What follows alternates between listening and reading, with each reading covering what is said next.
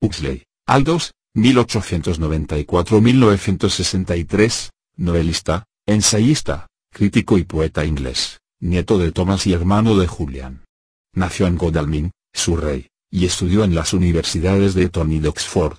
Trabajó en varios periódicos y publicó cuatro libros de poesía antes de la aparición de su primera novela, Los escándalos de Crome, 1921.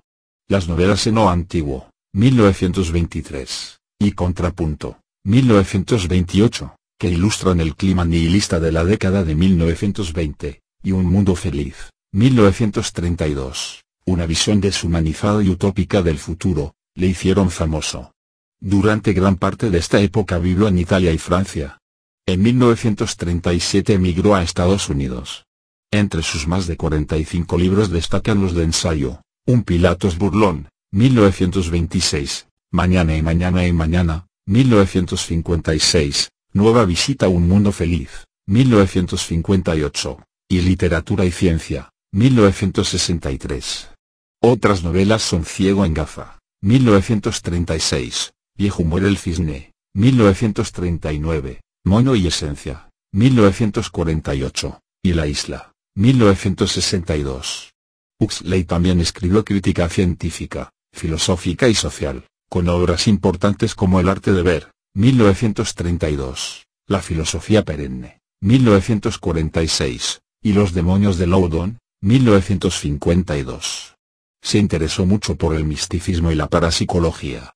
Las puertas de la perfección, 1954, y su continuación, Cielo e Infierno, 1956, tratan de sus experiencias con drogas alucinógenas.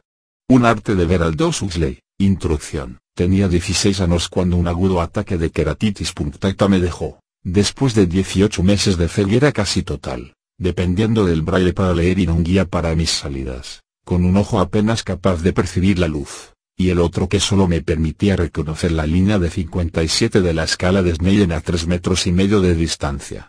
Mi problema con la vista se debía principalmente a opacidades en la córnea, pero este estado se complicaba con hipermetropía y astigmatismo. Durante varios años, los doctores me aconsejaron leer con ayuda de una poderosa lente de aumento, para después recetarme anteojos. Con ayuda de ellos, pude reconocer la línea de 20 a 3 metros y medio, y pude leer bastante bien, con tal de tener la pupila dilatada con atropina para ver alrededor de la mancha de opacidad, ubicada en el centro de la córnea. Sin embargo, experimentaba siempre una sensación de esfuerzo y fatiga, y muchas veces fui vencido por un agotamiento físico y mental que solo podía producir el esfuerzo ocular. No obstante, tenía que estar agradecido por ver, aunque fuera un poco. Todo siguió igual hasta 1939, cuando a pesar de los poderosos lentes que utilizaba, leer era cada vez más difícil y fatigoso. No había duda, mi capacidad para leer declinaba rápidamente. Lleno de temor, pensaba sobre lo que podría hacer en este mundo si la lectura se me hacía imposible, cuando escuché hablar de un proceso de reeducación visual y de un maestro que, según decían, lo usaba con excelentes resultados. El método parecía ser totalmente inofensivo y, como los anteojos pronto me iban a resultar insuficientes, decidí someterme a una prueba. En un par meses pude leer sin lentes y, lo que era mejor, sin esfuerzo ni cansancio. La constante tensión y los vaídos que me dejaban exhausto, desaparecieron completamente. También, existían signos de que la opacidad de la córnea, que había crecido constantemente durante 25 años, comenzaba a aclararse. Actualmente mi visión, aunque lejos de la normal, es el doble de la que tenía cuando usaba lentes, es decir, antes de haber aprendido el arte de ver. Por otra parte, la opacidad se ha aclarado lo suficiente, permitiendo al peor ojo, que durante años solo podía distinguir la luz en la oscuridad, reconocer la línea de 30 a 3 metros y medio. Escribí este libro, sobre todo, para saldar una deuda de gratitud al precursor de la educación visual, el Dr. W. H. Bates, así como a su discípulo, la señora Margaret. T. Corbett, a cuya capacidad como maestra debo la mejora en mi visión. Se han publicado otros libros sobre educación visual, especialmente el del Dr. Bates Perfect Sight Without Glasses, Nueva York, 1920, el de la señora Corbett How to Improve Los Ángeles, 1938, y The Improvement of Sight by Natural Methods, del Dr. C. S. Price, Londres, 1934. Todos estos libros tienen sus propios méritos, pero ninguno, al menos en los que leí, se ha hecho un ensayo para llegar a lo que yo he buscado en este, relacionar la educación visual con los descubrimientos de la psicología moderna y de la filosofía crítica. El objetivo de llevar a cabo esta relación, es demostrar lo razonable de un método que propone aplicar prácticamente a los problemas de la visión, ciertos principios teóricos universalmente aceptados como exactos. Pero, ¿por qué los oftalmólogos ortodoxos no han sido capaces de aplicar estos principios? La respuesta es sencilla. Desde que la oftalmología llegó a la categoría de ciencia, los especialistas se obsesionaron solo del aspecto más complejo del proceso de la visión, el fisiológico. Solo han prestado atención a los ojos y no a la mente, que utiliza los ojos para ver.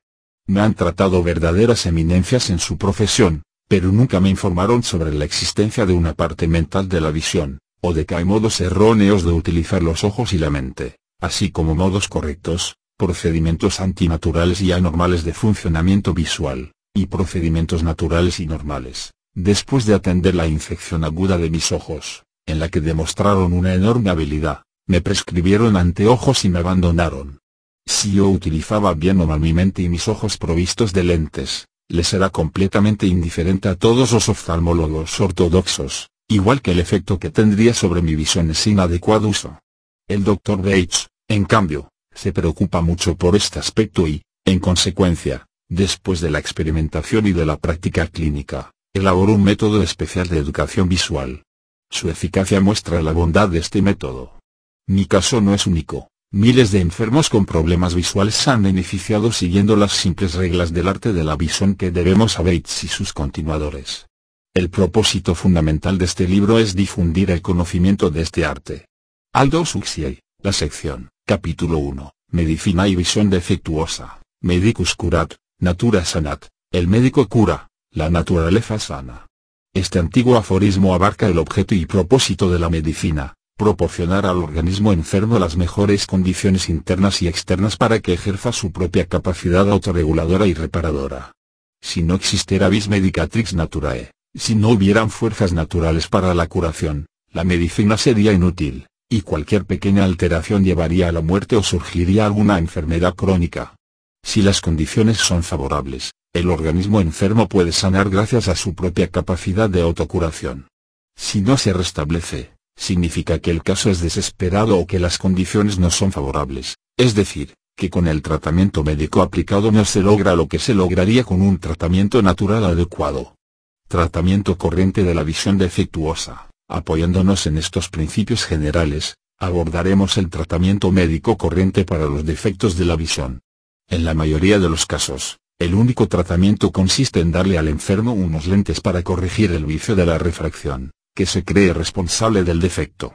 Medicus curat, y en buena parte de los casos, el enfermo obtiene una inmediata mejoría de su visión. Pero, ¿qué ocurrió con la naturaleza y sus procesos curativos? ¿Los lentes desaparecen los motivos de la visión defectuosa? ¿Recuperan los órganos de la visión el funcionamiento normal como resultado del tratamiento con lentes artificiales? La respuesta a estas preguntas es negativa. Los lentes solo neutralizan los síntomas, pero no desaparecen las causas de la visión defectuosa. En vez de mejorar, los ojos provistos de estos recursos se vuelven cada vez más débiles. Por lo mismo, se necesitan lentes cada vez más fuertes para la corrección de los síntomas. En una palabra, medicus curat, natura non sanat. De esto podemos obtener dos posibilidades, a. Los defectos de los órganos de la visión son tan incurables, que solo pueden ser curados por medios mecánicos, o b. Hay algo radicalmente erróneo en los métodos ordinarios de tratamiento. Los ortodoxos aceptan la primera y más pesimista de las alternativas, insistiendo en que la mejoría mecánica de los síntomas es el único tratamiento al que responden los órganos defectuosos de la visión, dijo a un lado los casos de enfermedades de los ojos más o menos agudas que son tratados por la cirugía, limitándome a los defectos visuales más comunes que suelen tratarse por medio de lentes, curación o alivio de los síntomas, si la opinión ortodoxa está en lo cierto los órganos de la visión no son capaces de curarse por sí mismos, y si sus defectos solo pueden ser curados por recursos mecánicos, los ojos deben ser totalmente diferentes a las otras partes del cuerpo humano. En algunas condiciones favorables, los demás órganos tienden a liberarse por sí mismos de sus defectos, pero los ojos no, cuando surgen síntomas de debilidad, según los ortodoxos, sería inútil hacer un esfuerzo serio para eliminar las causas de estos síntomas, intentar descubrir un tratamiento que ayude a la naturaleza a cumplir su normal tarea de lograr la curación, sería perder el tiempo. Los ojos enfermos son, ex hipótesis, prácticamente incurables, carecen de la vis medicatrix naturae. Lo único que la oftalmología puede hacer en favor de ellos, es ofrecerles medios mecánicos para curar sus síntomas.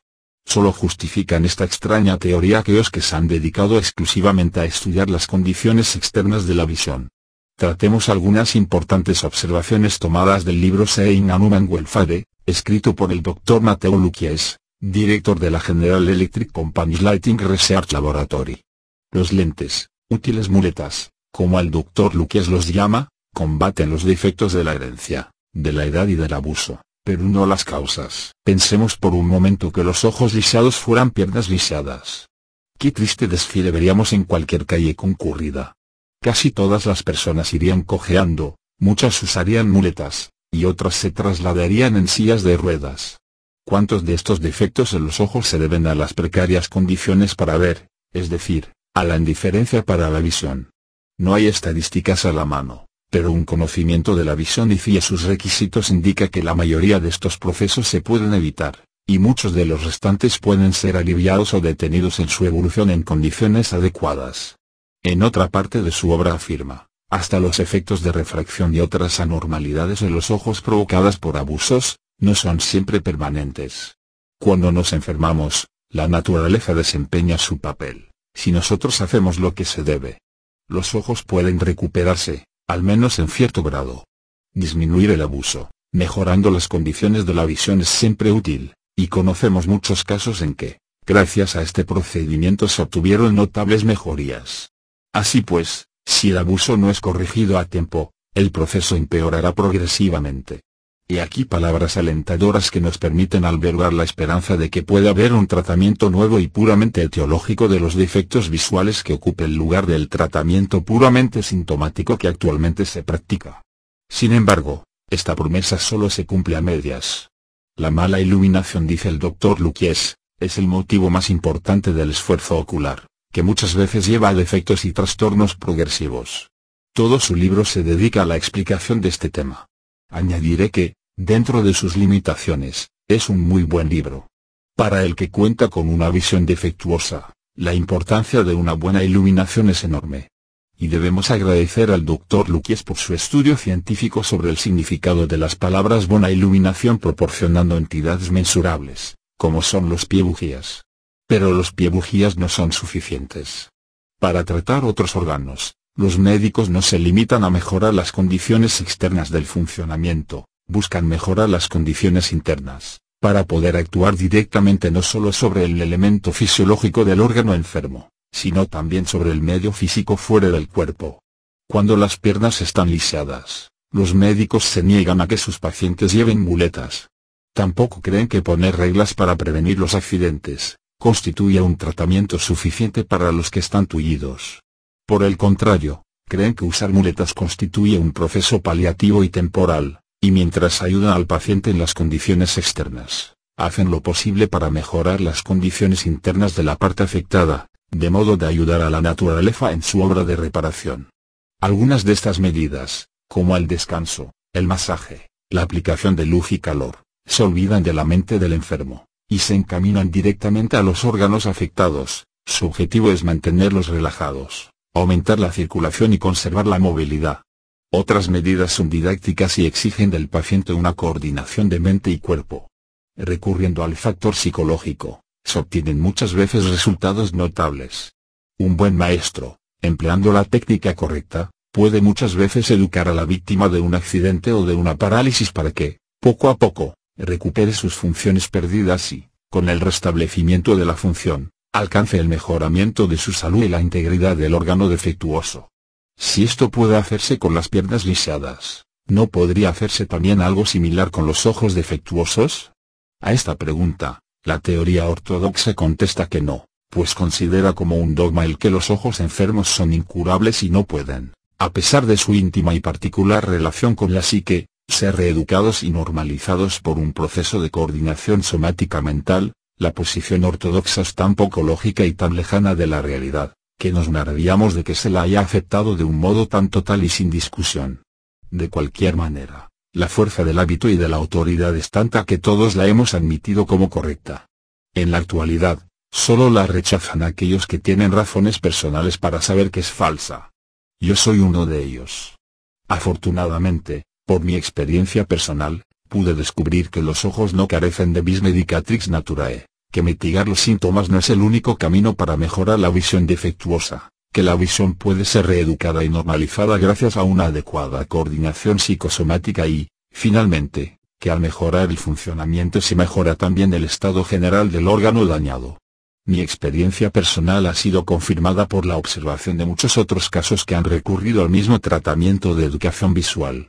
De esta manera, no nos es posible aceptar la teoría ortodoxa ordinaria con sus pesimistas resultados prácticos. Capítulo 2. Un método de reeducación visual. A principios del siglo, el Dr. W. W. Bates, un oculista de Nueva York, no se encontraba satisfecho con el tratamiento sintomático aplicado a los ojos. En su búsqueda de un sustituto para los anteojos, dedicó sus esfuerzos a descubrir si existía algún método de reeducación para normalizar la visión defectuosa. Como resultado de sus trabajos con gran número de enfermos, concluyó que la mayoría de los defectos de la visión es funcional, debido a los hábitos defectuosos en el uso del aparato visual. Estos hábitos incorrectos están, en opinión del doctor, invariablemente relacionados con un estado de esfuerzo y tensión. Como era de esperarse, Dada la naturaleza unitaria del organismo humano, el esfuerzo afecta no solo al cuerpo sino también a la mente.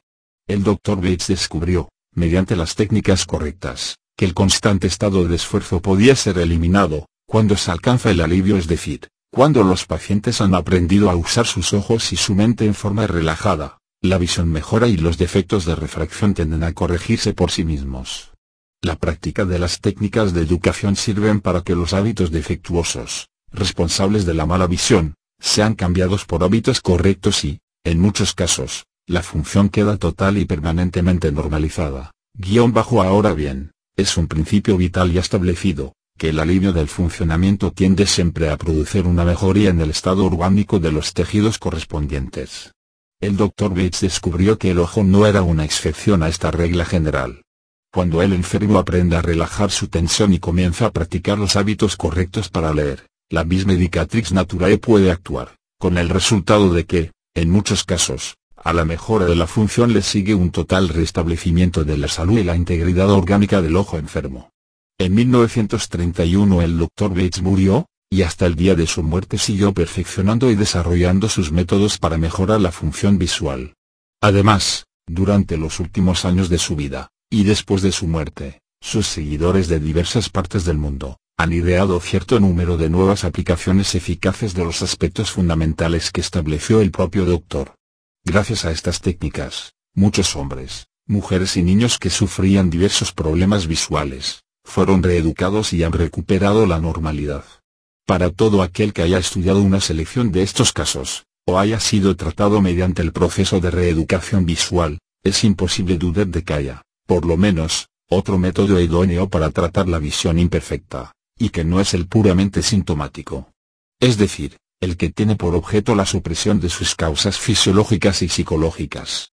No obstante, a pesar del largo tiempo transcurrido, de la calidad y cantidad de los resultados obtenidos mediante su empleo por personal capacitado, la técnica del Dr. Bates aún no ha sido reconocida por médicos y oftalmólogos. Pienso que antes de seguir adelante, Será útil enumerar y discutir las razones principales que me llevan a oponerme con este estado de cosas que me parece lamentable. Motivos para la desaprobación ortodoxa. Antes que nada, el que este método no sea reconocido por la teoría ortodoxa, invita a los aventureros y charlatanes para que se aprovechen de los sufrimientos humanos. Hay en el mundo solo algunos maestros conscientes y conocedores del método del Dr. Bates. Pero, desgraciadamente, Existen también embusteros ignorantes sin escrúpulos que no conocen del sistema más que su nombre. Esto es deplorable, pero no sorprende a nadie. El número de los que no alcanzan alivio alguno con el tratamiento sintomático usual de los defectos de la visión es muy grande, y el método Bates goza de la reputación de ser efectivo en todos los casos. Sin embargo, la técnica no es ortodoxa y, por tanto, sus maestros no deben demostrar legalmente su competencia y capacidad. Una gran clientela potencial, necesita desesperadamente de ayuda, y no pregunta ni exige demostración de conocimientos y aptitud. Estas son las condiciones ideales para la práctica de la charlatanería. Entonces, ¿por qué asombrarse si ciertamente, afirman que tales fenómenos no existen? En este argumento la deducción es exacta, pero la conclusión es errónea.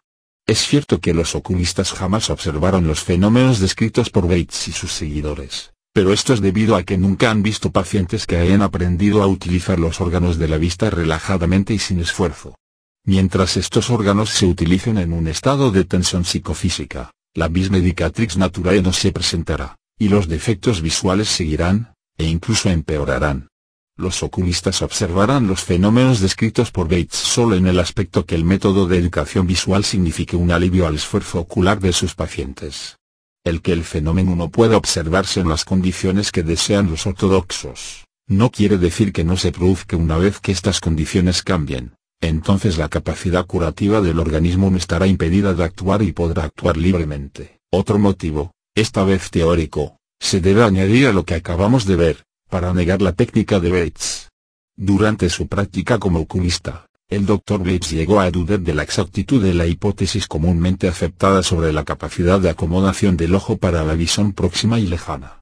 Este punto había sido objeto de un enorme debate, hasta que finalmente, hace un par de generaciones, la balanza de la opinión médica ortodoxa se inclinó en favor de la hipótesis del Moltz, quien atribuye la capacidad de acomodación del ojo al accionar del músculo ciliar sobre el cristalino. Estudiando casos de visión defectuosa, el Dr. Bates observó cierto número de hechos que la teoría del Moltz parecía incapaz de descifrar. Luego de experimentar con animales y seres humanos, llegó a la conclusión de que el principal factor de la acomodación no era el cristalino, sino los músculos externos del globo ocular, y que la acomodación del ojo para ver los objetos próximos y lejanos se cumple por el alargamiento o acortamiento del globo en su conjunto. Los trabajos que relatan sus experimentos aparecieron en varias revistas médicas, y fueron resumidos en los primeros capítulos de su libro Perfect Sight Without Glasses. No cuento con la autoridad necesaria para decir si el Dr. Bates estaba en lo cierto al rechazar la teoría de la acomodación del Moltz. Creo, luego de examinar las pruebas, que tanto los músculos externos como el cristalino cumplen su papel en la acomodación. Esta hipótesis puede ser correcta o no, pero poco me importa. Lo que realmente me interesa no es el proceso anatómico de la acomodación, sino el arte de ver, y este no depende de una hipótesis fisiológica. Sosteniendo el hecho de que la teoría de Bates de la acomodación es falsa, los ortodoxos han concluido que su técnica de la educación visual es inútil. Otra conclusión errónea, gracias a la incapacidad para comprender la naturaleza de un arte o la habilidad psicofísica. La naturaleza de un arte, toda habilidad psicofísica, incluyendo el arte de ver, tiene sus propias leyes. Estas son establecidas empíricamente por los que desean adquirir esa habilidad, por ejemplo tocar el piano, cantar o hacer equilibrios. Estos individuos descubren, como resultado de una larga práctica, el mejor y más económico método para utilizar su organismo psicofísico con ese objeto particular. Incluso, pueden tener los conceptos más increíbles acerca de la fisiología, pero esto no tendrá la menor importancia mientras tanto la teoría y práctica del funcionamiento psicofísico sea adecuada a su propósito. Si la habilidad psicofísica dependiera para su desarrollo de un amplio conocimiento de la fisiología, nadie hubiera podido aprender un arte. Es posible, por ejemplo, que no haya pensado jamás en la fisiología de la actividad muscular, y si así lo hizo, seguramente sus pensamientos no eran correctos. Esto, sin embargo, no le impide utilizar sus músculos para tocar el órgano con enorme destreza. Cualquier arte, insisto, responde solo a sus propias leyes, y estas son las leyes del correcto funcionamiento psicofísico, aplicadas a las actividades específicas relacionadas con ese arte. El arte de ver es similar a las demás artes psicofísicas fundamentales o primarias, como hablar, caminar o utilizar las manos. Estas habilidades elementales son adquiridas comúnmente en la primera infancia mediante un proceso de autoinstrucción, generalmente inconsciente. Sin embargo, se necesitan varios años para formar hábitos correctos para la visión. Una vez establecidos, Los hábitos de utilizar correctamente los órganos mentales y fisiológicos de la vista se hacen automáticos, así como pasa con los hábitos de usar la garganta, la lengua y el paladar para hablar o las piernas para caminar. Pero, mientras es necesaria una grave conmoción mental o física para destruir la costumbre automática de hablar o caminar correctamente, de igual manera el hábito de usar correctamente los órganos visuales puede perderse como consecuencia de trastornos relativamente de poca importancia. Los hábitos para el uso correcto son reemplazados por otros incorrectos. La vista sufre y, en ocasiones, el mal funcionamiento facilita la aparición de enfermedades y disfunciones orgánicas crónicas de los ojos. En ciertos casos, la naturaleza produce una cura espontánea, y los viejos hábitos de la visión correcta se restablecen casi de inmediato. Pero la mayoría debe adquirir de nuevo conscientemente el arte que cuando niños aprendieron inconscientemente. La técnica de este proceso de reeducación, es la que han presentado el Dr. Bates y sus continuadores. Principio elemental sobre el cual descansa la práctica de todo arte. Debemos preguntarnos primero que nada, cómo estar seguro de cuál es la técnica adecuada. El movimiento se demuestra andando, y la primera y más concluyente prueba del método es su eficacia. La naturaleza del aprendizaje es tal, que no se puede dudar de su eficiencia, pues el proceso ideado por Bates se basa precisamente en los mismos principios sobre los que descansa todo sistema efectivo ideado para el aprendizaje de un arte psicofísico. No importa el arte que se quiera aprender, acrobacia, tocar el violín, jugar golf, cantar, bailar, etc., todo buen maestro dirá lo mismo, hay que aprender a combinar la relajación con la actividad, a hacer las cosas sin mayor esfuerzo, trabajar activamente, pero nunca bajo tensión. Suena extraño hablar de actividad y relajación, pero no lo es. La relajación pasiva se alcanza logrado el estado de completo reposo, mediante un proceso de indolencia consciente. Como un antídoto para el cansancio, como un método para aliviar temporalmente las excesivas tensiones musculares y psicológicas que siempre van de la mano, la relajación pasiva es extraordinaria, pero nunca puede ser todo. Sin embargo, no podemos pasarnos los días esperando hoy, por lo tanto, no podemos estar siempre en estado de relajación pasiva. Existe también algo que genuinamente podemos, catalogar de relajación dinámica. Este es ese estado de cuerpo y mente que se relaciona con un funcionamiento correcto y natural. En cuanto a lo que he llamado las habilidades psicofísicas fundamentales o primarias, el funcionamiento correcto y natural de los órganos correspondientes puede perderse en ciertas ocasiones, pero aunque se haya perdido, puede recuperarse conscientemente mediante las técnicas adecuadas. Cuando se ha vuelto a adquirir este hábito, el esfuerzo relacionado al mal funcionamiento desaparece, y los órganos vuelven a trabajar en el estado de relajación dinámica del que hablábamos. El funcionamiento defectuoso, y su consiguiente esfuerzo, se presentan cuando el consciente aparece en los hábitos adquiridos instintivamente para el uso adecuado. Esto ocurre cuando se quiere hacer el trabajo a la perfección, o cuando se tiene el sentimiento injusto de estar cometiendo errores. Para alcanzar cualquier habilidad psicofísica, el yo consciente debe dar órdenes, pero no muchas. Debe cuidar la formación de hábitos para el adecuado funcionamiento de estos, pero no caer nunca en una modesta autonegación. La gran verdad expresada en el campo del espíritu por los maestros de la plegaria de que cuanto más hay de yo menos hay de Dios, ha sido colocada a varias ocasiones en fisiología por los maestros de varias artes y habilidades. Mientras más haya de yo, menos hay de naturaleza, esto es el funcionamiento normal y correcto del organismo.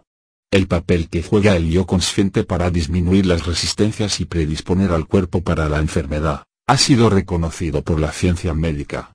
Cuando uno está preocupado, atemorizado o adolorido por un tiempo prolongado o intenso, el yo consciente puede llevar al cuerpo a donde se desarrollan las peores enfermedades, por ejemplo úlceras gástricas, tuberculosis, procesos patógenos en las arterias coronarias y una serie de disfunciones de todos los tipos y grados.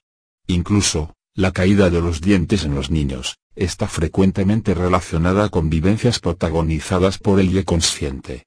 Es imposible que una función tan íntimamente ligada a nuestra vida psicológica como es la de la vista, no sea influenciada por tensiones que tengan su origen en el yo consciente.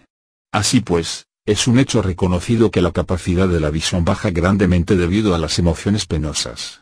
Por el contrario, con las técnicas de educación visual, se descubre hasta qué punto este mismo yo consciente actúa en los procesos de la visión, incluyendo los casos en que no se trata solo de emociones lamentables, e interviene, según sabemos, en la misma forma en que participa en los procesos de jugar un deporte o de cantar, cuando desea la meta correspondiente.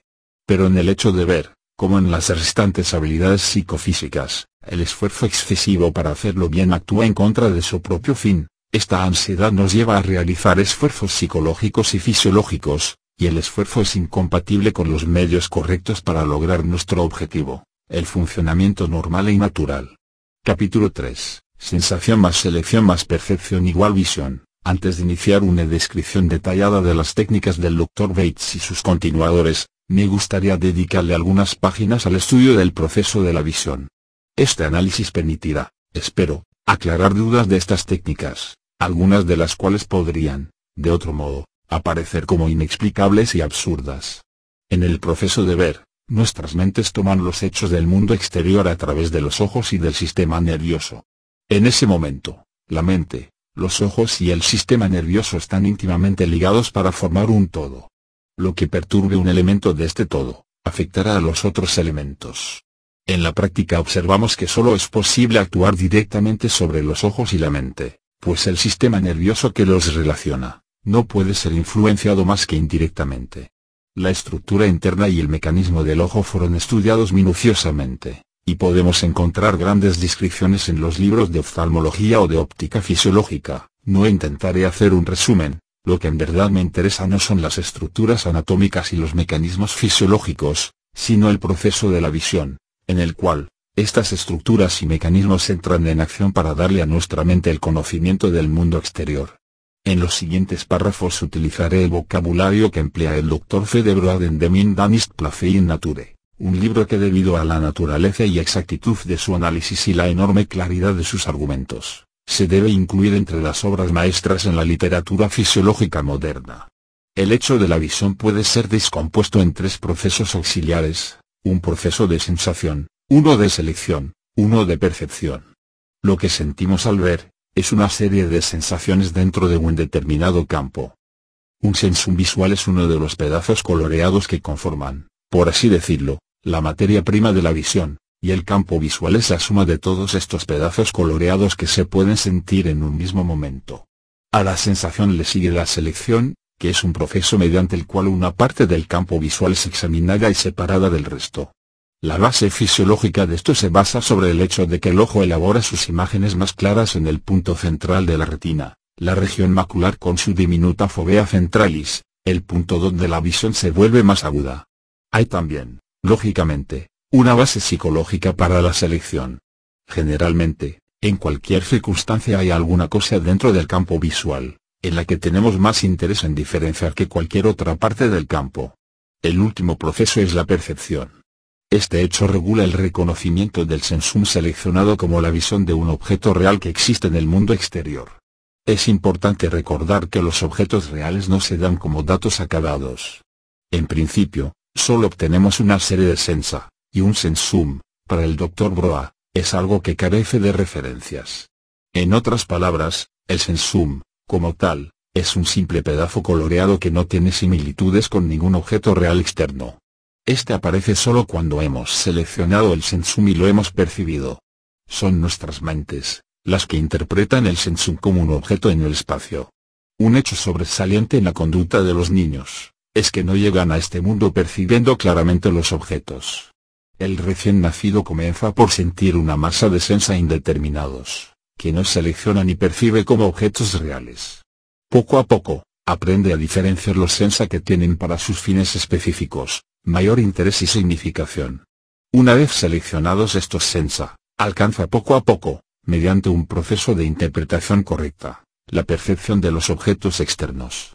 Este don de interpretar sensa como objetos reales externos quizá es innato, pero necesita, para su correcta manifestación, de un depósito de experiencias acumuladas y una memoria capaz de preservar ese depósito.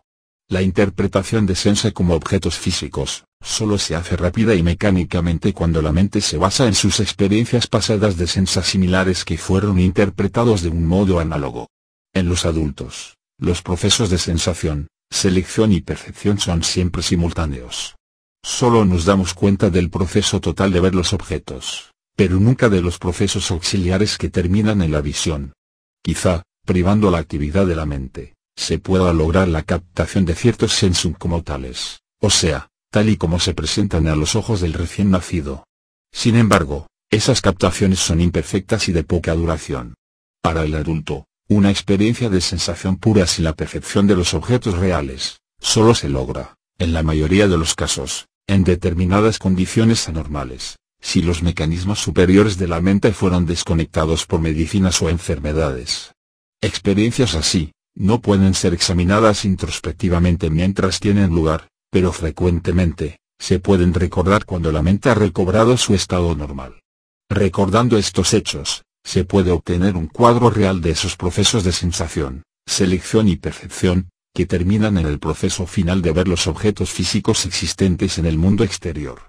Un ejemplo, como ejemplo, comentaré una experiencia personal mientras regresaba de un anestésico suministrado en la silla del dentista, al recobrar el conocimiento, aparecieron sensaciones visuales puras, completamente carentes de significación. Tal como las puedo recordar, no eran objetos que existieran ahí, en el mundo familiar y tridimensional de la vida diaria. Eran pedazos coloreados existentes en y por sí mismos, sin ninguna relación con el mundo exterior o conmigo, pues el conocimiento de mi propia identidad faltaba aún por completo, y estas impresiones sensoriales de significación y aisladas del contexto no eran mías, simplemente existían. Esta forma de conocimiento tuvo una duración de uno a dos minutos. Después, el efecto del anestésico se disipó algo más y se dio un cambio notable. Los pedazos coloreados ya no eran simplemente eso, ahora se asociaban con ciertos objetos existentes en el mundo tridimensional exterior particularmente, el frente de la casa que se observaba a través de la ventana situada frente a la silla en que estaba sentado. La atención recorrió el campo visual, escogiendo algunas partes y percibiendo estas como objetos reales. De ser vagos y sin ningún significado, los sensas se transformaron en manifestaciones de cosas concretas, pertenecientes a una categoría familiar y ubicadas en un mundo conocido de objetos sólidos. Así reconocidas y clasificadas, estas percepciones, no les dio mis percepciones, ya que yo no había hecho aún mi aparición en la escena, se volvieron más evidentes, y un sinnúmero de detalles, no reconocidos mientras los sensa carecían de significación, eran ya percibidos y valorados. Lo que ahora se veía no era un cúmulo de simples pedazos coloreados, sino determinados aspectos del mundo conocido y recordado. ¿Conocido y recordado por quién?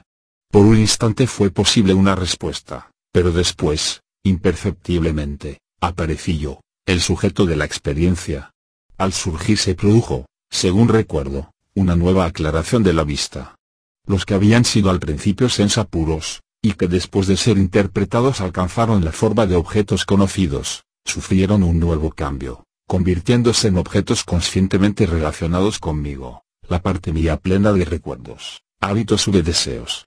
Al quedar unidos con el yo, los objetos percibidos se volvieron más claros, mientras el yo, con el cual se habían puesto en relación, se interesaba en otros aspectos de la realidad externa, es decir, no como en un principio, el simple ser fisiológico que había sentido los pedazos coloreados, y luego el más desarrollado, pero todavía no autoconsciente, que había percibido esos sensa como la presencia de objetos familiares existentes en un mundo conocido. Yo había regresado, y desde que yo me interesaba por detalles arquitectónicos y por su historia, las cosas que observaba por la ventana eran, inmediatamente, consideradas como una nueva categoría, es decir, no solo como casas, sino como casas de un estilo particular y, por lo tanto, poseedoras de caracteres determinados que no podían ser apreciados por ojos tan poco aptos como eran los míos. Estos caracteres particulares eran ahora percibidos, no porque mis ojos hubieran mejorado súbitamente, sino debido a que mi mente ya había alcanzado la posibilidad de apreciarlos y recoger su significación. Medité algún tiempo en esta experiencia, no porque sea sustancialmente notable o fuera de lo común, sino porque muestra ciertos hechos que todo el que estudia el arte de la visión debe conocer. Estos hechos se pueden resumir así, sensación no es igual a percepción. Los ojos y el sistema nervioso producen la sensación, la mente, la percepción. La facultad de percibir se relaciona con las experiencias del individuo, es decir, con la memoria. La visión clara es el producto de la sensación exacta y de la percepción adecuada.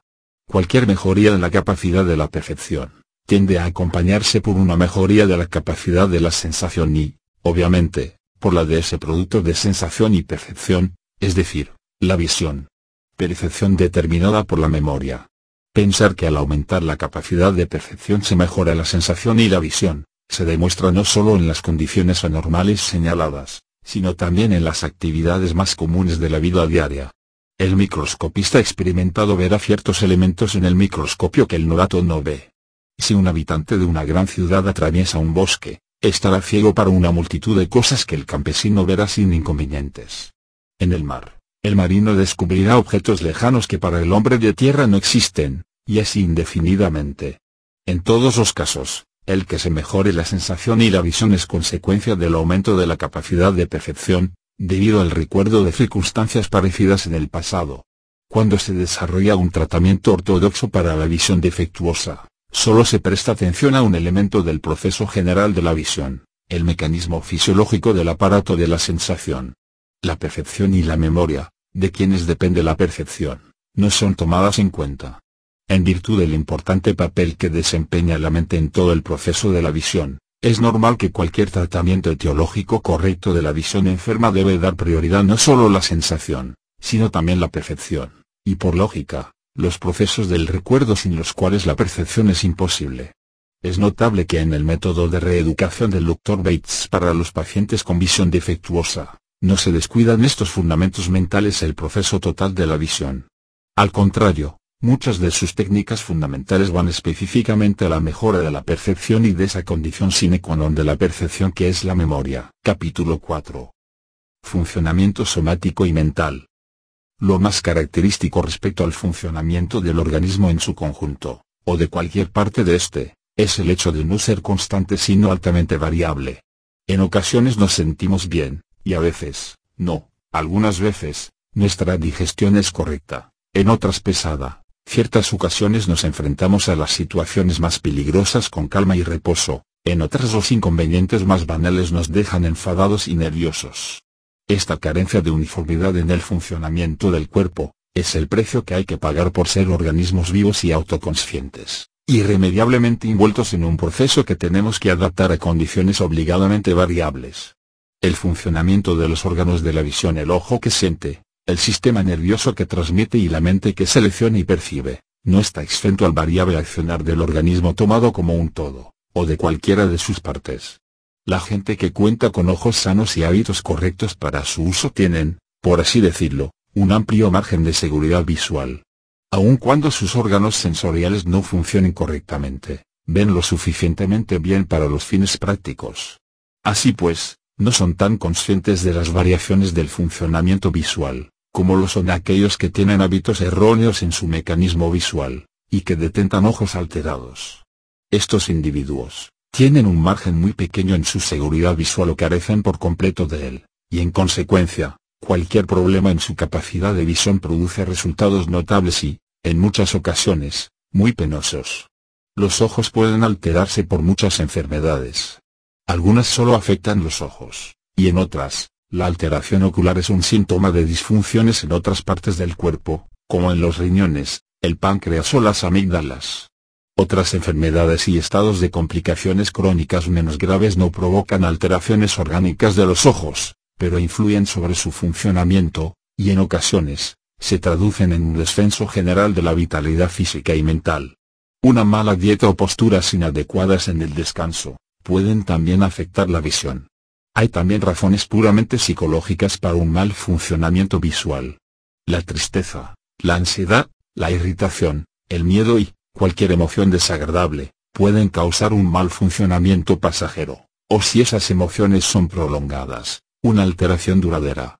Si nos basamos en estos hechos, que son asuntos de la vida cotidiana, vemos qué absurda es la conducta de la gente cuando se produce una disminución en la función visual. Pasando por alto el estado general de su cuerpo o de su psiquis, se apresuran a visitar al oculista, quien inmediatamente, les receta un par de anteojos, el examen lo suele hacer alguien que nunca antes trató al paciente y que, por lo mismo, no tiene el menor conocimiento de él como ente físico o como individuo. Sin pensar en que la posibilidad de que la insuficiencia en la visión se pueda deber a un mal funcionamiento pasajero, provocado por alguna alteración somática o psicológica, el individuo se coloca sus lentes, y luego de un breve lapso, algunas veces no tan breve, de molestias más o menos manifiestas, obtiene, comúnmente, una leve mejoría en su visión. Esta mejoría, sin embargo, hay que pagarla. La consecuencia inmediata, será que jamás podrá dejar de usar lo que el doctor Lucas llamó las útiles muletas, al contrario, la fuerza de las muletas tendrá que aumentar en la misma proporción en que disminuya la capacidad de la visión por su influencia. Esto pasa cuando las cosas marchan bien, pero hay una minoría de casos en que sucede algo peor, y en ellos el pronóstico es más grave. En la infancia, el funcionamiento visual se puede alterar fácilmente por las emociones, las angustias y los esfuerzos. Pero en vez de dar los pasos conducentes a la eliminación de estos estados psicológicos y restablecer los hábitos adecuados para un correcto funcionamiento visual, los padres de un niño que se queja de dificultad para ver, se apresuran a ocultar sus síntomas mediante lentes artificiales. Con la misma ligereza con que le podrían comprar al niño un par de zapatos, o un delantal a la niña, adquieren unos anteojos para su hijo, obligando al individuo, desde su niñez, a usar un recurso mecánico del que dependerá por siempre si quiere neutralizar los síntomas del funcionamiento defectuoso. Ojos defectuosos que pueden tener ráfagas de visión normal. En una primera etapa del proceso de reeducación visual, es posible descubrir un hecho notable. Cuando los órganos defectuosos de la visión ejercitan cierto grado de lo que llamo relajación dinámica, se experimentan ráfagas de visión casi o totalmente normal. En algunos casos, estas ráfagas duran solo un instante, en otros, periodos un poco más largos. Ha pasado aunque no es lo común, que los malos hábitos que entorpecen la visión desaparecen para siempre y, con la vuelta al funcionamiento normal, se alcanza una normalización completa de la visión. En la mayoría de los casos, sin embargo, esta sensación se va tan rápido como vino. Los viejos y malos hábitos vuelven a aparecer y no se logrará ninguna otra mejoría hasta que ojos y mente vuelvan a actuar en estado de relajación dinámica, la única forma en que es posible la perfecta visión. A los pacientes que desde hace mucho tiempo padecen de visión defectuosa, la primera ráfaga les provoca una emoción de feliz sorpresa, llegando inclusive al llanto. A medida que el conocimiento del arte de la relajación dinámica va alcanzando niveles mayores, a medida que los hábitos erróneos se reemplazan por hábitos adecuados, a medida que la capacidad visual mejora, las ráfagas que mencionamos se hacen más frecuentes y duraderas, hasta convertirse en un estado continuo de visión normal. Que ese estado sea permanente, y aquí el fin y propósito de las técnicas educativas elaboradas por el Dr. Bates y sus seguidores. Esta ráfaga es un hecho empírico que puede ver cualquiera que cumpla los requisitos que ésta exige. El que durante un instante podamos ver con notable claridad objetos, que normalmente son confusos o hasta invisibles, demuestra que el alivio pasajero del esfuerzo mental y muscular se refleja en un funcionamiento más correcto y en la desaparición temporal del vicio de refracción. Ojos variables con anteojos invariables. Si las condiciones cambian, puede variar el grado de deformación del ojo enfermo que le fue impuesto por los malos hábitos en su uso. Esta posibilidad de variación, que se puede inclinar hacia la normalidad o hacia la disfunción, es mecánicamente disminuida e incluso eliminada por el uso de lentes. La causa es sencilla, no cualquier lente sirve para corregir un vicio determinado de refracción. Es decir, que un ojo no puede ver con claridad a través de una lente, a no ser que éste tenga el mismo vicio de refracción que el que la lente tiende a corregir. Cualquier amago de los ojos provistos de anteojos para seguir su desarrollo natural, es inmediatamente detenido, ya que siempre provoque una peor visión. Esto es así aún en los casos en que el ojo se inclina hacia la normalidad, pues el órgano sin vicio de refracción no puede ver claramente a través de una lente que le sirve para corregir un vicio que ya no existe. Comprendemos así que el uso de gafas ubica a los ojos en un estado de inmovilidad estructural rígido e invariable. En este sentido, las lentes artificiales se parecen, no solo a las muletas, con las que el doctor Luquies los compara, sino a las férula, brazaletes de hierro y vendajes enyesados. Ya que tocamos el tema, mencionaremos algunos progresos recientes y totalmente revolucionarios en el tratamiento de la poliomielitis. Estas modernas técnicas fueron propuestas por la enfermera australiana Elizabeth Kenney. Sus procedimientos han dado maravillosos resultados en Inglaterra y en los Estados Unidos. En los viejos métodos de tratamiento, se inmovilizaba, mediante férulas y yesos, los grupos musculares paralizados. La hermana Kenny reniega de estos recursos. En su lugar utiliza, desde el comienzo de la enfermedad, una variedad de técnicas que buscan relajar y reeducar los músculos enfermos, algunos de los cuales están en un estado de espasmo por hipercontracción, mientras otros, imposibilitados de movimiento debido al espasmo de los grupos musculosos vecinos, se olvidan de llevar a cabo sus funciones. El tratamiento a nivel fisiológico, como la aplicación de calor, se mezcla con una llamada a la mente consciente del paciente por medio de instrucciones verbales y demostraciones prácticas. Los resultados son verdaderamente notables. Gracias a este tratamiento, el promedio de restablecidos es del 75 al 100% de los casos, según el lugar de la parálisis. Entre el método Kenny y el del Dr. Bates, existen semejanzas muy significativas. Los dos se rebelan contra la inmovilización de los órganos enfermos. Ambos resaltan la importancia de la relajación. Los dos aseguran que el funcionamiento defectuoso puede ser guiado hacia la normalidad por una adecuada coordinación psicosomática. Y, por último, ambos son efectivos. Capítulo 5. Causas del mal funcionamiento visual, enfermedades y emociones. En el capítulo anterior, resaltamos que el mal funcionamiento visual tiene su origen, en primer lugar, en enfermedades que tienen su centro en los ojos o en otra parte del cuerpo, y en segundo lugar, en alteraciones psicológicas relacionadas con emociones desagradables, como el temor, la angustia, el pesar, el dolor, etc. Sobra decir que en estos casos, el establecimiento del funcionamiento correcto, depende de la eliminación de las causas psicológicas y fisiológicas de la disfunción.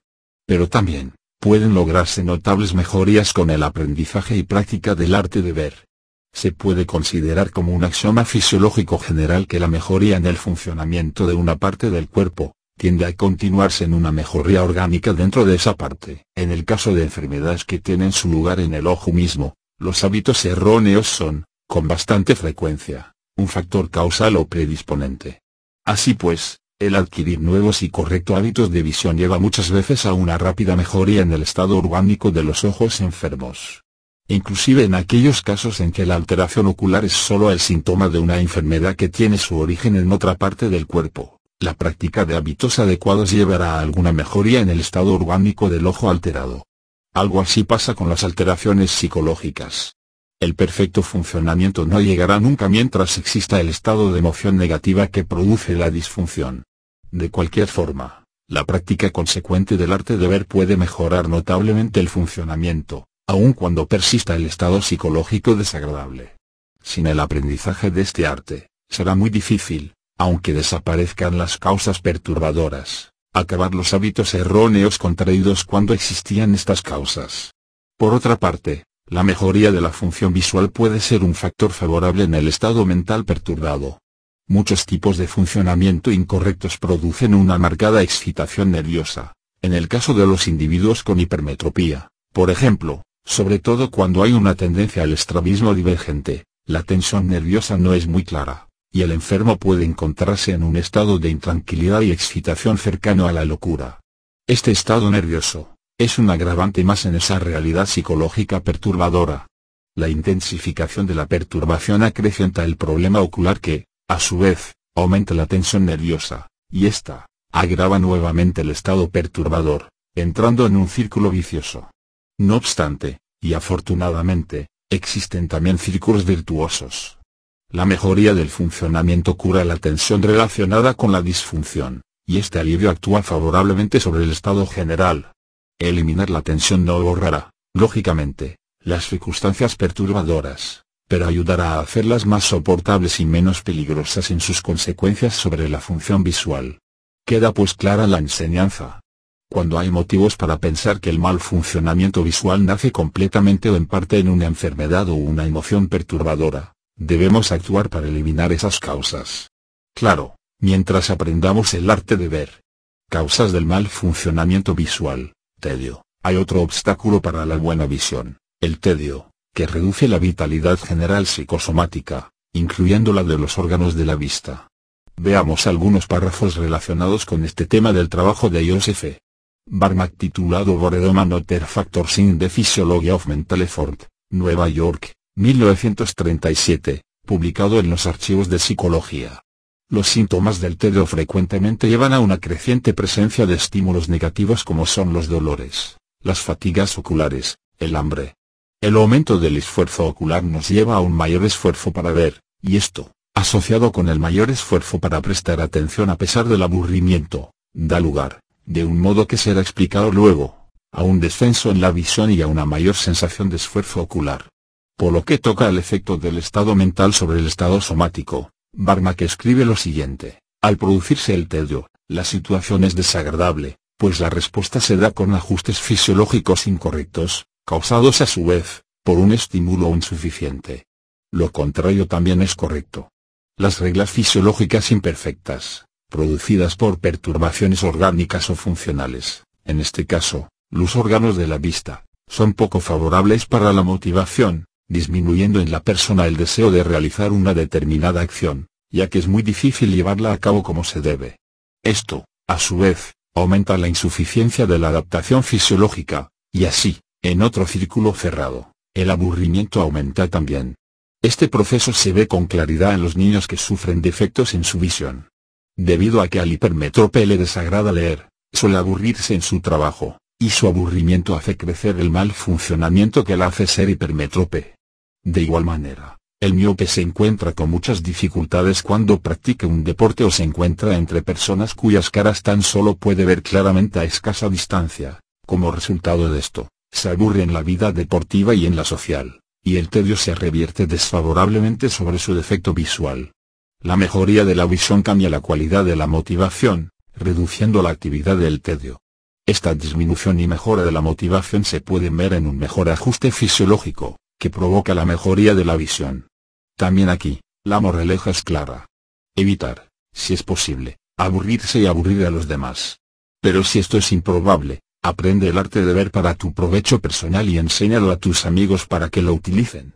Causas del mal funcionamiento visual, atención mal enfocada, todas las circunstancias físicas y psicológicas que vimos, y que dan lugar al mal funcionamiento visual, son factores que están, por así decirlo, fuera del proceso de la visión. Veamos ahora una fuente constante de disfunción y que está dentro del acto de ver. La atención es la condición imprescindible de los dos elementos psíquicos en el proceso total de la visión. Si no hay atención, no podemos hablar de selección en el campo visual, y tampoco existe percepción de los sensores seleccionados como presencia de objetos reales comúnmente en otras actividades psicofísicas. Hay una manera correcta e incorrecta de dirigir la atención. Si se utiliza la atención correctamente, el funcionamiento visual es correcto. Cuando se dirige en una forma errónea, el funcionamiento es alterado y la capacidad para ver disminuye. Se ha escrito mucho con respecto al estudio de la atención, y se llevaron adelante numerosos experimentos con el fin de medir su intensidad, su duración concreta y sus correlaciones corporales. Para nuestro objetivo actual, son pocas las consideraciones generales y los hechos particulares que importan. Por lo tanto, me limitaré solo a ellos. La atención es, esencialmente, un proceso de diferenciación, un acto de separación y aislamiento de una cosa o pensamiento específico del resto del campo sensorial o de las ideas de la mente. En el proceso general de la visión, la atención está vinculada íntimamente con la selección, efectivamente, es casi idéntica a esa actividad. Los diferentes tipos y grados de atención pueden ser clasificados, por lo que a la visión respecta, siguiendo diferentes caminos.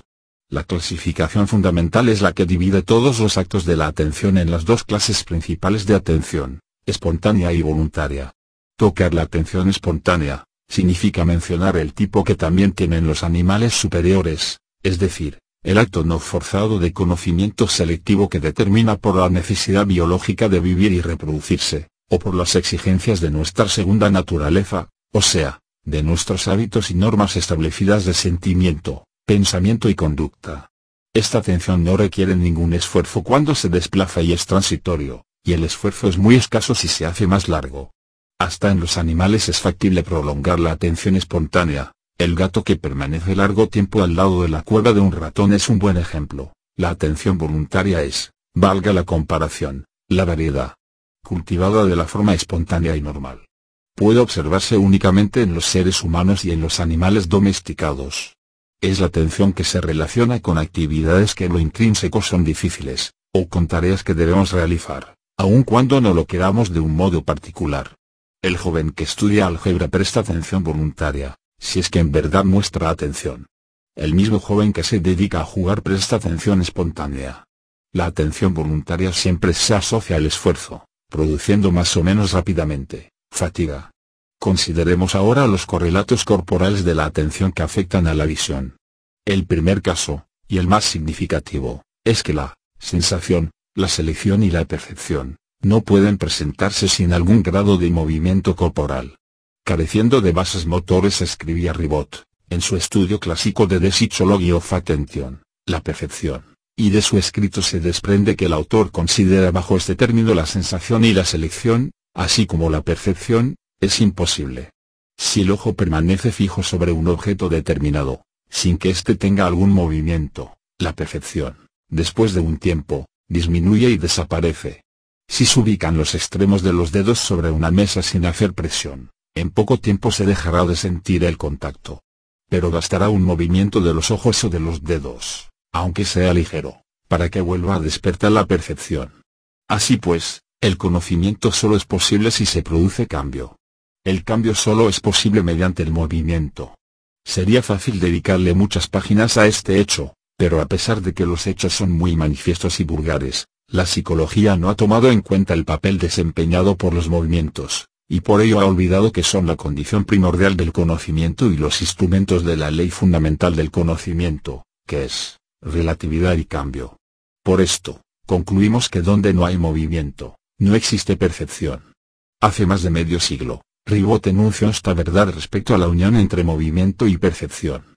En teoría, nadie niega ahora que Ribot tenía razón, pero sin embargo, los oftalmólogos ortodoxos no han realizado el más mínimo esfuerzo para desentrañar cómo puede aplicarse este principio a la práctica diaria, con la finalidad de mejorar el funcionamiento de la vista.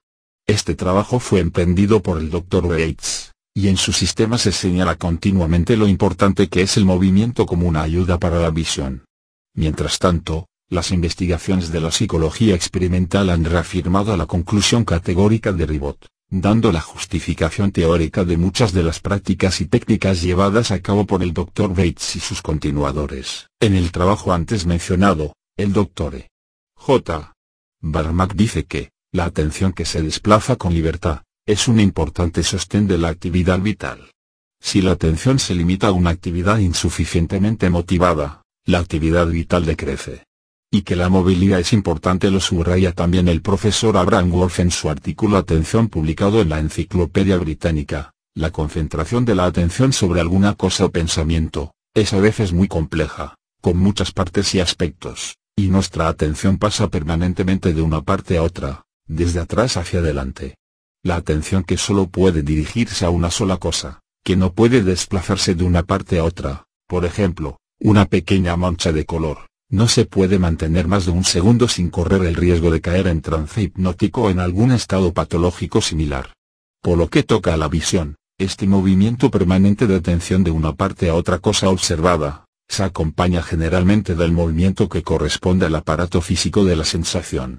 La razón es simple, las imágenes más nítidas se recogen en la zona macular del centro de la retina, y en especial en la pequeña fovea centralis.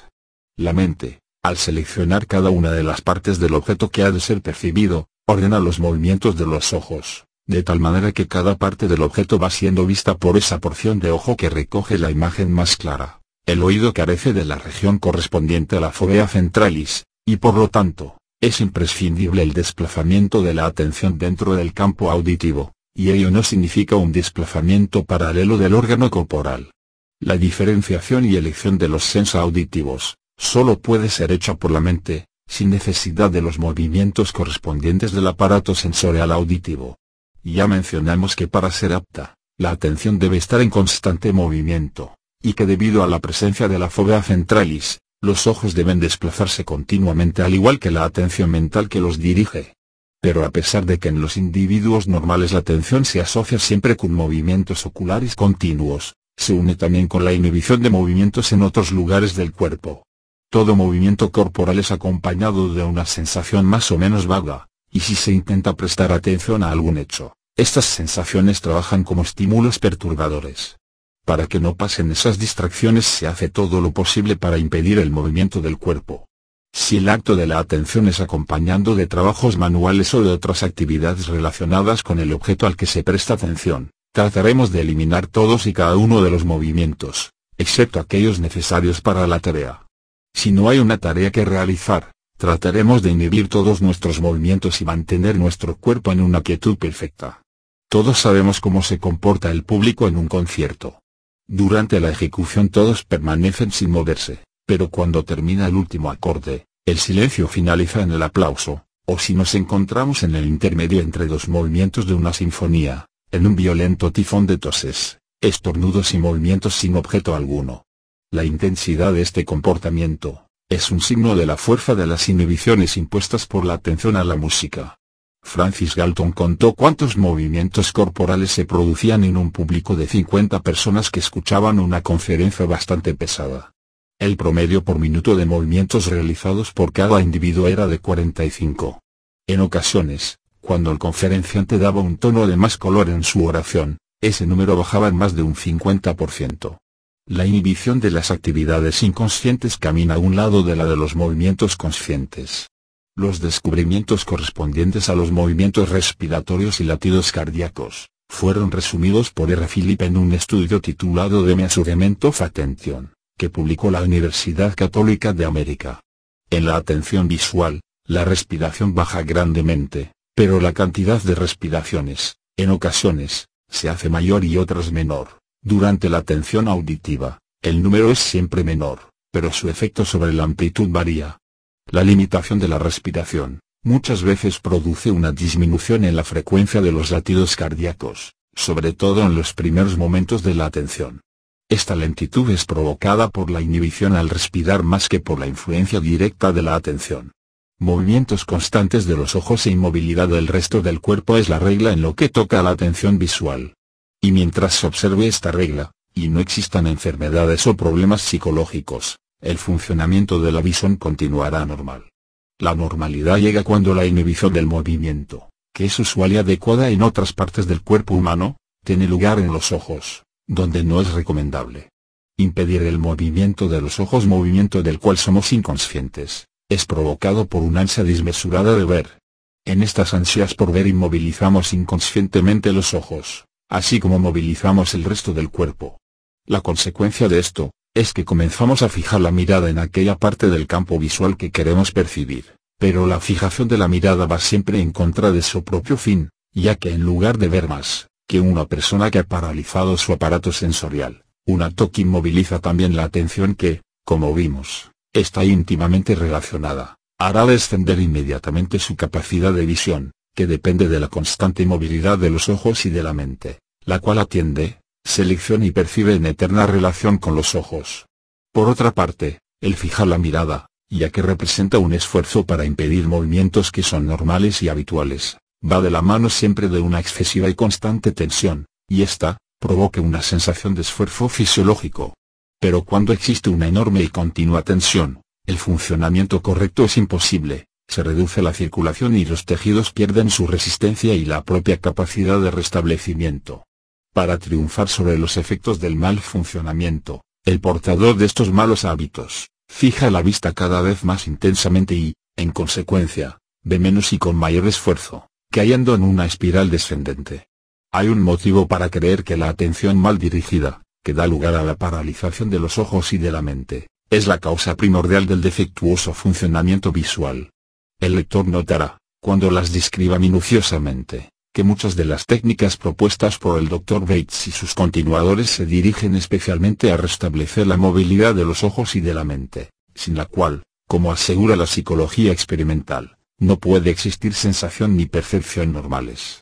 Segunda sección, capítulo 6. Relajación. En esta segunda sección hablaré con detalle de cierto número de beneficiosas técnicas propuestas por el Dr. Bates y otros expertos en el arte de ver. Las instrucciones leídas jamás reemplazarán los consejos personales de un maestro capaz, como tampoco es posible en un pequeño libro explicar con exactitud la importancia que debe darse a determinada técnica en cada caso particular de mal funcionamiento visual. Cada persona tiene sus propios conflictos. Con el conocimiento adecuado, cualquiera puede encontrar la solución de esos conflictos pero, particularmente en los casos difíciles, un maestro apto y con experiencia descubrirá el problema de un modo más directo y será capaz de aplicar sus conocimientos con mucha más eficacia que el enfermo por sí mismo. No obstante, y a pesar de esto, las instrucciones impresas pueden ser de alguna utilidad, pues el arte de ver comprende determinado número de técnicas que les sirven a todos, sin importar la naturaleza y graduación del mal funcionamiento. Muchas de esas técnicas son increíblemente simples. En consecuencia, no hay peligro de que sean mal entendidas por quienes siguen las descripciones que hacemos de ellas. Un libro jamás podrá ser tan bueno como un maestro competente, pero de todas formas siempre es mejor que nada. Relajación pasiva, palmeado. La relajación, como sabemos, puede ser de dos tipos, pasiva y dinámica. El arte de la visión comprende técnicas para realizar ambas formas, relajación pasiva de los órganos visuales durante el descanso, y dinámica mediante el funcionamiento normal y natural de estos órganos en las etapas de actividad. Por lo que toca a las estructuras de la visión, se puede lograr la relajación pasiva total, pero no es tan beneficioso que un estado mixto en que se mezclan partes de ambos tipos de relajación. Lo primordial de estas técnicas de relajación pasiva, es la que el Dr. Bates llama palmeado en esta, los ojos se cierran y se cubren con las palmas de las manos. Para no presionar los glóbulos oculares, que jamás se deben presionar o masajear, la parte inferior de las palmas se ubicará sobre los huesos malares, y los dedos sobre la frente. Así puede impedirse completamente la entrada de luz, aunque los glóbulos oculares no se toquen con las palmas de las manos. El palmeado puede practicarse mejor si nos sentamos con los codos sobre una mesa o sobre un cojín grande y duro colocado sobre las rodillas. Cuando los ojos están cerrados y se impide la entrada de luz al interponer las manos, la gente con los órganos de la visión relajados ve el campo de la sensación totalmente negro. No así cuando el funcionamiento visual es normal. En lugar de negrura, estos individuos ven nubes grises que se mueven, franjas de luz, manchas coloreadas o una multiplicidad infinita de combinaciones. Cuando se logra la relajación pasiva de ojos y mente, estas ilusiones de movimiento, luz y color comienzan a desaparecer y se reemplazan por una negrura semejante. En su obra Perfect Shift Without Glasses, el Dr. Bates recomienda que la persona, mientras practica el palmeado, vislumbre la negrura. El objetivo de esto es llegar, mediante la imaginación, a una real visión del negro. La técnica que define es útil en algunos casos, pero en otros, muy probablemente la mayoría entre los individuos de visión defectuosa, el intento de imaginar el negro a menudo trae esfuerzos conscientes. La técnica así usada va contra su propia finalidad, que es la relajación. En los últimos años de su vida el Dr. Bates, rectificó su procedimiento, y gran parte de sus continuadores siguió su ejemplo. Ahora la persona que cubre sus ojos con las palmas de las manos ya no debe imaginarse lo negro, sino ocupar la mente en recordar hechos placenteros e incidentes de su vida personal. Después de un tiempo más o menos largo, según la intensidad del esfuerzo realizado, el campo visual aparece uniformemente negro. Así que se logra el mismo efecto que imaginando la negrura, pero sin el riesgo de realizar esfuerzos conscientes o de crear tensiones. Al recordar episodios del pasado, debemos evitar de lo que podríamos llamar fijación de la mente. Al fijar la mente con excesiva rigidez sobre un solo recuerdo, puede fácilmente producir la inmovilización correspondiente de los ojos. No hay nada extraordinario ni misterioso en esto, en efecto, dada la estructura unitaria del organismo humano, esto es, cuerpo y mente, este fenómeno es perfectamente entendible. Para evitar la fijación mental y la de los ojos, se deben recordar, mientras se practica el palmeado, objetos que están en movimiento. Por ejemplo, podemos recordar nuestra infancia, imaginarnos que estamos paseando, y en el paisaje recordado ver cómo las partes constituyentes cambian al movernos. De igual manera, en las escenas evocadas pueden abundar los seres humanos, animales, etc. El viento mueve las hojas de los árboles y lleva las nubes a través del cielo. En este mundo de fantasía, donde nada está quieto ni es rígido, no hay peligro de inmovilizar los ojos internos fijando la mirada, y cuando los ojos internos se mueven sin parar, los ojos externos tendrán similar libertad. Utilizando la memoria y la imaginación en esta forma es posible combinar, en el acto del palmeado, las características benéficas de la relajación pasiva y de la dinámica, reposo y funcionamiento natural. Creo que esta es una de las razones fundamentales por lo que el palmeado es para los órganos de la vista más efectivo que cualquier forma de relajación totalmente pasiva. Al inhibirse completamente la actividad, de la memoria y la imaginación, la relajación pasiva total se obtendrá con cierta práctica, hasta el punto en que los párpados y el globo ocular mismo pierden su tono. Un estado así se encuentra tan lejano al normal de los ojos, que su logro no ayuda en nada a mejorar la atención. En cambio el palmeado, mantiene la actividad respecto a la capacidad mental de la atención y de la percepción, al tiempo que descansa los ojos. Hay otros motivos para la eficacia del palmeado que son de índole físico.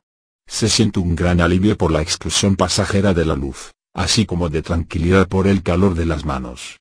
Por otro lado todas las partes del cuerpo tienen su potencial particular, y es posible que, poniendo las manos sobre los ojos, se influya de algún modo sobre el estado eléctrico de los órganos cansados, algo que fortifique los tejidos indirectamente tranquilice la mente. De cualquier forma, los resultados del palmeado son notables. La fatiga se elimina rápidamente, y cuando se descubren los ojos la visión mejora, al menos por cierto tiempo. Cuando se realiza un esfuerzo y la visión es defectuosa, no hay nada tan eficaz como el palmeado. Los que han conocido sus beneficios practican esta operación a intervalos regulares. Otros prefieren aprovechar las oportunidades que se les ofrece cada día, o cuando su cansancio vuelve necesario producir un alivio. Aún en quien lleva la vida más activa existen periodos de reposo que, utilizados con habilidad, pueden relajar los ojos y la mente, mejorando así la visión y facilitando el trabajo posterior. En todos los casos, es importante recordar que es preferible prevenir que curar, y que, dedicando solo algunos minutos a la relajación, podemos ahorrarnos largos periodos de fatiga y de menor eficiencia visual. Empleando las palabras del señor M.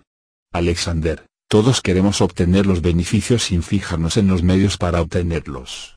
Sin embargo, basta meditar un momento para darse cuenta de que la naturaleza de los instrumentos empleados, determinará siempre la naturaleza del fin logrado. Con los ojos y la mente que los gobierna, los medios que conllevan esfuerzo constante, reducen la visión y hacen declinar el estado físico general, provocando además fatiga mental. Si nos damos algunos descansos de adecuada relajación, mejoraremos los medios para el logro del fin propuesto, alcanzando fácilmente nuestro objetivo que es primero que nada, ver bien, y después, cumplir satisfactoriamente las tareas para las que una buena visión es necesaria. Buscad en primer término el reino de Dios y sus virtudes y el resto llegará por sí solo. Estas palabras muestran una verdad tan profunda a nivel de las habilidades psicofísicas, como en los planos de espiritualidad, ética y política. Practicando una función visual relajada del tipo que la naturaleza nos entrega, el resto se nos dará en la forma de una mejor visión y de una mayor capacidad para el trabajo. Si, por el contrario, insistimos en nuestro deseo de alcanzar ese fin solamente sin reparar en los medios empleados, proponiéndonos una visión más correcta, mediante recursos mecánicos para disimular los síntomas, y una mejor eficacia, mediante un esfuerzo sin descanso, terminaremos por ver cada vez peor y por realizar peor nuestro trabajo. Guión cuando las circunstancias hagan difícil practicar el palmeado, se puede obtener cierto grado de relajación con el palmeado mental, es decir, cerrando los ojos, e imaginando que están cubiertos por las manos recordando algún hecho o episodio agradable, según mencionamos. Esta operación irá acompañada de un abandono consciente de los ojos y de vagos pensamientos que se relacionen con los tejidos forzados y fatigados.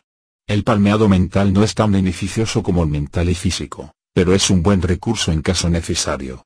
Capítulo 7. Parpadeo y respiración. Es difícil acertar si la relajación lograda mediante las técnicas referidas en este y el siguiente capítulo, es principalmente pasiva o principalmente dinámica. Afortunadamente la respuesta a esta duda, carece de importancia práctica. Lo más significativo es que están destinadas a impedir el esfuerzo y la tensión, que todas pueden practicarse como ejercicios de relajación en periodos específicamente destinados a ese fin, y que todas pueden ser incorporadas a nuestra diaria actividad de la visión para producir y mantener el estado de relajación dinámica que se liga con el normal funcionamiento. Comenzaré haciendo un breve examen de parpadeo, considerando su importancia en el arte de ver. Hábitos normales y anormales en el parpadeo. El parpadeo tiene, principalmente, dos funciones, lubricar y limpiar los ojos mediante las lágrimas, haciéndolos reposar periódicamente e impidiendo la entrada de luz. La sequedad de los ojos los predispone a la inflamación y es causa de la visión confusa. De ahí la obligatoriedad de lubricación frecuente, es decir, de constante parpadeo. El polvo, al igual que una ventana, se pega hasta en las superficies más pulidas, volviendo opaco el material más transparente. Los párpados, al cerrarse, lavan las superficies expuestas de los ojos con lágrimas impidiendo que se sequen. Por otro lado, si el parpadeo es permanente, como debe ser, la luz no entrará a los ojos durante un periodo que puede calcularse en un 5% o más de las horas de vigilia. Los ojos que logran la relajación dinámica, parpadean con más constancia y facilidad. Pero cuando provocamos un esfuerzo, el parpadeo tiende a volverse más infrecuente y los párpados se cierran espasmódicamente. Esto se debe al mismo defecto en la dirección de la atención que produce la inmovilización del aparato sensorial.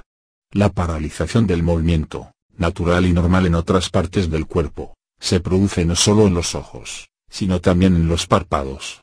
Una persona que fija mucho la mirada, solo cierra los párpados muy de vez en cuando. Esto es un hecho tan común, que cuando los novelistas la traen a colación, suelen usar la frase miraba sin pestañear. El movimiento, como desde hace tiempo señalan los psicólogos, es uno de los requisitos imprescindibles de la visión y de la percepción. Pero cuando los párpados se vuelven tensos y relativamente inmóviles, los ojos siguen su ejemplo. En definitiva, quien quiera aprender el arte de la visión deberá convertir en hábito el parpadear con frecuencia y sin esfuerzo. Cuando la movilidad se ha restablecido en los párpados, el restablecimiento de la movilidad para el aparato de la sensación será relativamente sencillo. Los ojos gozarán también de mejor lubricación, mayor descanso y mejor circulación, lo que siempre se relaciona con los movimientos musculares no forzados. Los que parpadean poco y espasmódicamente como sucede en la mayoría de los sujetos de visión defectuosa, deben adquirir conscientemente el hábito del parpadeo frecuente y sin esfuerzo. Esto puede lograrse mediante ejercicios de parpadeo. Media docena de parpadeos rápidos, como el aleteo de una mariposa seguida de algunos segundos de oclusión relajada de los párpados. Después, otra vez parpadeos y nueva oclusión así sucesivamente durante un minuto. Si se repiten constantemente, es decir cada hora aproximadamente, estos ejercicios comenzarán a formar el hábito de parpadear con frecuencia durante el día. Un individuo que parpadea conscientemente, será consciente de sus tendencias a movilizar los ojos y los párpados, evitando la incipiente fijeza de la mirada mediante frecuentes y sencillas oclusiones de los párpados. El parpadeo frecuente es fundamental para los que se dedican a un trabajo difícil, detallado y que exige gran atención. Cuando se realizan tareas de este tipo, es muy fácil fijar la vista y los párpados con la consiguiente fatiga, esfuerzo, sequedad en la córnea, inflamaciones y alteración de la visión. El frecuente parpadeo producirá un alivio tan grande que, ciertamente, no está en proporción con la simplicidad de los medios requeridos. Además del parpadeo podemos exprimir periódicamente los ojos, cerrándolos con fuerza reforzando la acción de los párpados con la de los otros músculos de la cara. Así se debe hacer cuando queramos frotarnos los ojos, un método bárbaro y brutal que se realiza con los nudillos sí que podemos hacer con mucha mayor seguridad y de un modo más eficaz con los párpados. En algunas circunstancias, aunque no haya ardor ni otra molestia en los ojos, podemos practicar esta técnica para aumentar la circulación local y para estimular la presencia de las lágrimas. El masaje en los ojos no es recomendable pero una suave fricción en las sienes dará muchas veces un efecto tranquilizante y consolador. El cansancio ocular puede aliviarse frotando y masajeando los músculos de la parte superior de la nuca, en algunos casos de visión incorrecta. El tratamiento adecuado suministrado por un osteópata producirá óptimos resultados. Las personas sometidas a constantes esfuerzos oculares, pueden hacer uso ventajoso de este tipo rudimentario de masaje, dos o tres veces por día, seguido luego por un periodo de palmeado. Hábitos normales y anormales en la respiración. Como mencionamos en la primera parte de este libro, la psicología experimental ha señalado las relaciones que hay entre la atención, la amplitud y el número de respiraciones. Se ha observado que cuando miramos algo atentamente, solemos suspender la respiración durante algunos segundos, y cuando volvemos a respirar, los movimientos respiratorios son menos profundos que de costumbre. El motivo es que cuando buscamos concentrar nuestra atención, los sonidos y la sensación de movimiento muscular relacionados con la respiración, nos distraen. Acabamos con estas distracciones respirando menos profundamente o impidiendo la respiración durante un tiempo relativamente prolongado. En su esfuerzo por ver, las personas con visión defectuosa llevan hasta límites anormales esta influencia normal de la respiración. Son muchos los que al poner atención a alguna cosa que desean particularmente ver, actúan como si estuvieran buscando perlas, y se mantienen por largos espacios sin respirar pero la visión está condicionada en gran parte por la buena circulación, y la circulación solo es buena si la cantidad de sangre es suficiente, cosa que no pasa cuando la mente está en tensión y los ojos se hallan en un estado de tensión muscular nerviosa, además de buena calidad, lo que no ocurre cuando las respiraciones están limitadas, ya que no permite que la sangre reciba el oxígeno suficiente. La cantidad de sangre en, y alrededor de los ojos, puede ser aumentada por la relajación pasiva y dinámica. La calidad será mejorada aprendiendo conscientemente a respirar, incluso cuando prestamos atención. Hay técnicas de relajación que ya han sido expuestas, y más adelante tendremos oportunidad de nombrar algunas otras. Aquí solo nos dedicaremos a la respiración. Si se desea corregir hábitos anormales al respirar, hay que comenzar por darse cuenta de que son anormales. Es necesario tener claro el hecho de que en los individuos con visión defectuosa, Existe una correlación entre la atención y una actuación completamente innecesaria y sin duda peligrosa sobre la respiración. Cuando no se tiene en cuenta esto, cuando ese pensamiento se quita de la conciencia, frecuentemente ocurre que al dirigir nuestra vista hacia alguna cosa, actuemos como si fuéramos pescadores de perlas que necesitan hacer varias zambullidas a lo profundo del mar. Pero no lo somos, y nuestro hábitat no es el agua, sino el aire que nos da el oxígeno. Por eso, al llenar los pulmones de aire, lo haremos sin esfuerzo, alternando las inspiraciones y las expiraciones en forma natural y no violentamente como si estuviésemos haciendo ejercicios de respiración profunda. Mientras respiremos de esta manera, sigamos dirigiendo la atención hacia los objetos que queremos ver. En los últimos capítulos de este libro explicaremos la forma adecuada de dirigir la atención. Será posible, después de practicarlo, que la atención se concentre mientras la respiración funciona normalmente, inclusive más profundamente que en los momentos ordinarios. En poco tiempo llegaremos a respirar automática y habitualmente mientras enfocamos la atención.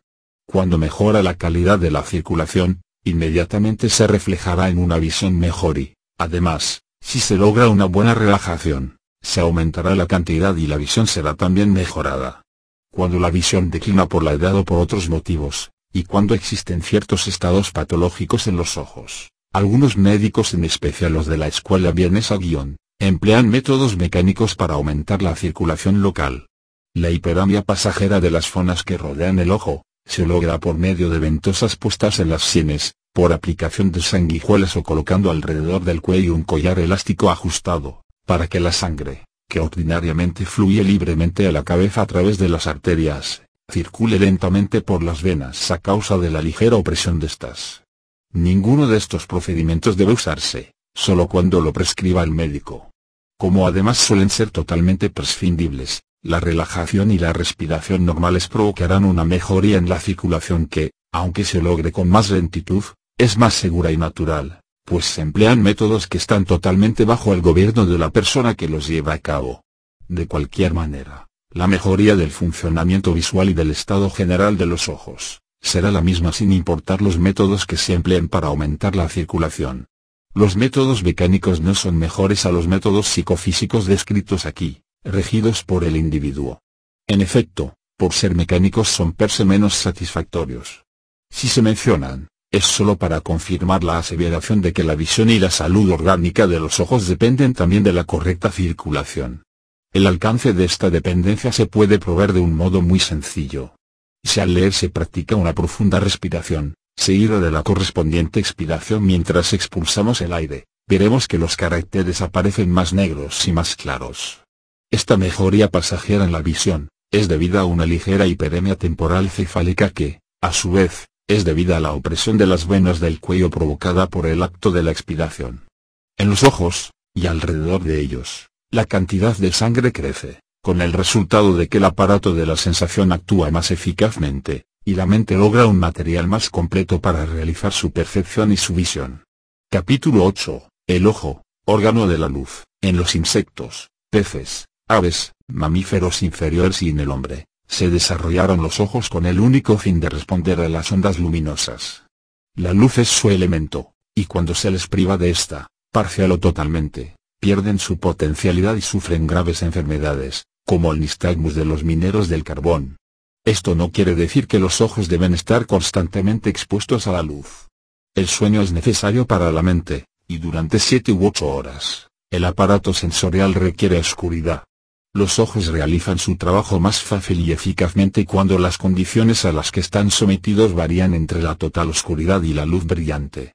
El miedo a la luz, un hecho común, recientemente se ha desarrollado la creencia nociva e infundada, de que la luz es mala para los ojos. Se cree de pronto que un órgano que durante millones de años se ha adaptado a la luz solar de cualquier intensidad, se ha vuelto incapaz de tolerar la luz diurna sin la intervención atenuadora de los anteojos oscuros o la luz artificial, salvo cuando se difunde a través de vidrios deslustrados o se refleja desde el techo. Esta teoría de que el órgano encargado de percibir la luz no es adecuado para recibirla, se ha puesto de moda en los últimos tiempos. Antes de la guerra de 1914 era, si no mal recuerdo, muy raro ver a alguien que llevara gafas negras.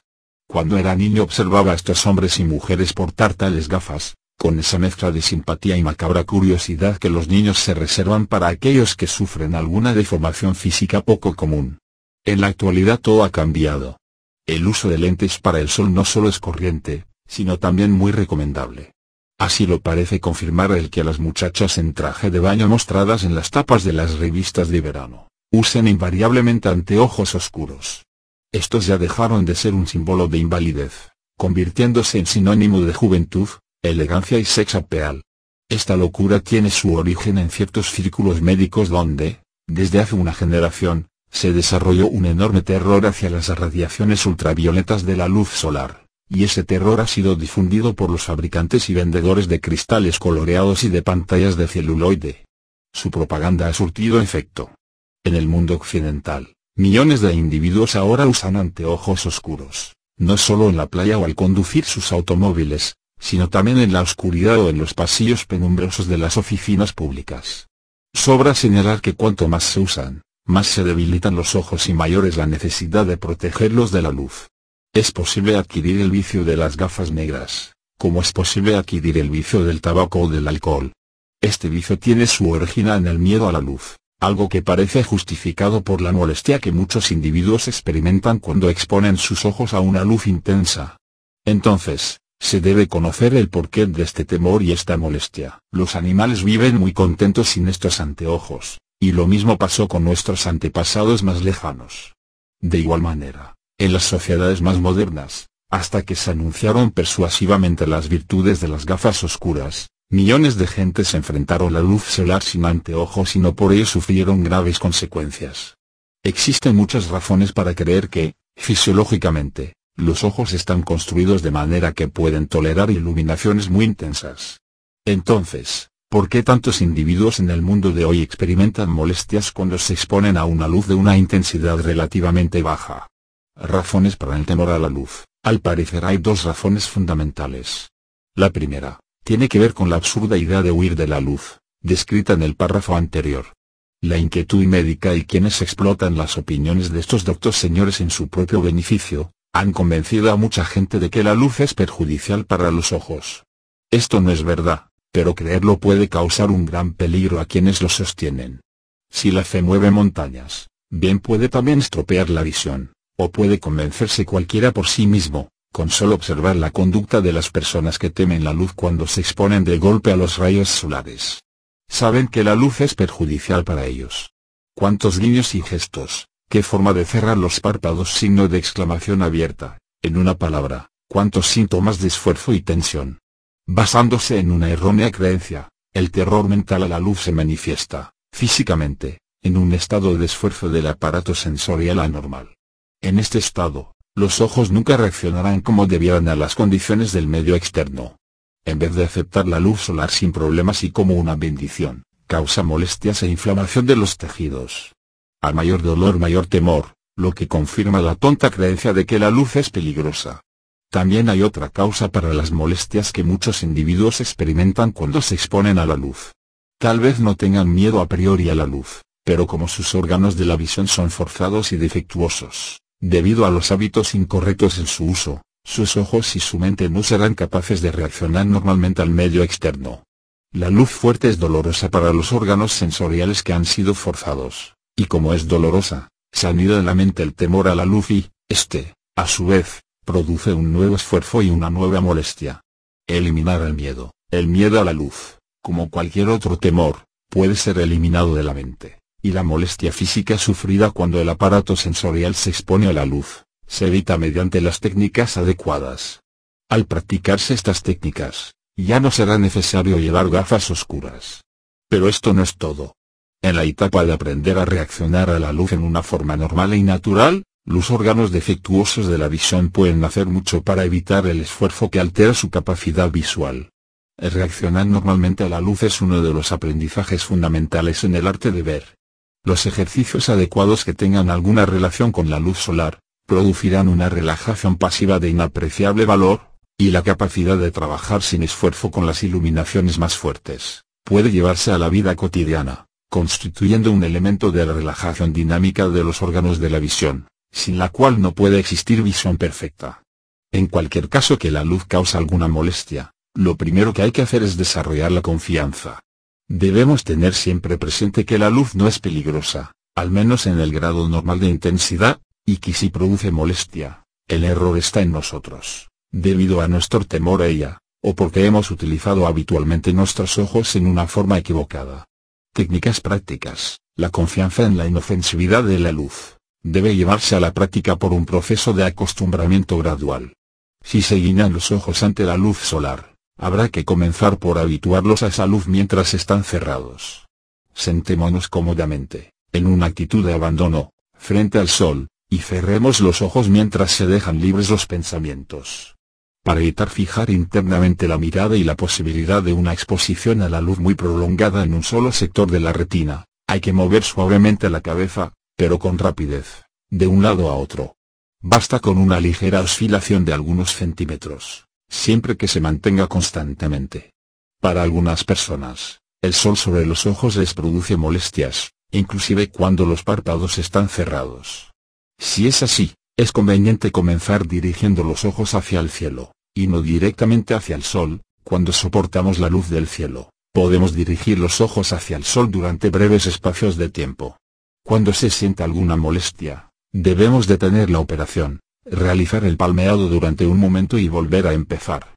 Los párpados, cerrados pueden ser expuestos al sol varios minutos cada vez, con pequeños intervalos para el palmeado, si se siente la necesidad, y la operación puede repetirse varias veces en el curso del día.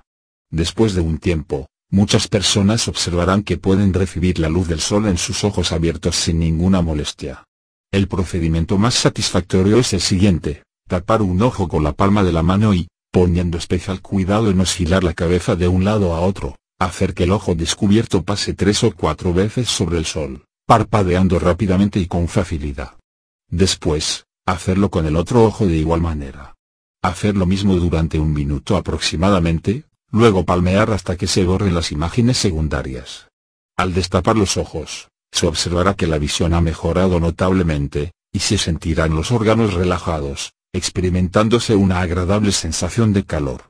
Cuando los ojos son asoleados alternativamente del modo señalado, la luz parece menos molesta que cuando ambos se asolean al mismo tiempo. Como la iluminación surge como más intensa, el asoleado simultáneo en ambos ojos puede provocar la obstrucción involuntaria, que hay que vencer con esfuerzo, y que a su vez, produce tensión. Este esfuerzo puede impedir que se alcance la total relajación que comúnmente sigue a la operación descrita.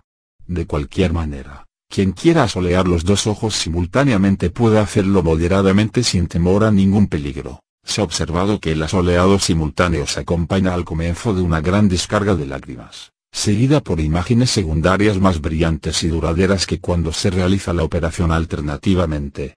Las lágrimas actúan como lubricante, y las imágenes secundarias desaparecen de inmediato con el palmeado.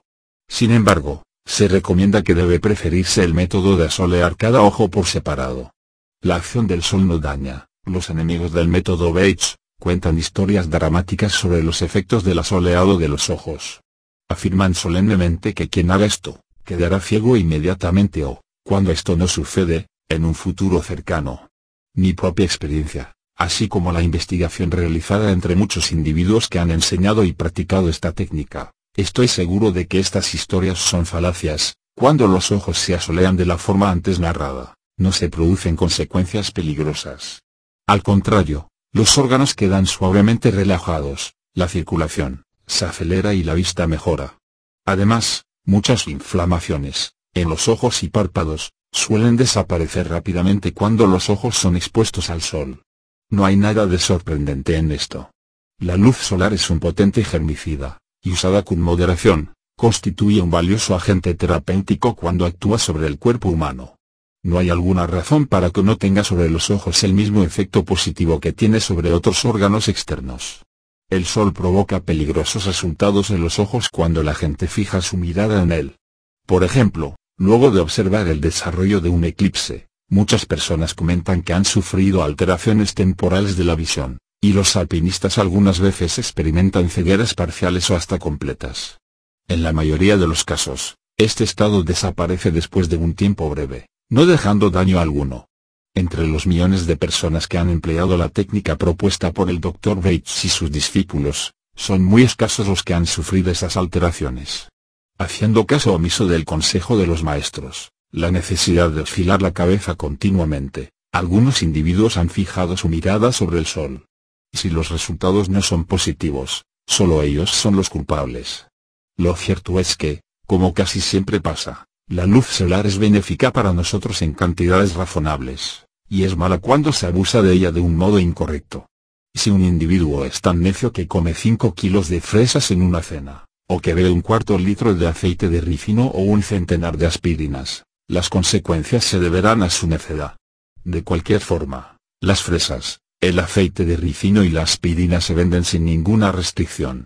Lo mismo puede afirmarse de la luz solar. En ningún verano faltan los necios que toman baños de sol hasta quemarse la piel y sufrir las consecuencias, altas calenturas. No obstante, los baños de sol son permitidos y aconsejables, pues son beneficiosos para quien los toma de un modo razonable. Lo mismo pasa con los ojos. Si a pesar de los buenos consejos algunos tontos fijan su mirada sobre el sol, y temporalmente alteran su visión, no veo el porqué desalentar a aquellos que con inteligencia se someten a la práctica antes detallada, y que seguramente resultará positiva. Quienes sepan tomar el sol con los ojos cerrados, y luego con los ojos abiertos, notarán una progresiva disminución de su malestar ante las iluminaciones brillantes. El temor a la luz y la molestia que ella causa desaparecerán. Se dejarán para siempre lentes oscuros, los guiños y los gestos, así como el esfuerzo que siempre se liga con el miedo y el malestar. Para sostener las reacciones comunes a la luz, hay que practicar diariamente una versión modificada de la técnica detallada. Si la luz se nos presenta desagradablemente brillante al salir de casa, se cerrarán los ojos por un instante y luego, pensando en otras cosas, volverán a abrirse suavemente. Después dirigiremos los ojos hacia el sol manteniendo los párpados cerrados durante algunos segundos, oscilando siempre la cabeza de un lado a otro y luego abriendo los ojos. Después, cuando se contemple la claridad del medio que nos rodea, parecerá muy tolerable y no se sentirá esfuerzo ni tensión. Esto se repetirá con intervalos frecuentes al salir a la calle en los días muy claros. Con esto, aprenderá a mantener los ojos en un estado de relajación dinámica y a mejorar la visión. En la noche puede usarse un foco brillante de luz artificial como sustituto del sol. Para esto, así como para leer, es muy útil un reflector de 150 watts. Estas lámparas son plateadas en su cara posterior, transparentes en su frente, y el rayo de luz que envían produce una iluminación de mil bujías a un metro o metro y medio de distancia. Usando el mismo procedimiento que el empleado con la luz solar, se hará caer su centro sobre los ojos cerrados y después sobre los ojos abiertos. Lo mismo que en el caso del sol, se obtiene una mejoría en la relajación, en la circulación y en la visión. Quienes deseen aumentar la iluminación, pueden reflejar la luz desde el foco hacia sus ojos mediante un espejo redondo. En el reflejo del espejo, el calor y la iluminación no cambiarán mucho de los rayos solares en un día brillante. Capítulo 9. Fijación central. En los siguientes tres capítulos, tocaremos algunos procedimientos tendentes a facilitar la movilidad de los órganos defectuosos de la visión. Por más de 50 años, La psicología experimental ha proclamado que el conocimiento correcto del mundo exterior depende del movimiento.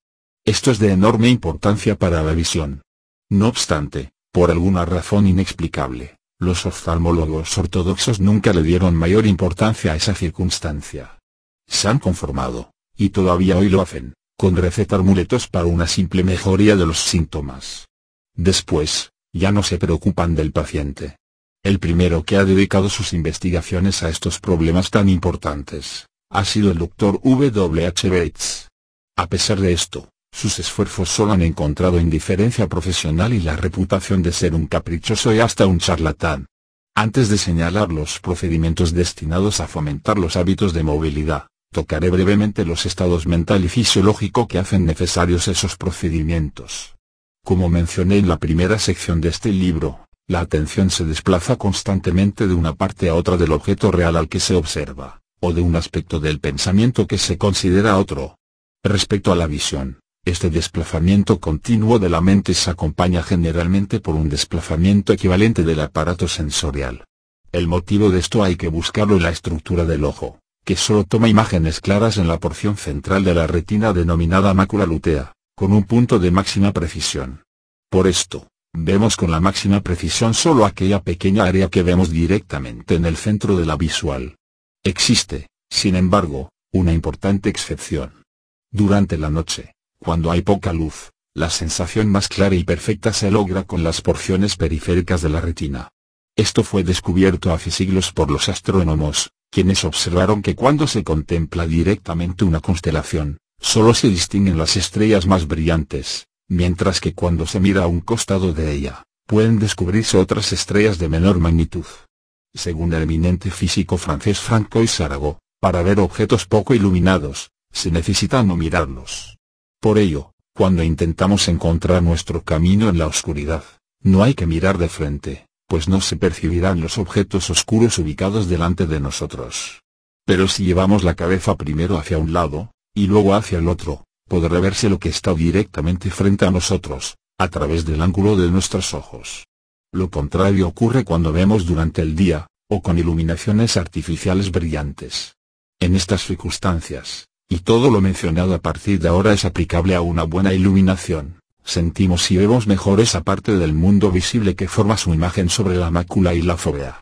Todas las imágenes tomadas por las porciones periféricas de la retina, observan una forma más confusa y colores menos fijos que las recogidas por la pequeña zona central. A la distancia media de la lectura, 25 centímetros aproximadamente, podemos ver sin inconvenientes toda la página de un libro. Pero la zona de mayor claridad, es un círculo de centímetro y medio de diámetro, y el máximo grado de precisión lo constituye una sola letra ubicada en el centro de ese círculo. Esta letra representa aquella parte del mundo visible cuya imagen cae en un momento dado sobre la fovea centralis. Este círculo forma su imagen sobre la mácula, que rodea la fovea centralis. El resto de la página, es apreciado por las porciones periféricas de la retina, observándose menos claramente.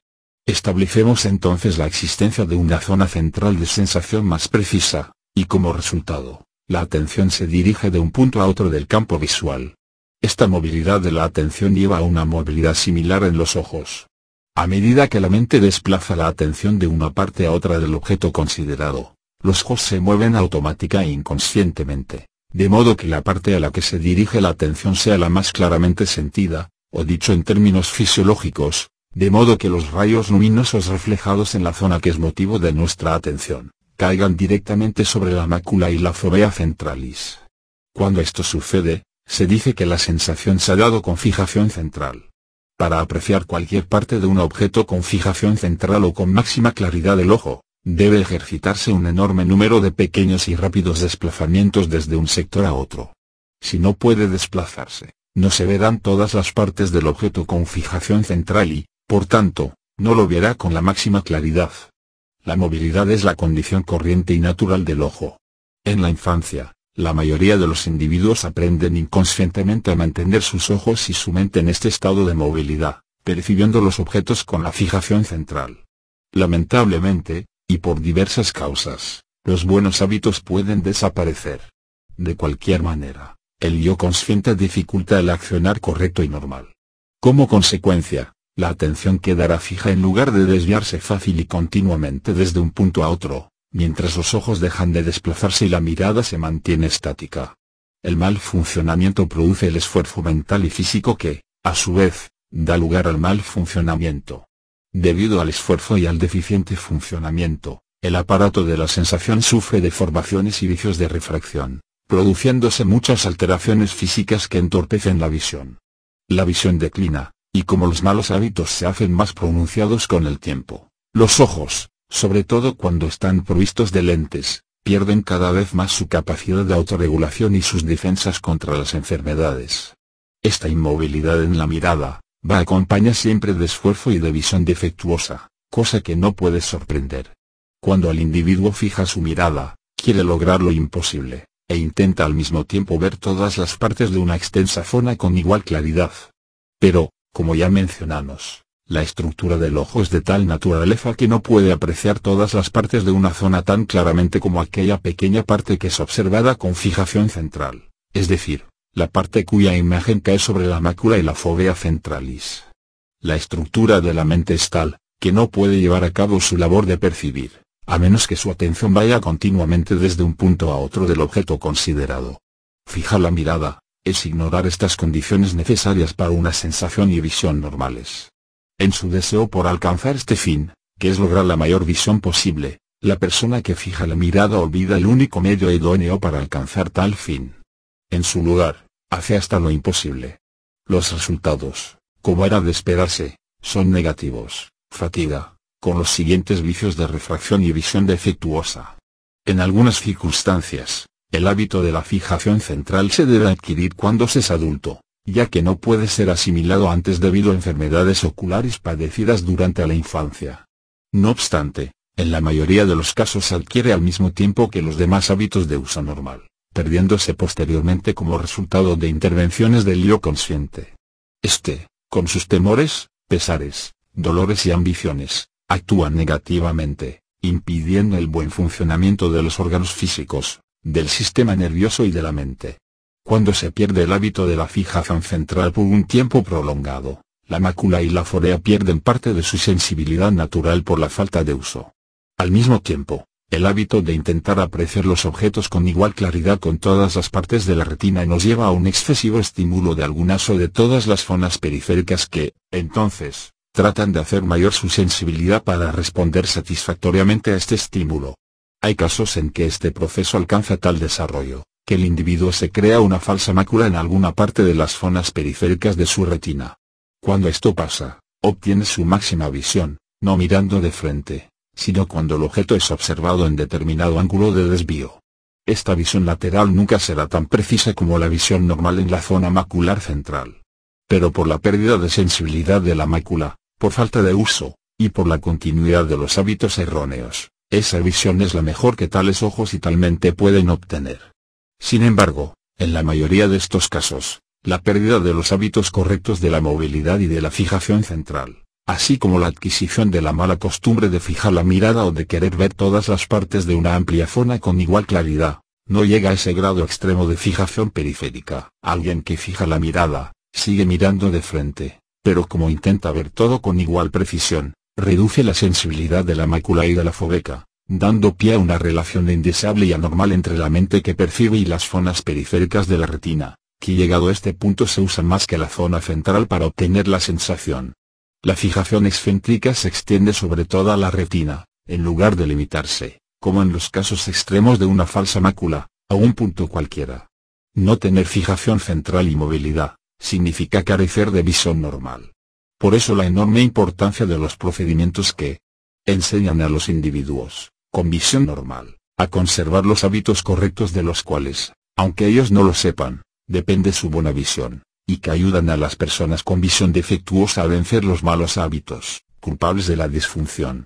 Las personas que nunca han logrado la fijación central, y las que cuya fijación periférica llega a un grado extremo, necesitarán de los servicios de un maestro hábil con experiencia. El reposo, si se les enseña cómo deben practicarlo, será también muy beneficioso para ellas. Sobre todo, para estas personas, pasaremos a describir las técnicas simples y eficaces, que detallamos a continuación. Capítulo 10. Métodos para facilitar los movimientos de los ojos y de la mente. La fijación central se puede enseñar directamente, mediante métodos que permiten al alumno apreciar que es imposible ver todas las partes de una amplia zona con igual claridad. También, se puede enseñar indirectamente, utilizando métodos que fomenten la movilidad, obligando a la mente a desplazar su atención y a los ojos a desplazar su mácula de un punto a otro del objeto considerado. Usando el método directo, se corre el riesgo de aumentar los esfuerzos que de por sí realiza el alumno. Puede ser más conveniente abordar nuestro fin indirectamente. Al igual que en el palmeado, el mejor camino para ver el negro no es intentar verlo, sino recordar escenas y hechos agradables de nuestro pasado. El mejor medio para lograr la fijación central no es tratar de ver una zona pequeña mejor que las restantes, sino desarrollar la movilidad que es la condición necesaria para ver, sucesivamente, pequeñas zonas de un objeto con máxima precisión. Por esto, comenzaré por describir algunas técnicas para aumentar la movilidad de los ojos y de la mente, exponiendo más tarde los métodos que llamamos directos, con el fin de que el discípulo se haga consciente de su proceso de fijación central. Quienes tienen una visión defectuosa deberán seguir el mismo orden en su práctica. Primero, aprenderán a mantener los ojos y la atención en constante y fácil movimiento. Más adelante, cuando los movimientos se hayan reactivado, aprenderán conscientemente a reconocer las manifestaciones de la fijación central y, al reconocerlas, aumentarán su intensidad. Balanceo Cuando nos movemos, los elementos del mundo exterior parecen moverse contrariamente. Los que están más cerca, aparentan moverse más rápidamente, y la rapidez de este movimiento ficticio disminuye al aumentar la distancia, de modo que los objetos más lejanos parecen estar casi estáticos, inclusive cuando se trata de un veloz tren o de un automóvil corriendo. Los diferentes procedimientos, a los que el Dr. Bates nombró general de balanceo, tuvieron al principio el fin de que las personas que los practican observaran este aparente movimiento de los objetos del mundo exterior y, mediante este método, fomentaran el estado de movilidad en el aparato sensorial y en la mente que lo rige. Cuando hay movilidad, las tensiones psicológicas y oculares se reducen la fijación de la mirada se reemplaza por un veloz desplazamiento de la fijación central y se logra una enorme mejoría de la visión. Se puede inventar y practicar un sinnúmero de variantes de balanceos, pero todos ellos lo son de alguno de los tipos fundamentales que describiremos. El balanceo corto se debe practicar frente a una ventana, puerta o en cualquier lugar donde pueda verse algún objeto cercano y otro más distante. Por ejemplo, la barra vertical del marco de la ventana puede servir como elemento próximo, mientras un árbol o parte de una casa ubicada al otro lado de la calle puede funcionar como objeto distante. En una habitación, el objeto próximo puede ser un trozo de hilo que cuelgue de la luz del techo, y un cuadro colgado en la pared puede servir como objeto distante. Manteniéndose erguido, con los pies separados aproximadamente 45 centímetros, se hará oscilar el cuerpo suave y constantemente, sin mucha rapidez, cargando el peso sobre cada pie alternativamente. La oscilación no debe ser muy grande con 30 centímetros basta, y la cabeza debe mantenerse perpendicular a los hombros, moviéndose al unísono con el tronco. Al oscilar hacia la derecha, el objeto próximo parecerá que se mueve hacia la izquierda en relación al objeto más distante. Al hacerlo a la izquierda, parecerá que se mueve hacia la derecha, este aparente movimiento se apreciará durante cierta cantidad de oscilaciones. Después, se cerrarán los ojos, y continuando la oscilación, se imaginará el aparente movimiento de la ventana sobre el lejano árbol del jardín o sobre la casa al otro lado de la calle. Luego, con los ojos abiertos, se harán nuevas oscilaciones, observando cómo se mueve la barra sobre el fondo. Volverán a cerrarse los ojos y se imaginará el movimiento. Esto se hará alternativamente durante unos minutos. Esta técnica tiene varias ventajas. Primero, se logra que la mente se dé cuenta del movimiento y se familiarice con él. También, ayuda a terminar con la mala costumbre de los dueños de ojos defectuosos que tienden a fijar la mirada. De igual manera, produce un desplazamiento inmediato de la atención y de la fovea centralis. Todo esto contribuye directamente a facilitar la relajación dinámica de los órganos de la visión. Una contribución indirecta al mismo objetivo se logra mediante el movimiento rítmico de oscilación, el cual actúa sobre mente y cuerpo en la misma forma tranquilizadora en que lo hacen los movimientos de una cuna o mecedora. A estas consecuencias tranquilizadoras del balanceo corto, el balanceo amplio suma la acción directa y benéfica sobre la columna vertebral, por la suave y constante oscilación. Cuando se realiza este balanceo, el individuo mantiene los pies tan separados como en el balanceo corto pero, en lugar de limitar el movimiento del cuerpo a una pequeña oscilación como la del péndulo, oscilará en un arco más amplio, cargando el tronco sobre las caderas y la cabeza sobre los hombros. Al oscilar hacia la izquierda, el peso cae sobre el pie izquierdo, levantando el talón derecho. Inversamente, cuando nos inclinamos hacia el lado derecho, levantamos el talón izquierdo. Cuando oscilamos de esta forma, los ojos cubren un arco de 180 grados o más. El mundo exterior parece oscilar alternativamente en una amplia curva. No hay que hacer ningún intento para prestar atención a nada de lo que se mueve en el campo visual. Mientras se practica esta oscilación, la actitud de la mente debe ser totalmente pasiva e indiferente. Poco importa lo que pasa a nuestro alrededor, y no hay que hacer ningún esfuerzo para percibir lo que sucede. La mente que selecciona y percibe está desconectada tratándose tan solo de una sensación pura, un organismo fisiológico que da un día de descanso a su yo consciente. Este día de fiesta del yo es increíblemente tranquilizador. Además, como generalmente el yo consciente es el responsable de la visión defectuosa, por albergar emociones negativas, por dirigir mal la atención o por algún otro motivo que se oponga a las reglas naturales del funcionamiento correcto, esta inhibición pasajera de las actividades del yo consciente es muy útil para terminar con los malos hábitos y despejar el terreno para formar nuevos y mejores. En el balanceo amplio, el aparato sensorial escapa temporalmente de su relación con la mente, que hace mal uso de él manteniéndolo estático en una mirada rígida, aprendiendo, una vez más, cómo funcionar en un estado de libre y sencilla movilidad. Podemos practicar sentados una variante del balanceo corte sin complicar la mecánica del procedimiento. Es la llamada oscilación con el lápiz. En este balanceo, el objeto cercano es un lápiz, incluso puede servir el propio dedo índice, que se mantiene vertical, a una distancia de 15 centímetros frente a la nariz. Oscilando la cabeza, se nota el aparente movimiento del lápiz sobre los objetos distantes que nos rodean. Los ojos deben cerrarse de vez en vez, y el aparente movimiento es seguido entonces por los ojos internos de la imaginación. Al abrirse los ojos pueden ser enfocados indistintamente sobre el lápiz y sobre los objetos más distantes. El balanceo debe realizarse en periodos bien elegidos entre las actividades de la vida cotidiana. La visión perfecta es imposible si no hay movimiento constante del aparato sensorial y de la atención. Cultivando el conocimiento de los movimientos aparentes de los objetos exteriores, Podemos educar sencilla y rápidamente nuestros ojos y nuestra mente inmóviles para que retomen los hábitos de la visión normal. Por esto, es importante para los individuos con visión defectuosa aplicar el balanceo, sin importar cuál sea la incorrección de su vista. Al movernos, debemos tomar en cuenta lo que sucede en el mundo que desfila ante nosotros. Cuando paseamos o viajamos en un automóvil o en un tren, hay que observar cómo se acercan y pasan los árboles, las casas, los postes y el pavimento. Dentro de las habitaciones, al girar la cabeza, hay que apreciar cómo parece moverse los objetos cercanos sobre los más distantes. Ser consciente de la aparente movilidad del medio, implica aumentar la movilidad de los ojos y de la mente, creando las condiciones para una mejor visión.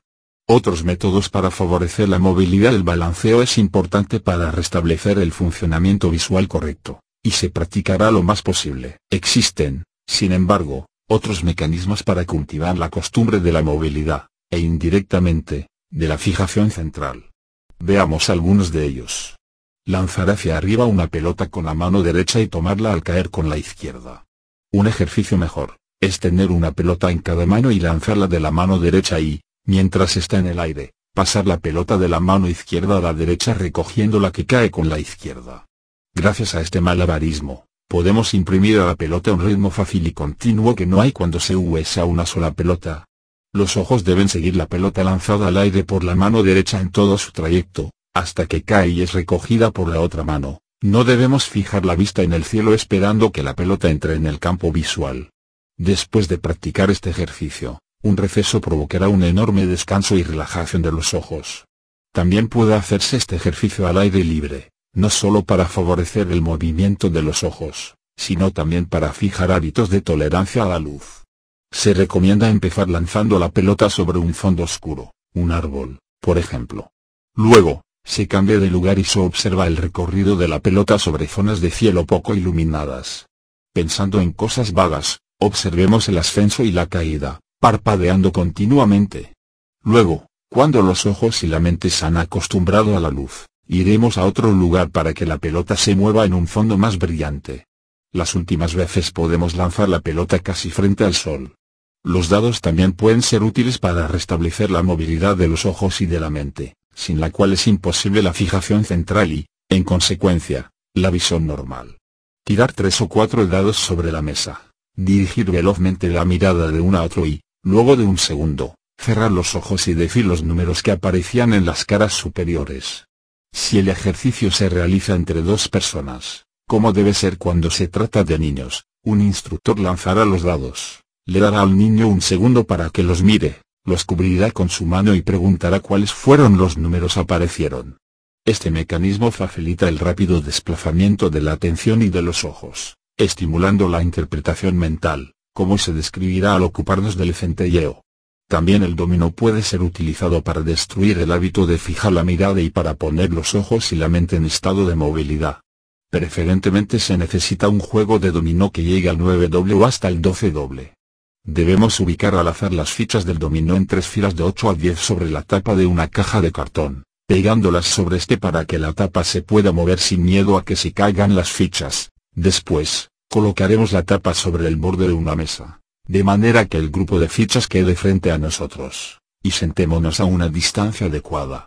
Si la visión lejana está más allá de nuestras posibilidades, moveremos la tapa hasta que las fichas se puedan ver sin ningún problema, aumentando la distancia a medida que la visión mejora. Ahora, tan rápidamente como se pueda, diremos los números de las mitades superiores de la primera hilera de fichas y después los de las mitades inferiores. Más tarde, los de las mitades superiores e inferiores de las otras hileras, y así sucesivamente. Esto se realiza sin tener un pensamiento concreto, con la mente relajada, y los ojos en movimiento desde una ficha a la otra parpadeando con frecuencia. Debemos cerrar los ojos un momento entre cada fila. Luego, volver a empezar diciendo el número de puntos, primero en cada línea horizontal de cada figura en las mitades superior e inferior de las fichas, después en cada línea vertical, luego en las diagonales. Más tarde se complica un poco el procedimiento, ya que debemos sumar el número total de puntos en las líneas verticales de las figuras superior e inferior de cada ficha, considerada en su conjunto. Estos procedimientos con el dominó, que tienen valor en todos los casos de visión defectuosa relacionado con el esfuerzo y la fijación de la mirada, son muy útiles en los casos de astigmatismo, junto con otros ejercicios que se describirán en el capítulo sobre ojeada. Hay estigmatismo cuando el radio de curvatura de la córnea no es idéntico en todos los meridianos. Los rayos luminosos se concentran y pasan por este medio deformado en forma irregular. En muchas personas, este proceso muestra bastantes variables. Los anteojos fijan la córnea en el estado en que se encontraba la deformación cuando se realizó el examen oftalmológico. Por esto, existen pocas esperanzas de mejoría cuando se usan lentes. Pero si la gente que padece de astigmatismo elimina sus lentes, aprendiendo el arte de la relajación pasiva y dinámica, además de cultivar los hábitos de movilidad mental y ocular, puede hacer mucho para disminuir o eliminar su incapacidad. Las fichas del dominó son muy fáciles de ver, y por esto, el veloz desplazamiento de los ojos mentales, auxiliado por los ejercicios con estas fichas, se realiza casi sin trabajo. La tensión baja, y al mismo tiempo, como los ojos se mueven de un lugar a otro, se produce un gran número de actos de sensación relajada a través de todas las partes de la córnea. Este ejercicio, parece actuar como un planchado sobre las deformaciones de la córnea.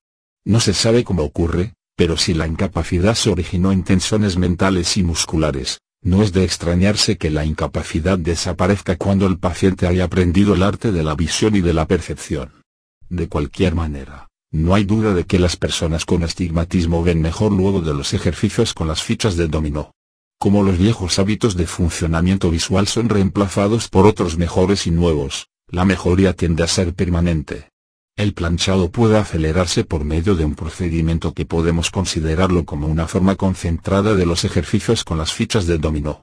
Tomar la tapa en que están fijadas las hileras de fichas, teniéndola con ambas manos a 8 o 10 centímetros de distancia, y moverla de un lado a otro horizontalmente. Este movimiento no superará los 20 centímetros, e irá acompañada por un movimiento equivalente de la cabeza pero en dirección contraria. Así, cuando la tapa se mueva hacia la izquierda, la cabeza se llevará ligeramente hacia la derecha y viceversa. No se hará ningún esfuerzo para ver los números de cada ficha. El movimiento conjunto de la tapa y de la cabeza serán suficientes para crear la ilusión de que no se trata de puntos separados, sino de líneas continuas y creadas por el ficticio movimiento de los puntos. Después de un par de minutos, este desplazamiento horizontal puede cambiarse de dirección, haciéndola ahora en un plano vertical. Mantener la tapa con su eje largo en ángulo recto con el suelo, y moverla de arriba hacia abajo, acompañando este movimiento con uno de la cabeza en la dirección opuesta, igual que en el caso de la oscilación horizontal. Estos ejercicios podrán parecer extraños y sin razón, pero es un hecho que, unido con los otros procedimientos descritos, ayudan a mejorar la visión de los individuos con astigmatismo, primero, temporalmente, y luego, en forma permanente. Capítulo 11. Ojeada. La técnica que el Dr. Bates llama ojeada, es fundamental para ayudar a la movilidad y aumentar la capacidad mental para la percepción e interpretación. Se puede considerar la ojeada como la antítesis de la fijación de la vista. En lugar de ver fijamente un objeto, de inmovilizar ojos y mente esforzándose por ver todas sus partes con igual precisión al mismo tiempo, se mirará rápidamente, luego se cerrarán los ojos y se recordará lo que se ha sentido en este rápido vistazo en lo desconocido. Luego de poca práctica en esta técnica, surge un interesante descubrimiento, el aparato sensorial realiza algo más de lo que cree la mente perceptora, sobre todo cuando ella ha formado malos hábitos que suponen esfuerzo. Existe un estado de conciencia en el que vemos sin saberlo, y creo que será útil dedicar algunos párrafos a la exposición de esta visión inconsciente, ya que el tema es de mucho interés teórico y de enorme importancia práctica. Visión inconsciente. Visión inconsciente es una expresión inexacta que se da a diferentes tipos de fenómenos. Empecemos por considerar la visión inconsciente que se da cuando realizamos un rápido movimiento reflejo para evitar cualquier peligro. En este caso los ojos sienten, y los músculos reaccionan antes que la mente pueda interpretar el sensum que amenaza en forma de un objeto externo eventualmente amenazante. Aquí, el sistema nervioso actúa con más rapidez que la mente, la cual no percibe ni ve hasta después de haberse iniciado la reacción que evita el peligro. Durante una fracción de segundo existe una visión inconsciente y una actividad muscular inconsciente. Algo similar pasa con el hombre que va por una calle con mucho tránsito o que recorre un camino difícil mientras platica o está sumido en sus pensamientos. No tiene un conocimiento consciente de los objetos que le rodean, sin embargo, su cuerpo se comporta como si lo tuviera, se para, camina y evita los obstáculos como si aisladamente su mente enfrentara el desafío que supone marchar con seguridad, en vez de estar dedicada a la charla o a sus pensamientos. En este caso la mente está en tal posición, que en todo momento puede apreciar lo que está siendo sentido, y en ocasiones toma realmente conocimiento de ello. Sin embargo, en los intervalos existe algún grado de visión inconsciente, de sensación con un mínimo de percepción. Finalmente, existe una forma de visión inconsciente más común y conocida que es la que tenemos en cualquier momento en que no percibimos todas las partes del campo visual que somos capaces de ver. El mundo está lleno de objetos, pero en algún momento solo nos importan unos pocos. Del campo visual tomamos aquellos sensa que nos importan, y dejamos el resto sin atender y sin percibir. Cuando la visión es normal, fisiológica y psicológicamente, podemos seleccionar los sensa que de hecho no elegimos para percibir. Este tipo de visión inconsciente es un último análisis voluntario, si no vemos conscientemente, es porque simplemente no queremos. Sin embargo, hay otros casos en que la visión inconsciente no es voluntaria, esto sucede cuando la mente es incapaz de reconocer por sí misma lo que los ojos recogen. Cuando esto pasa, miramos, pero no vemos. Esto puede deberse al hecho de que nada se sienta, o a que los sensas sean demasiado confusos como para ser interpretados. Pero esto no siempre pasa, algunas veces la sensación tiene lugar, y los sensas son suficientemente claros para ser percibidos. Pero de hecho no los usamos, y aunque en teoría podemos ver lo que miramos, la verdad no es así. En estos casos, siempre existe cierto grado de esfuerzo ocular y mental que muchas veces se relaciona, en principio como causa y luego como efecto, con algún vicio habitual de refracción. Es verdad que los sensa no percibidos, ligados a personas en este estado de fatiga, son más o menos débiles e indiferenciables. de cualquier manera pueden ser interpretados y percibidos como partes de objetos externos. El hecho de que no se comprendan o se perciban es debido al estado de esfuerzo que pone una barrera entre los ojos que sienten y la mente que percibe. Ahora bien, los sensa, como el Dr. Broad evaluó después de considerar todas las pruebas posibles, dejan siempre huellas némicas de cierta naturaleza que pueden ser reavivadas después, dando lugar a imágenes mnemónicas. Nada se conoce aún respecto a la esencia de estas huellas némicas o engramas. Pueden ser solo físicas, psicológicas o ambas. Lo poco que podemos decir acerca de ellas es que existen, y que pueden originar, en condiciones favorables, imágenes mnemónicas. La experiencia de los que se sometieron a un curso de reeducación visual, afirma la hipótesis que los sensa dejan huellas, y que pueden, por esto, ser recordados, aun en los casos en que no fueron percibidos por la mente cuando la gente con visión defectuosa echa una mirada sobre algo, generalmente no ve nada o a lo mucho una imagen confusa. Pero al desviar la mirada o cerrar los ojos, frecuentemente descubren que tienen una imagen mnemónica de lo que sintieron. Muchas veces esta imagen es tan débil, que difícilmente podemos ser conscientes de ella. Pero si nos detenemos un momento y buscamos llevarla a la conciencia, haciendo una conjetura al azar respecto a su naturaleza, es normal que la suposición haya sido correcta. Esto nos lleva a la conclusión de que podemos recordar lo que hemos sentido, pero no visto, con tal de que las tensiones mentales ligadas al yo consciente se relajen por la hipnosis o por otros medios más drásticos. Este requisito final es de gran importancia práctica. El esfuerzo, como hemos señalado, levanta un muro entre los ojos sensibles y la mente perceptora. Pero si los órganos cansados se relajan, por medio del palmeado, el balanceo y la acción del sol, el muro se vuelve más pequeño, y aunque no sea posible al principio percibir lo que el aparato de la sensación recoge cuando analiza un determinado objeto exterior, cada vez es más fácil, al cerrar los ojos, hacer una suposición exacta sobre la naturaleza de la imagen mnemónica que nace de las huellas dejadas por el acto de la sensación. Un buen maestro puede ser muy útil para llevar a la conciencia las imágenes mnemónicas de lo que solo ha sido sentido, sin que se haya producido visión alguna. Los niños, menos conscientes que los adultos, responden especialmente bien a las indicaciones de sus maestros.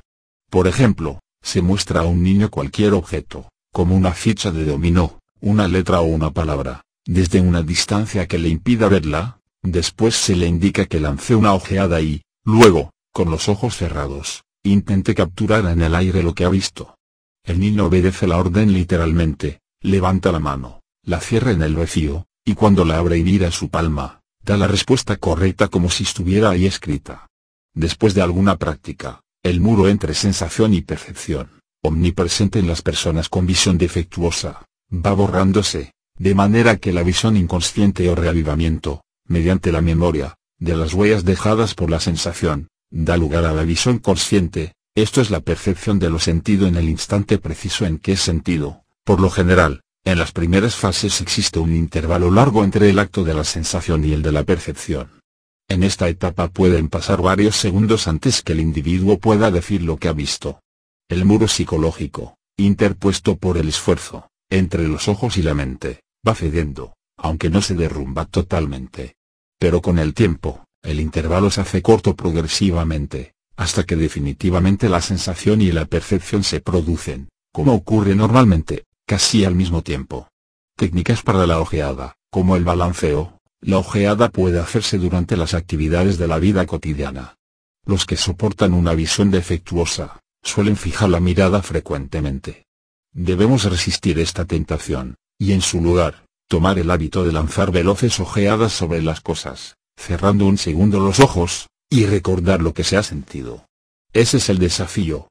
Los carteles y muestras de las tiendas, nos proporcionan un estupendo material para lanzar una rápida ojeada cuando pasamos ante ellas en automóvil o en camión.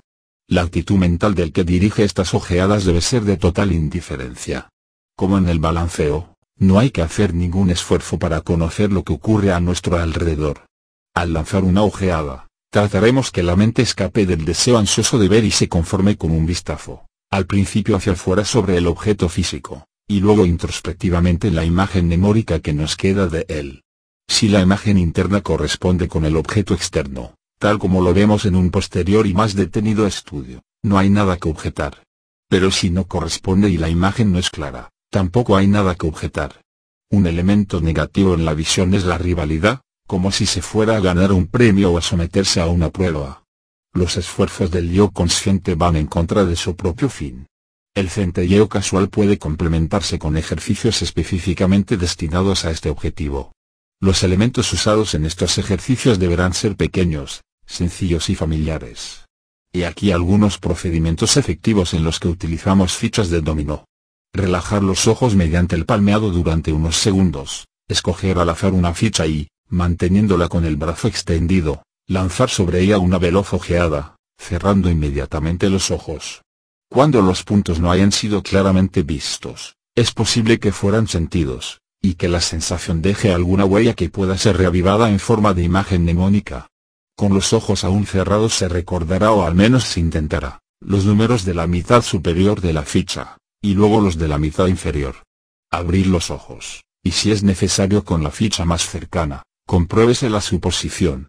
Si la suposición es exacta, todo está bien, y si no, poco importa. Tomemos otra ficha y repitamos la acción. Una variante más compleja del mismo procedimiento, puede ser elegir 12 fichas y colocarlas formando una hilera a lo largo del borde de una mesa. Sentarse frente a ellas en un límite de visión adecuado. Desviar nuestros ojos de izquierda a derecha a lo largo de la hilera, contando las fichas tan rápidamente como se pueda. Esta operación da a los ojos y a la atención una rapidez poco común, y es en sí misma, un ejercicio muy eficaz. Luego, observar la primera ficha y, cerrando los ojos, dígase los números de las mitades superiores e inferiores. Abrir los ojos y comprobar si nuestra suposición era correcta. Luego contar de nuevo toda la hilera, dirigir la mirada hacia la segunda ficha, cerrar los ojos, y decir los números. Sígase contando y dirigiendo rápidas ojeadas hasta que se alcance el final de la hilera. Si hay miopía, es difícil ver si no es a corta distancia, por eso, este ejercicio se realizará por primera vez a la distancia que exija el caso. Más adelante alejaremos las fichas y repetiremos la operación. De esta forma podemos aumentar gradualmente los límites de nuestra visión. Cuando la visión sea fácil y lejana y los inconvenientes se presenten solo en la visión cercana, se invertirá el procedimiento.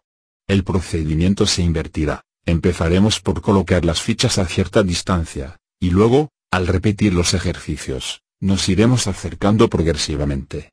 Capítulo 12. Desplazamiento, especialmente destinados a fomentar la movilidad mental y ocular. Los ejercicios señalados en los capítulos anteriores sirven también, indirectamente, para enseñar el arte de la fijación central.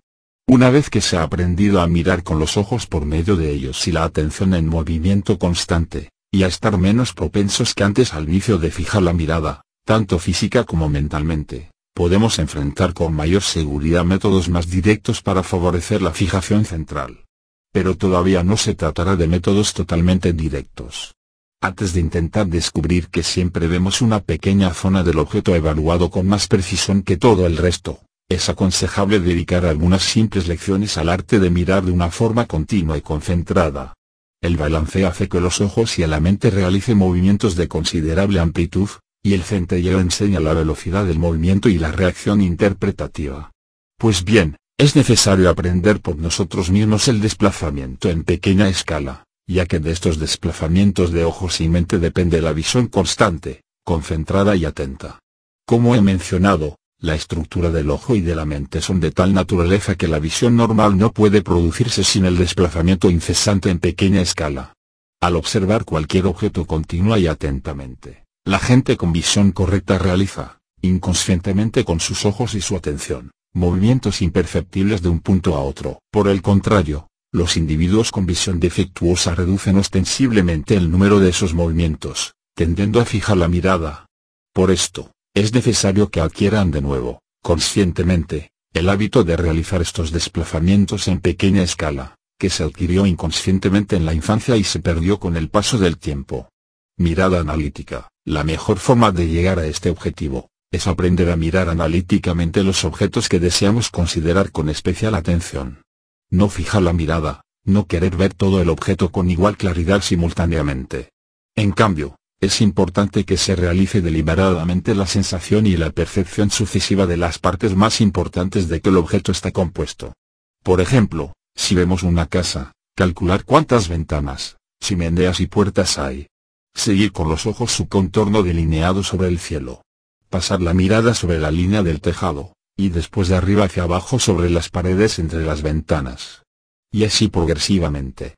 Esta forma de mirada analítica se recomienda en todos los sistemas destinados a aumentar la capacidad de la memoria y de la concentración. Capacita al observador a formar claros conceptos mentales de lo visto. En vez de fijar la mirada y quedarse con una vaga imagen a la que da el nombre de casa, el individuo que realiza este examen analítico nos podrá decir cierto número de hechos interesantes sobre la casa. Nos dirá, por ejemplo, que tiene cuatro ventanas y una puerta central en el piso de abajo, cinco ventanas en el piso alto, una chimenea y un tejado. Este detallado conocimiento de la casa, resultado del examen analítico, mejorará la visión del mismo objeto cuando se observe después. Veremos con más claridad las cosas que nos son conocidas, y un aumento en nuestra comprensión de un objeto tiende siempre a facilitar la sensación de este objeto en el futuro. De esta forma, la visión analítica no solo mejora la visión, obligando a los ojos y a la mente a desplazarse continuamente de un punto a otro, sino que también ayuda a mejorar la vista en momentos posteriores, haciendo mayor nuestro conocimiento conceptual del objeto considerado, haciéndolo más familiar y, por lo tanto, más fácil de sentir y percibir. El examen analítico puede ser convenientemente aplicado a objetos muy familiares, como las letras, los números, los anuncios y los rostros de parientes y amigos. Por muy bien que creamos conocer tales cosas, estamos casi seguros de que contemplándolas analíticamente las conoceremos aún mejor.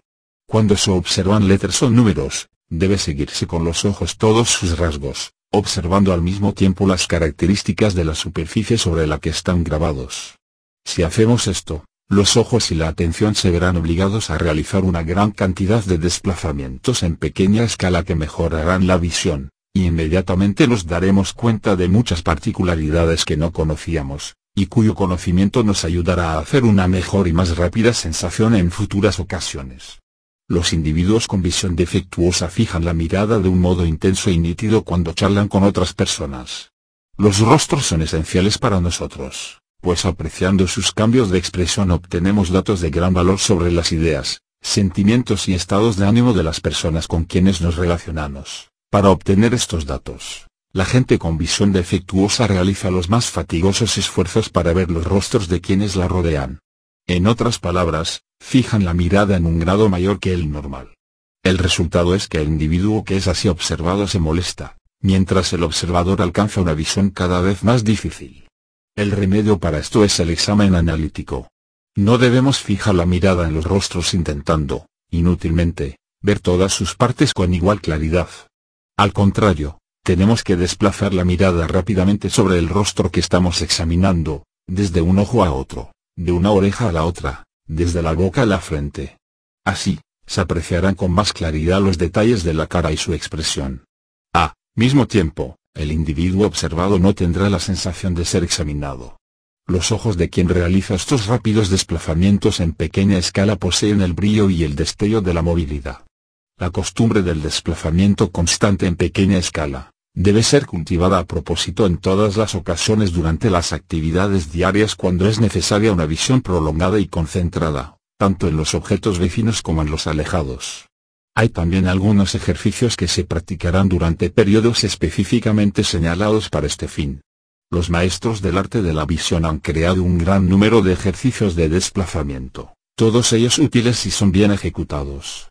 Mencionaremos solo uno de ellos, particularmente eficaz, propuesto por la señora Margaret de Corbett, en su libro How to Improve Your Lo único que se necesita para realizar este ejercicio, es una hoja de esos grandes calendarios en que el mes actual está impreso en tipo grande sobre la parte superior de la hoja, mientras los meses, anterior y posterior, aparecen debajo en un tipo más pequeño.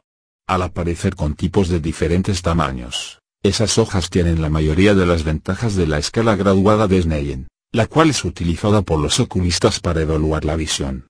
Teniendo en cuenta que una serie de números consecutivos no significa un acertijo, esas hojas no tienen ninguna de las desventajas de la escala de Snellen, en cuya preparación ha estado siempre presente el deseo de confundir y engañar.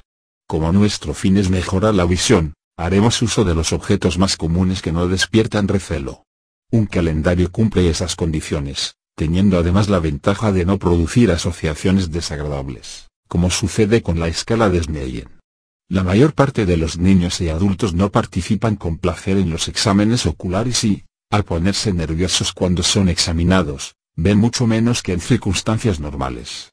Como se ve, la escala de Snellen provoca en ellos algunos reparos que dificultan la visión. Por esto, la escala de Snellen tan solo debe utilizarse para la autoeducación visual por aquellos a quienes no despierta recelo alguno, y cuando quien la USA está totalmente familiarizado con esas líneas graduadas, que van desde las letras visibles a 60 metros hasta las letras más pequeñas apreciables a 3 metros, que ocupan la parte inferior de la escala. En los demás casos, la escala de Snellen puede constituir una fuente de angustia y de esfuerzo. Un buen maestro observará esta tendencia del paciente y hará lo necesario para evitar esos estados. Por esto, aunque un buen maestro pueda usar la escala de Snellen para el aprendizaje visual, quien se instruya por sí mismo deberá acudir primero a cualquier otro material con que esté más identificado. El ejercicio del calendario. Con este ejercicio comenzaremos por desechar la fijación mental y ocular mediante un procedimiento muy parecido al empleado en algunos de los ejercicios con el dominó.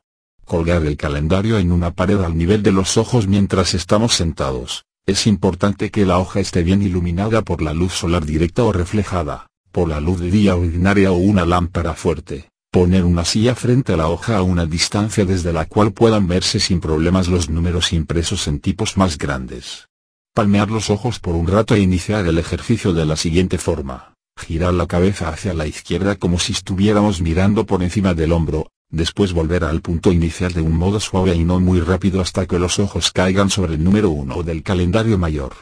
Observar el número, cerrar los ojos y respirar profundamente y sin esfuerzo moviendo la cabeza un poco como cuando se hacen señales afirmativas, para no interrumpir el ritmo del movimiento. Luego de unos segundos, llevar la mirada sobre el hombro derecho, volver a abrir los ojos y, haciendo de nuevo la maniobra anterior, mirar el número 2.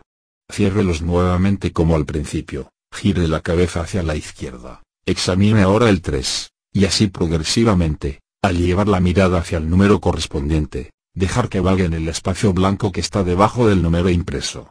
Una superficie en blanco, como es el fondo donde se imprimen las palabras o números, no presenta problemas para la mente interpretadora, y no puede, por lo tanto, ser motivo de esfuerzo. Por esto, cuando la mirada se ubica en los espacios blancos localizados debajo de la línea de números, la mente alcanza su objetivo de relajación, con el resultado de que la atención y los ojos pueden realizar sus veloces desplazamientos en pequeña escala y la fijación centrada en las mejores condiciones. Luego de haber revisado todo el mes o buena parte de él, palmear los ojos un momento, y pasar a la siguiente fase del ejercicio. Como esta fase exige un examen más atento que el ejercicio anterior, se querrá muchas veces suspender la respiración. No hay que hacerlo, y durante el tiempo que dure la práctica, hay que mantener la respiración en un grado de amplitud un poco mayor que el ordinario. Mirar rápidamente el número 1 del calendario grande, después bajar la mirada al número correspondiente del pequeño impreso en la parte inferior izquierda de la hoja. Observar solo por un instante, Cerrar los ojos durante varios segundos. Abrir los ojos sobre el número 1 del tipo grande, y bajar la mirada al 1 del tipo pequeño impreso a la derecha.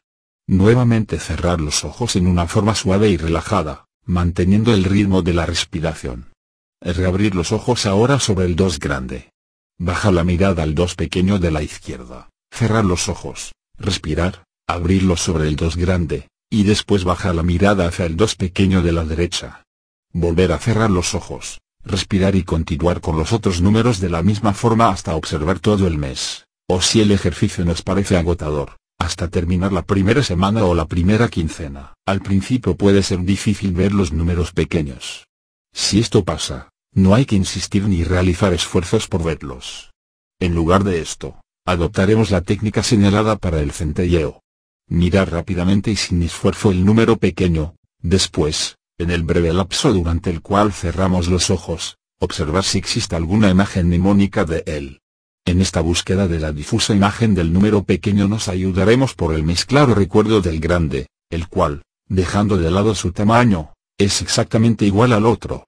Sabiendo ya lo que debíamos haber observado, pronto podremos ver al principio quizás inconscientemente, como la imagen mnemónica de algo confusamente sentido, después, conscientemente y con mayor claridad, en el momento de la sensación. Después de un periodo de palmeado, pasaremos a la fase siguiente del ejercicio. Con los ojos cerrados, pensar en cualquier número entre 1 y 31. Si elegimos el número 17, abriremos los ojos, y lo más rápidamente posible, ubicaremos al 17, primero en el tipo grande y después en el calendario pequeño de la izquierda. Cerrar los ojos y respirar profundamente. Después volver a abrirlos, encontrar el 17 grande, y bajar la mirada hacia el correspondiente número pequeño del calendario de la derecha. Cerrar otra vez los ojos, respirar, pensar otro número y repetir el procedimiento. Después de 10 o 12 ejercicios se podrá pasar a la otra fase. En esta etapa volveremos a los desplazamientos en pequeña escala, los cuales ya sabemos cómo practicar sistemáticamente con un movimiento rítmico corto en objetos como las letras y los números. Dirigir la mirada al uno grande, prestar atención primero a la parte superior del número, luego a la base, después, otra vez desplazar los ojos y la mente hacia la parte superior y después hacia la parte inferior, y así sucesivamente dos o tres veces. Una vez terminado el ejercicio, cerrar los ojos sin esfuerzo y respirar profunda y suavemente. Reabrir los ojos y repetir el procedimiento con el 2 grande. Cuando se ha hecho lo mismo con los primeros 15 números, llevar la mirada hacia los calendarios de tipo pequeño, acercando la silla un poco si fuera necesario. El método se cambiará algunas veces haciendo horizontal el desplazamiento, de un lado al otro del número en vez de seguir la dirección vertical. Además, para no limitarse solo a los números, elegir también letras, por ejemplo, lunes, mar, jueves, etc. Hacer las oscilaciones en pequeña escala desde la parte superior a la inferior de esas letras, de un lado a otro, y en algunas circunstancias, desde un ángulo al otro diagonalmente. Las letras y los números son los elementos más familiares de nuestro mundo material y, quizá, los que deseamos ver más claramente. Por esto, se prefiere adquirir la costumbre del desplazamiento en pequeña escala cuando observamos estos objetos. La rutina consciente del desplazamiento oscilatorio señalado acabará por producir un automatismo benéfico. Siempre que veamos una letra o número, buscaremos inconsciente y automáticamente practicar el desplazamiento en pequeña escala que lleva a los ojos y a la mente a realizar nuestra sensación, nuestra percepción y la consecuencia final de sensación y percepción, nuestra visión.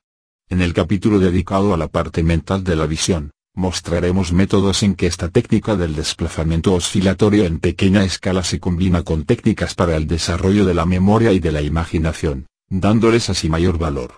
Pero aún en la forma simple en que ha sido descrito, este mecanismo es muy eficaz. Mientras se hacen estos ejercicios con el calendario, el individuo suele sorprenderse por la forma en que mejora su visión al utilizar el desplazamiento oscilatorio en pequeña escala. El número o letra que aparecía confuso al observarse por primera vez, se va apreciando más claramente al desplazar la atención desde el vértice a la base o desde un lado al otro. La misma técnica puede llevarse a las actividades normales de la vida diaria. Cuando estamos ante números o letras que no se distinguen claramente, practicaremos el desplazamiento en pequeña escala, y aparecerán más brillantes y definidos. Esta forma especial de desplazamiento, es simplemente la mirada analítica con un ritmo constante. El movimiento rítmico implica siempre una relajación, hasta cuando solo se repite en contadas ocasiones, y a ello se debe que el desplazamiento oscilatorio en pequeña escala sea tan efectivo para mejorar la visión. Desafortunadamente, no puede usarse este tipo de desplazamiento en todos los objetos, ya que solo cuando se trata de objetos pequeños perfectamente limitados y familiares, como los números y las letras, es fácil realizar el desplazamiento oscilatorio. Pero cuando el objeto es grande, difuso o se halla en movimiento, el ejercicio no puede realizarse por la simple razón de que no existen características conocidas, definidas o límites claros entre los que se pueda repetir el desplazamiento, o si existen, esas características y límites evidentes, la zona abarcada por los ojos, al desplazarse de una parte a otra, será muy pequeña en relación con la magnitud total del objeto por lo que un conocimiento más profundo de esa parte no provocará necesariamente un mejor conocimiento del todo. Moraleja, en caso de objetos grandes, indeterminados y no identificados, la mejor técnica para su estudio será la mirada analítica rápida sin ritmo repetido. La efectividad de esta mirada analítica puede aumentarse contando las principales características del objeto. Cuando tiene muchos rasgos característicos, No debemos intentar saber exactamente la cantidad. Lo importante no es saber el total preciso, sino que la atención se dé cuenta que existen y deben ser apreciadas numerosas características. Es necesario observar solo las primeras tres o cuatro, y examinar sin demasiada profundidad el resto, para tener una perspectiva del total, sin prestar excesivo cuidado en que nuestra suposición sea o no correcta. Nuestro objetivo es ver lo más claro posible, y lo lograremos si la pretensión de contar las características estimula a los ojos y a la atención para realizar desplazamientos veloces en pequeña escala, obligando la sucesiva fijación central. Ahora, si aprendimos los medios por los que la fijación central puede hacerse corriente y automática, daremos el último paso en esta larga lista de ejercicios para llegar a ser totalmente conscientes de que vemos mejor solo una pequeña porción de lo que estamos observando. Muchas personas que se someten a estos ejercicios no necesitarán dar este paso, pues ya han alcanzado este conocimiento. Es difícil examinar analíticamente los objetos o practicar el desplazamiento oscilatorio en pequeña escala sin descubrir cómo se produce la fijación central. Aquellos que todavía no hayan visto el fenómeno, pueden sin esfuerzo, darle el paso siguiente para convencerse de él. Poner los dedos índices de ambas manos, a 60 centímetros de los ojos separados entre sí por 40 centímetros. Observar primero el índice derecho, se apreciará más claramente que el izquierdo, que aparece en el borde extremo del campo de la visión. Después, girar la cabeza y observar el dedo izquierdo, que entonces se verá mejor que el derecho. Después, se irán acercando los dedos.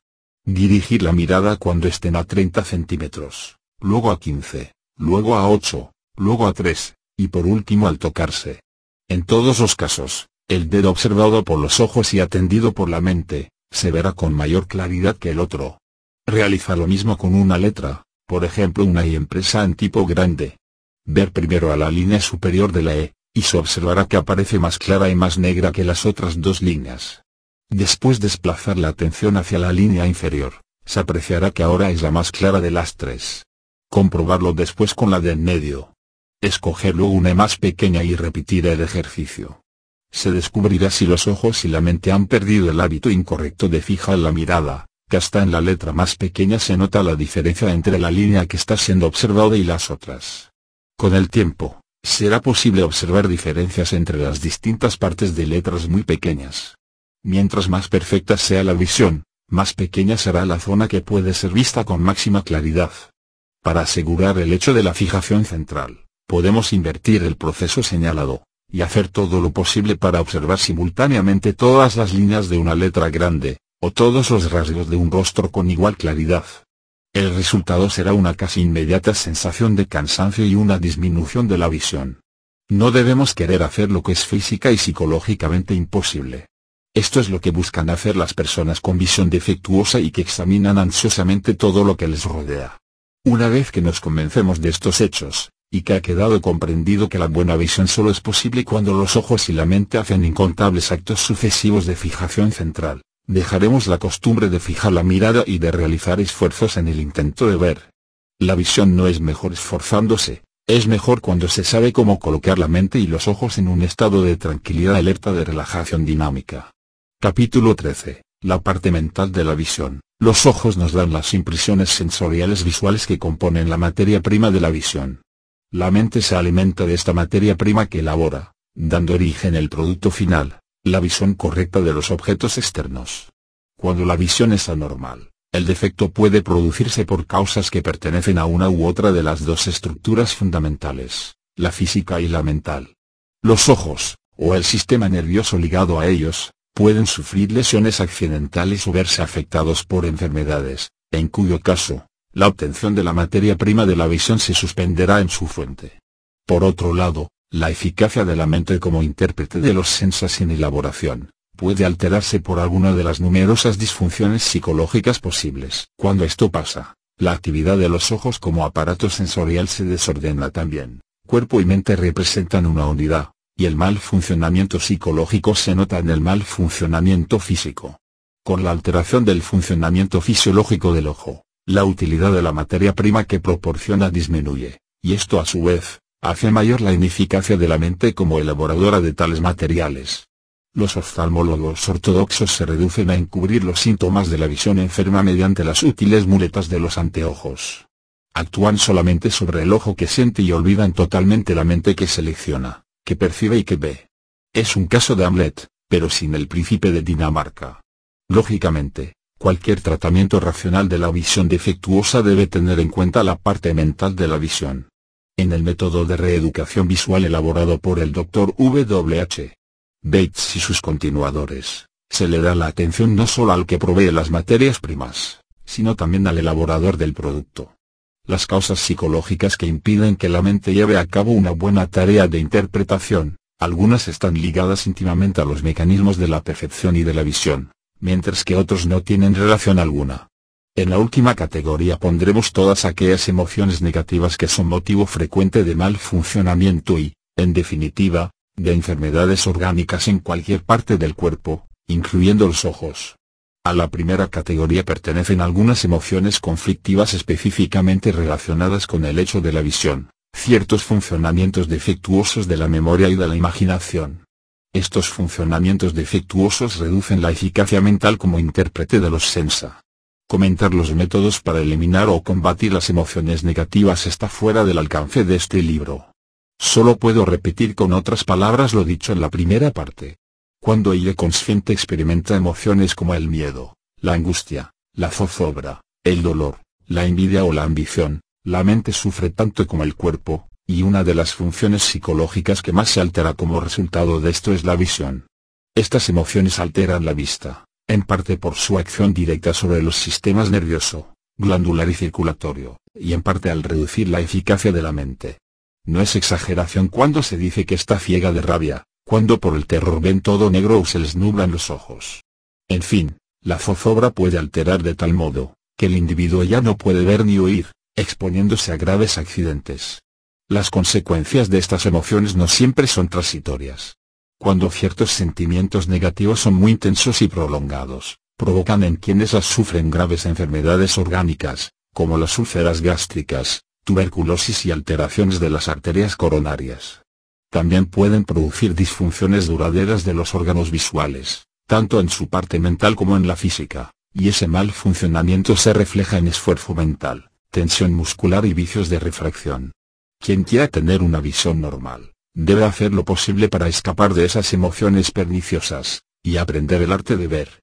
Gracias a él, los efectos negativos de tales emociones sobre los ojos y la mente pueden ser total o parcialmente vencidos. Esto es todo lo que puede mencionarse sobre aquellos obstáculos mentales que impiden la visión normal y que no están íntimamente relacionados con el acto de la visión.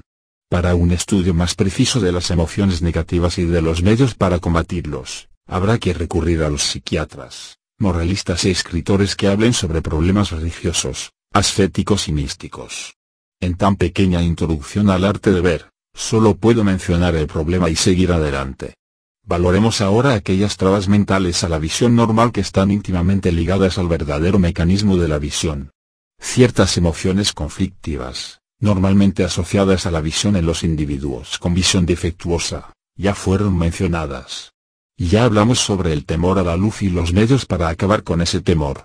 Mencionamos también el ansia por ver demasiado bien, lo que origina una incorrecta dirección de la atención, que se refleja en la mirada fija, tanto mental como físicamente, y nos hemos ocupado, con cierto detalle, de los procedimientos para cambiar los malos hábitos y para terminar con las emociones indeseables responsables de ellos. Tomemos en cuenta ahora otro temor, íntimamente relacionado en la mente de todos los que tienen una visión defectuosa, con el acto de la visión, irresponsable, en cierto modo, de la iterización del mal funcionamiento visual, el temor a no ver bien. Observemos la genealogía de este temor. El arte de ver en una forma normal y natural se obtiene inconscientemente durante la infancia.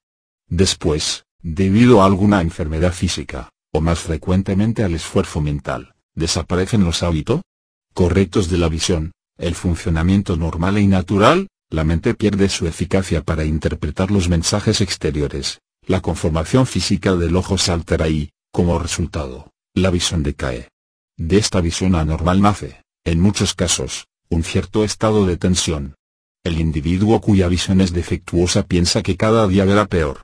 En la mente de muchas mujeres, y también hombres, llenos de aflicción, ese miedo los lleva a la convicción pesimista e invariable de que a ellos la visión normal les está vedada. Este pensamiento inmoviliza la mente y los ojos. En todas las situaciones en que tales individuos deban hacer uso de la vista, temerán que su visión sea mala, y hasta estarán convencidos de antemano de que no podrán ver, resultando, efectivamente, que no ven. La fe positiva da fuerzas al hombre para mover montañas, y la fe negativa lo hace incapaz de levantar una paja. En la visión, al igual que las demás actividades de la mente y del cuerpo, es fundamental cultivar una actitud de confianza e indiferencia. La confianza representa nuestra capacidad para hacer la tarea, y la indiferencia nos protege de posibles fracasos. Debemos estar seguros de que venceremos en todo si empleamos los medios apropiados y tenemos la paciencia necesaria, pero no tenemos que desalentarnos si no logramos realizar la tarea en el tiempo que nos fijamos. Si la confianza no va acompañada por la indiferencia, puede ser tan mala como la falta de confianza, pues si estamos seguros de nuestro triunfo, quedaremos confusos y avergonzados cada vez que fracasemos, y la confianza será solo fuente de emociones negativas, las cuales aumentarán la probabilidad del fracaso. Para los que cuentan con visión anormal, la posición mental correcta puede ser expresada más o menos con estas palabras. Yo sé teóricamente que la visión defectuosa puede mejorarse. Estoy seguro de que si aprendo el arte de ver mejoraré mi defectuosa visión. Practicando el arte de la visión, como lo hago ahora, posiblemente veré mejor, pero si no veo tan bien como esperaba, no me sentiré defraudado o triste, y continuaré por mi camino hasta conseguir que mi vista mejore.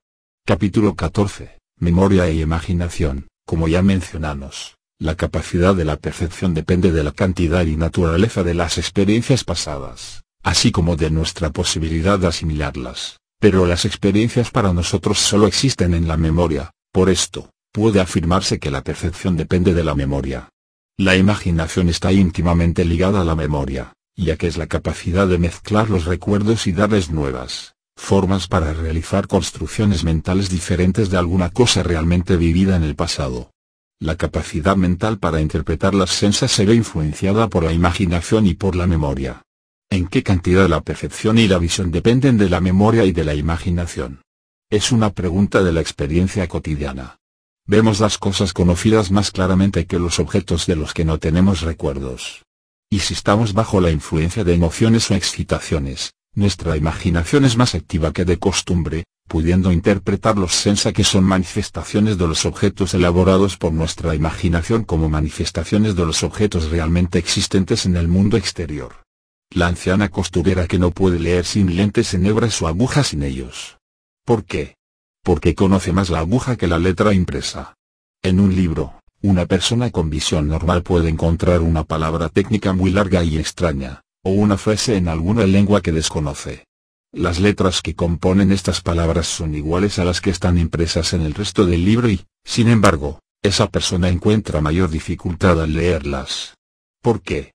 Porque el resto del libro está impreso en su lengua, mientras las palabras que no comprende pertenecen al alemán, al ruso o a la jerga grecolatina de alguna ciencia.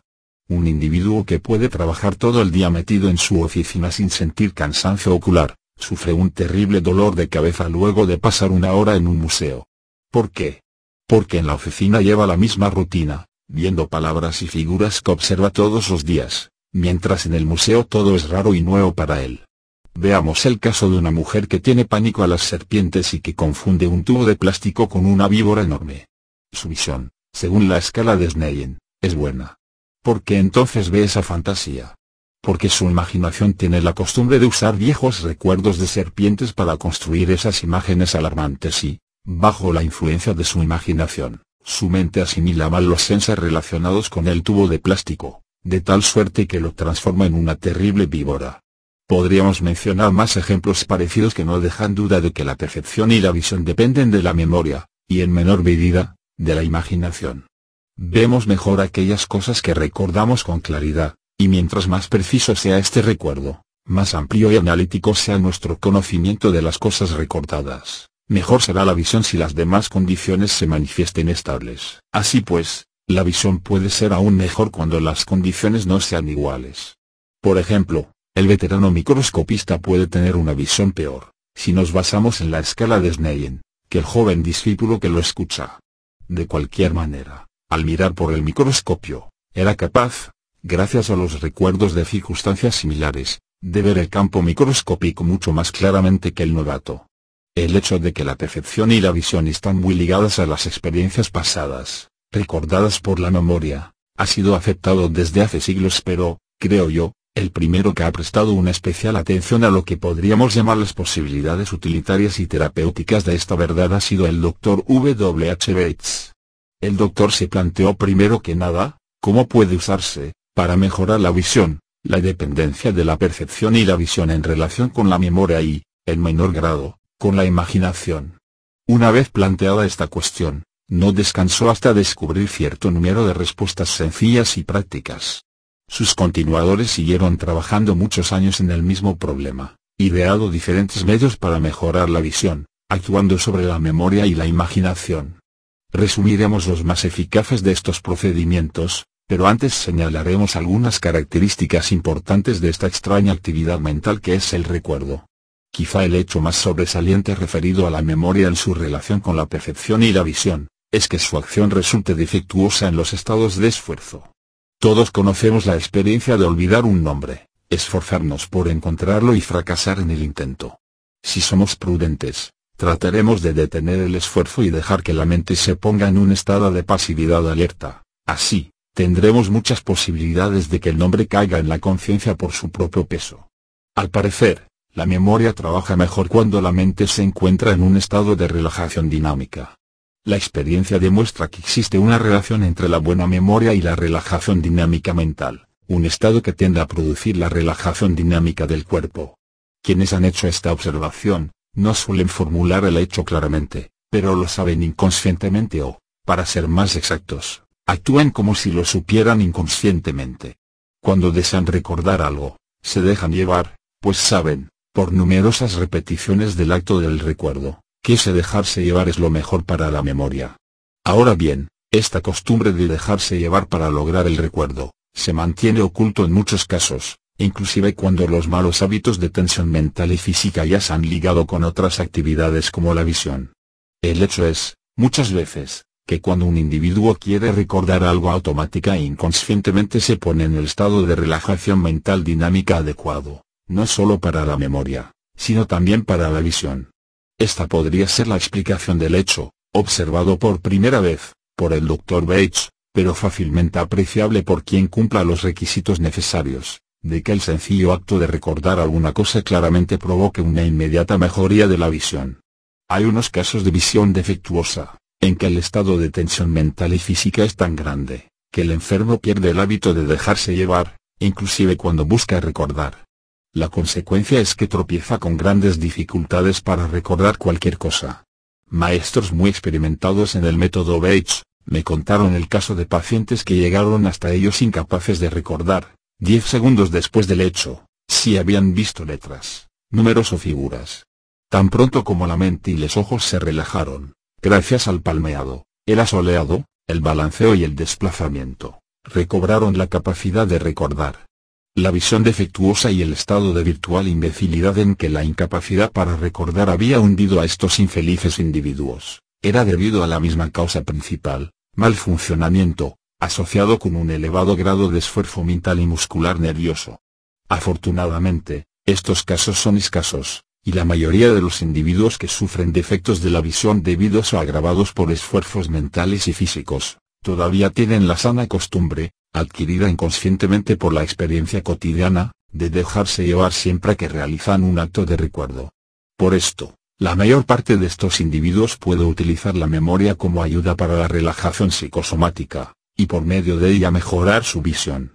Por ejemplo, una persona con visión defectuosa mira una letra impresa y no alcanza a verla claramente. Si cierra sus ojos, se deja llevar y recuerda algo que le es fácil recordar, verá, al reabrir sus ojos, que su visión ha mejorado ostensiblemente. Como es imposible recordar las cosas claramente sin dejarse llevar, se mejorará la visión después de recordar cualquier objeto hecho, aun en los casos en que no tengan relación alguna con lo que en aquel momento deseamos ver. Sin embargo, si el recuerdo se refiere específicamente al objeto que se desea ver, o a otro semejante conocido en el pasado, el acto del recuerdo será doblemente efectivo para mejorar la visión, ya que no solo provocará una relajación benéfica somático-mental, sino que también nos familiarizará más con el objeto en cuestión. Vemos más claramente aquello que nos es más familiar. Por esto, cualquier procedimiento que nos familiarice con el objeto que intentamos ver nos facilitará su visión. Así, cualquier acto por recordar ese objeto, u otro parecido, nos identificará todavía más con él, mejorando así nuestra visión del mismo. Debido a esto, los principales ejercicios para la memoria y la imaginación están ligados al recuerdo u observación detallados de letras y figuras que continuamente estamos viendo. Después de estas explicaciones preliminares, será fácil para el lector comprender los diferentes procedimientos que describiremos. La memoria como una ayuda para la visión, el valor de lo que nombramos mirada analítica, puede aumentarse añadiendo a estos mecanismos actos deliberados de la memoria. Ver los objetos como señalamos en un capítulo anterior, desplazando rápidamente la atención de un punto a otro, siguiendo los contornos y contando los rasgos más sobresalientes de lo que estamos viendo, después cerrar los ojos, dejarse llevar, y evocar las imágenes mnemónicas de lo que hemos visto. Reabrir los ojos, comparar esta imagen con la realidad, y repetir el procedimiento. Después de algunas repeticiones, se producirá una mejoría en la claridad y precisión, tanto de la imagen mnemónica, como de la imagen visual captada cuando los ojos están abiertos. Es útil hacer estos actos de la mirada analítica y de recuerdo con los ojos de nuestro mundo familiar, como los muebles de la habitación en que vivimos y trabajamos, negocios, árboles y las casas de las calles que solemos frecuentar, etc. Esto producirá tres resultados positivos. Primero, destruirá la mala costumbre de fijar la mirada, favoreciendo la fijación central. Segundo, obligará a la mente a subir el estado de pasividad alerta y de relajación dinámica, que nos lleva a un recuerdo más claro e incidentalmente a una visión más precisa, y por último, aumentará el conocimiento de la mente y su familiarización con los objetos que ve más frecuentemente, y al provocar esto, facilitará mucho la tarea de ver estos objetos. Pero eso no es todo. El procedimiento señalado, también es beneficioso mientras que nos enseña la correcta coordinación entre la mente y su aparato sensorial. Muchas personas emplean su tiempo mirando una cosa y pensando en otra, viendo solo lo imprescindible para no toparse con los árboles, pero ensimismándose al mismo tiempo en sus pensamientos, de modo que si alguien les preguntara, ¿qué están viendo? No podrían contestar, porque aunque tengan muchas sensaciones, conscientemente no perciben casi nada. Esta disociación de la mente y los ojos, frecuentemente causa alteraciones en la visión, especialmente cuando la persona que medita permanece con los ojos abiertos, fijando la mirada sin parpadear en ningún momento. Si deseamos meditar y soñar despiertos, debemos cerrar los ojos, y con esa visión interna seguir conscientemente los episodios inventados por la imaginación. De igual manera, cuando nos entregamos al pensamiento lógico no debemos fijar la mirada sobre ningún objeto exterior que no tenga relación con el problema que se intenta evaluar. Cuando se mantienen los ojos abiertos, hay que usarlos para hacer algo que tenga importancia, por ejemplo, escribir notas que los ojos puedan leer, o trazar diagramas que sean útiles para el estudio. Por otro lado, si los ojos están cerrados, hay que evitar la tentación de detenerlos, una tentación que siempre es muy fuerte cuando se realiza un esfuerzo de concentración mental. Dejar que los ojos interiores vaguen sobre palabras imaginarias, esquemas o cualquier otra cosa que tenga importancia para el proceso mental que se está produciendo. En cualquier caso, hay que evitar las disociaciones entre la mente y el aparato sensorial. Si los ojos están abiertos, se debe ser consciente de lo que se ve. Cuando no se desea ver, sino soñar o pensar, hay que establecer una relación de los ojos con nuestros sueños o pensamientos.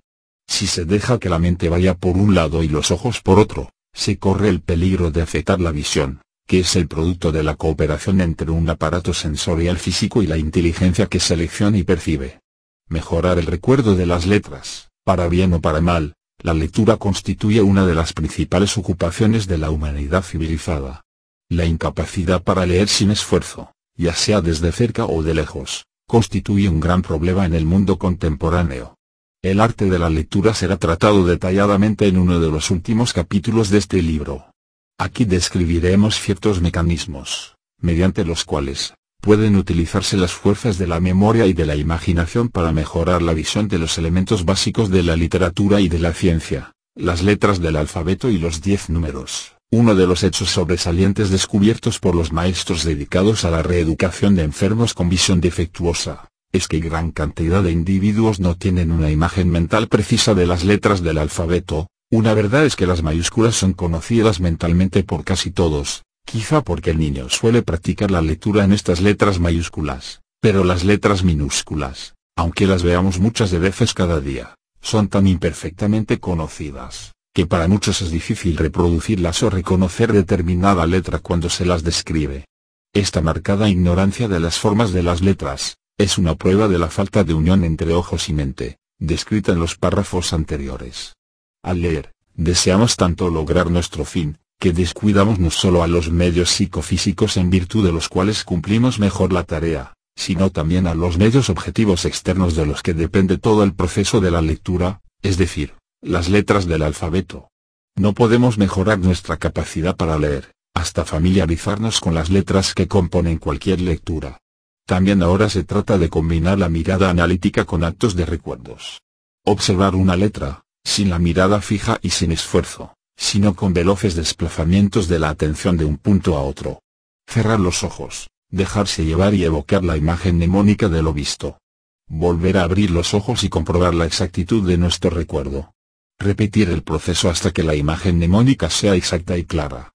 Hacer lo mismo con las demás letras y, como es natural, con los números. El ejercicio debe repetirse varias veces hasta que consideremos perfectamente conocidas todas las letras.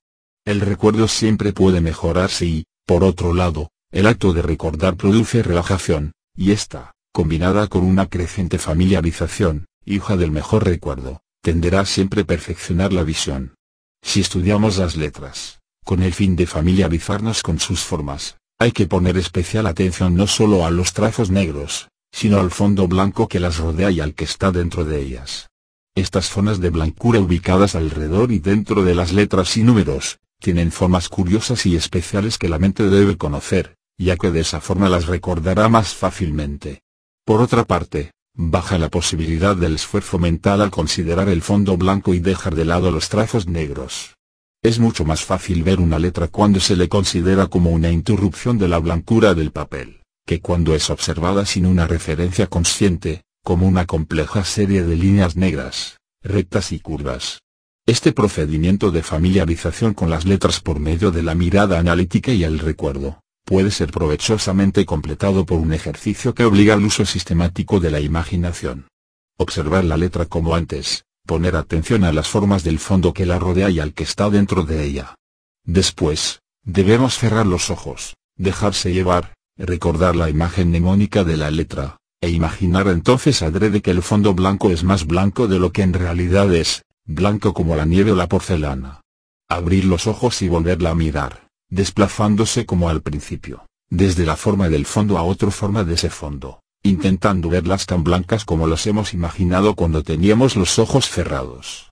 Poco después podremos, sin problema, creer en esta beneficiosa ilusión.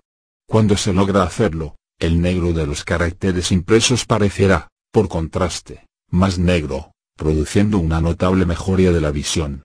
En algunas oportunidades, para variar, podemos usar la imaginación de un modo similar para las letras mismas. Sentados frente al calendario, prestar atención a la parte superior de un número o de una letra primero, y luego a la base, o primero al lado izquierdo y después al derecho. Después de algunas repeticiones, cerrar los ojos, dejarse llevar, y seguir haciendo lo mismo con la imagen mnemónica del número o letra.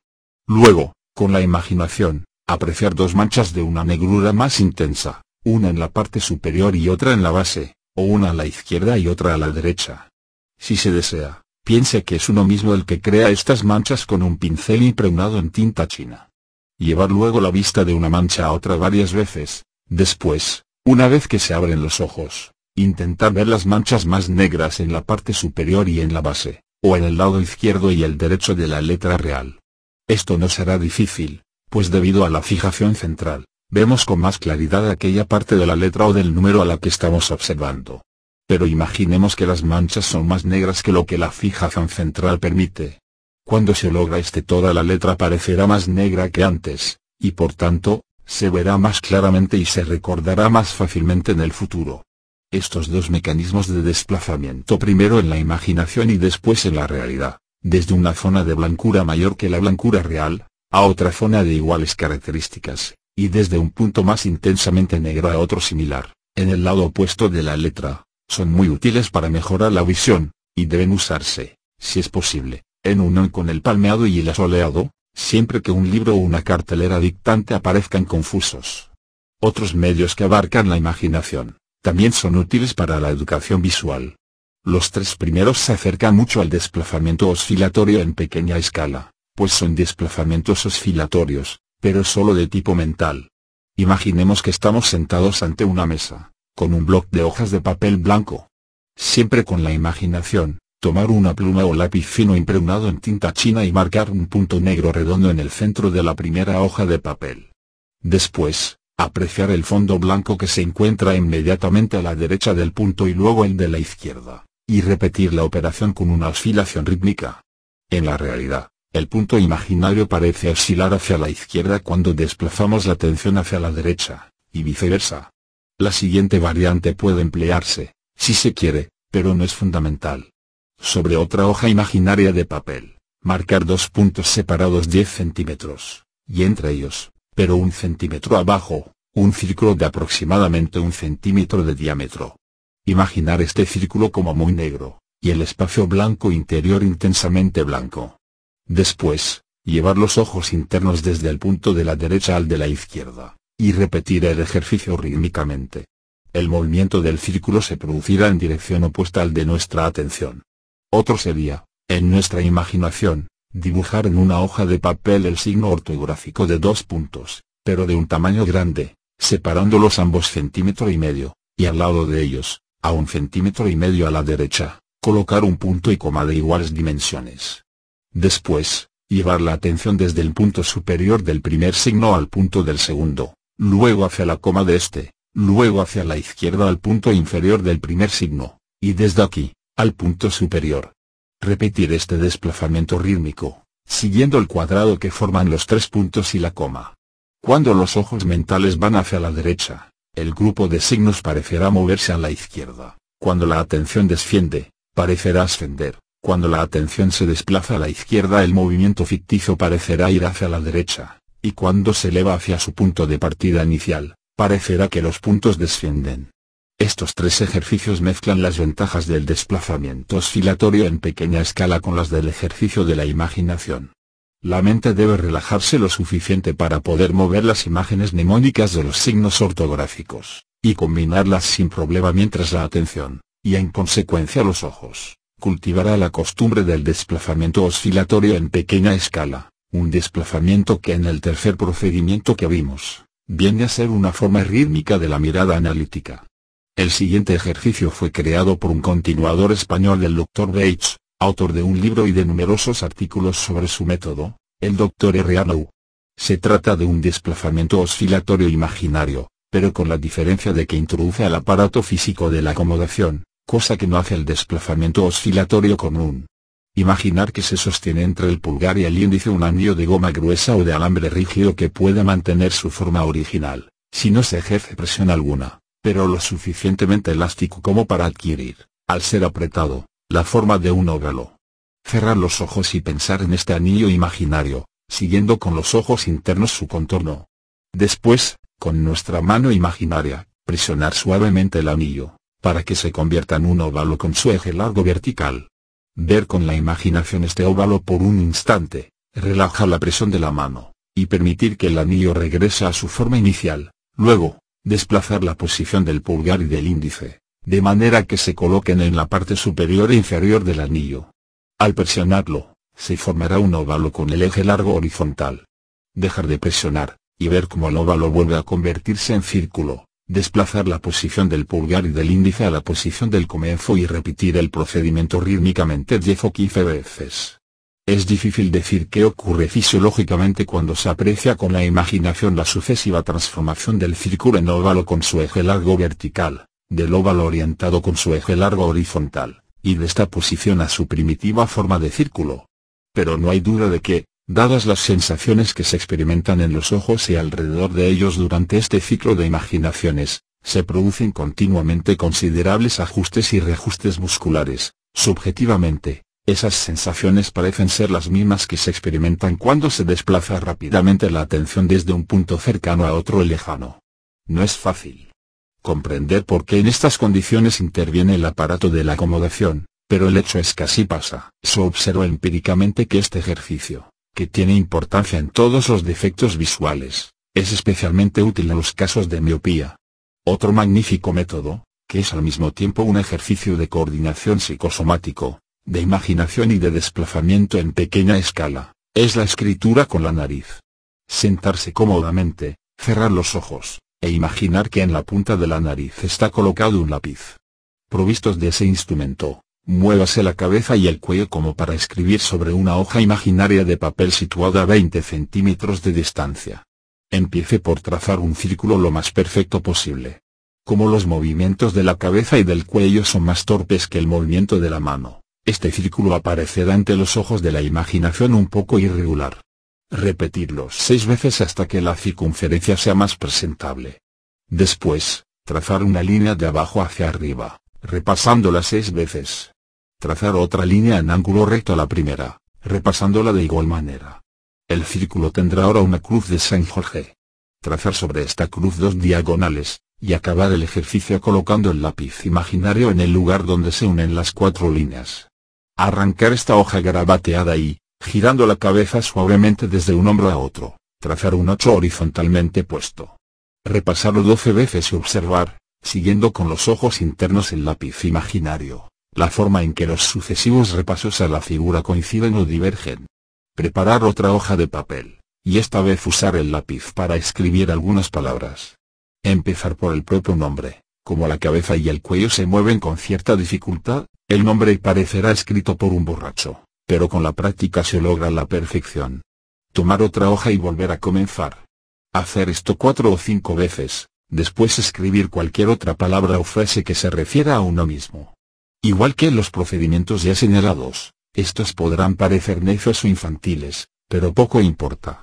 Lo fundamental es su eficacia. La escritura con la nariz, seguida por algunos minutos de palmeado, logrará maravillas para calmar el cansancio de una mente forzada y de unos ojos que han fijado la mirada, provocando una mejoría temporal de la visión defectuosa. Esta mejoría, pasajera se hará permanente cuando el funcionamiento normal y natural, ayudado por la escritura con la nariz y los otros procedimientos descritos en este libro, saga habitual y mecánico. La mente y el cuerpo conforman una unidad. Por esto, los procesos mentales inherentes a la memoria y a la imaginación son facilitados por la ejecución de movimientos corporales que toman en cuenta los objetos de nuestros pensamientos. El tipo de movimiento será el que se realizaría si se tratara de un trabajo real y no de uno ficticio. Por ejemplo, si pensamos en letras o números, será útil poner en contacto el pulgar y el índice, como si fuéramos a escribir las letras de que se trata, o usar la impresión con la nariz. Si se desea algo más realista, podemos tomar con la imaginación un lápiz y una hoja de papel, y trazar sobre ella los signos pensados. La acción del cuerpo puede también verse facilitada por la palabra. Cuando se recuerda o imagina una letra, hay que formar su nombre con los labios o pronunciarla en voz alta. La palabra hablada está tan ligada a nuestros pensamientos, que cualquier movimiento conocido de la boca y de las cuerdas vocales tiende, automáticamente, a producir la evocación de la imagen de la cosa dicha. Como podemos ver, al leer será más fácil hacerlo, pronunciando las palabras en voz alta. Aquellos para quienes la lectura es una tarea extraña o nueva, por ejemplo los niños y las personas sin preparación, realizan este hecho instintivamente con el fin de agudizar su visión y ver mejor los símbolos desconocidos que se hayan escritos, habitualmente leen en voz alta. Las personas con visión defectuosa, han descendido en su nivel cultural debido a su incapacidad. Así es, a pesar de su mayor preparación, se han convertido en niños o analfabetos, para quienes la palabra impresa es algo extraño y difícil de descifrar. Para readquirir el arte de ver, deberán hacer lo mismo que las personas primitivas, formar con sus labios las palabras que leen y seguirlas con sus dedos. Los movimientos de los órganos del habla traerán imágenes auditivas y visuales de las palabras asociadas a ellos. La memoria y la imaginación serán estimuladas, y la mente hará más fácilmente su trabajo de interpretación, percepción y visión. Por otro lado, El dedo que marca, especialmente si se lo mantiene moviéndose por debajo de las palabras que se están leyendo, ayudará a conservar los ojos centralizados y a desplazar rápidamente aquellas sobre una pequeña zona de máxima claridad de visión. Para sus fines, y a su modo, el niño es excepcionalmente sabio. Cuando una enfermedad o el mal funcionamiento ocular nos ha reducido, en lo que a lectura se refiere, al nivel del niño, no debemos tener vergüenza de emplear su instintiva sabiduría. Capítulo 15. Miopía. Todos los que tienen visión defectuosa, lograrán grandes beneficios practicando las técnicas fundamentales del arte de ver descritas anteriormente. En los dos siguientes capítulos veremos la forma en que algunas de estas técnicas fundamentales pueden aplicarse a las necesidades de las personas que sufren de miopía, hipermetropía, astigmatismo y estrabismo, dando un resumen de algunos modernos procedimientos eficaces en esas diversas manifestaciones de enfermedad, de idiosincrasia hereditaria y, sobre todo, de mal funcionamiento. Sus causas. La miopía es casi siempre un estado adquirido que surge durante la infancia. Se le atribuye al trabajo que los escolares deben realizar, y se han hecho grandes esfuerzos, en todos los países civilizados, para bajar la intensidad de esos trabajos, aumentando el tamaño de letras que se imprimen en los libros escolares y para mejorar la iluminación de las escuelas. Los resultados de estas reformas han sido desalentadores, pues la miopía es hoy más común que en el pasado. Esta lamentable consecuencia parece deberse a tres causas principales. Primero, el intento por mejorar las condiciones luminosas que predominan en las escuelas ha fracasado en algunos aspectos. Segundo, las reformas realizadas han sido mal enfrentadas. Y tercero, los reformadores han obviado constantemente las causas psicológicas de la visión defectuosa, un descuido especialmente grave tratándose de niños. En cuanto a la iluminación, los reformadores no han llegado al punto necesario. El Dr. Luques ha demostrado experimentalmente que las tareas que requieren actividad visual se hacen más fácilmente, y que la tensión nerviosa muscular baja, cuando la intensidad de la iluminación se aumenta desde una 100 bujías pie. No se ha experimentado con más altas intensidades, pero no hay causas para suponer que la tensión muscular nerviosa, índice de esfuerzo y fatiga, no continuaría bajando al aumentar la iluminación hasta 1000 bujías pie. Ahora bien, un niño en una escuela moderna correctamente iluminada, puede sentirse contento si tiene para trabajar de 20 bujías pie.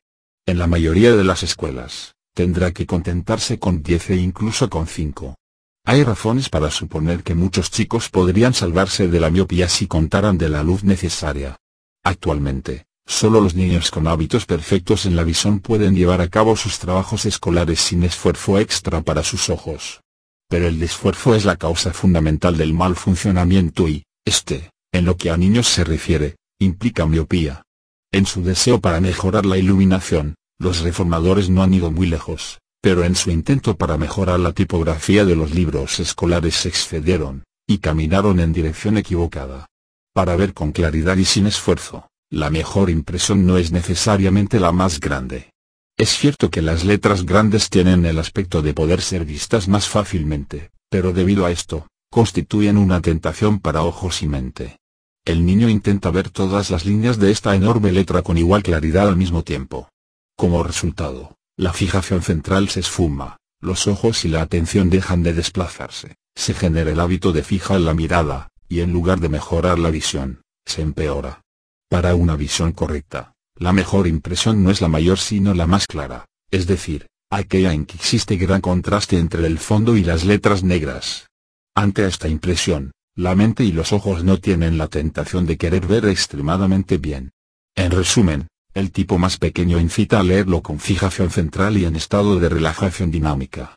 En efecto, el Dr. Bates ha empleado la impresión más pequeña disponible para reeducar la visión enferma acelera a sus pacientes no solo el tipo diamante, el más pequeño que hay en imprenta, sino también reducciones microscópicas, que solo pueden hacerse con la cámara fotográfica. Este tipo microscópico no puede ser leído sino cuando ojos y mente están en un estado de absoluta relajación dinámica, y mediante una perfecta fijación central. Con un buen maestro que sirve de ayuda, cualquier persona, aunque tenga graves defectos de la visión, hablo por experiencia propia, Pude leer palabras impresas en tipo microscópico. Y el resultado no es la fatiga ocular, sino un enorme mejoramiento temporal de la visión para otros fines. No es sencillo leer sin maestro en este tipo microscópico, y el imprudente puede desear hacerlo en forma errónea. Por esto, no voy a hacer aquí una detallada explicación del procedimiento si lo menciono, es solo para mostrar que la relación entre los grandes caracteres y la visión correcta no es tan clara como imaginan los que preparan los libros escolares. Al descuidar las causas psicológicas de la visión defectuosa entre los alumnos, los reformadores han asegurado el fracaso en parte de sus intentos. Aun si la iluminación de las escuelas se mejorara considerablemente, aun en el caso de que se pudiera utilizar la mejor impresión para los libros de texto, muchos niños presentarían miopía, y otros defectos de la visión. En efecto, los niños se aburren, y algunas veces están temerosos de su reclusión durante horas sin hacer otra cosa que leer y escuchar cosas que les parecen sin sentido, además de estar obligados a efectuar tareas, que no solo les parecen complejas sino también sin objeto. Por otro lado, el espíritu de competencia y el miedo a los castigos o al ridículo provocan en los niños un estado de angustia, que influye negativamente sobre todas las partes del organismo, sin excluir los ojos y las funciones mentales relacionadas con la visión. Además, las exigencias escolares son tales, que los niños deben observar continuamente cosas que no conocen.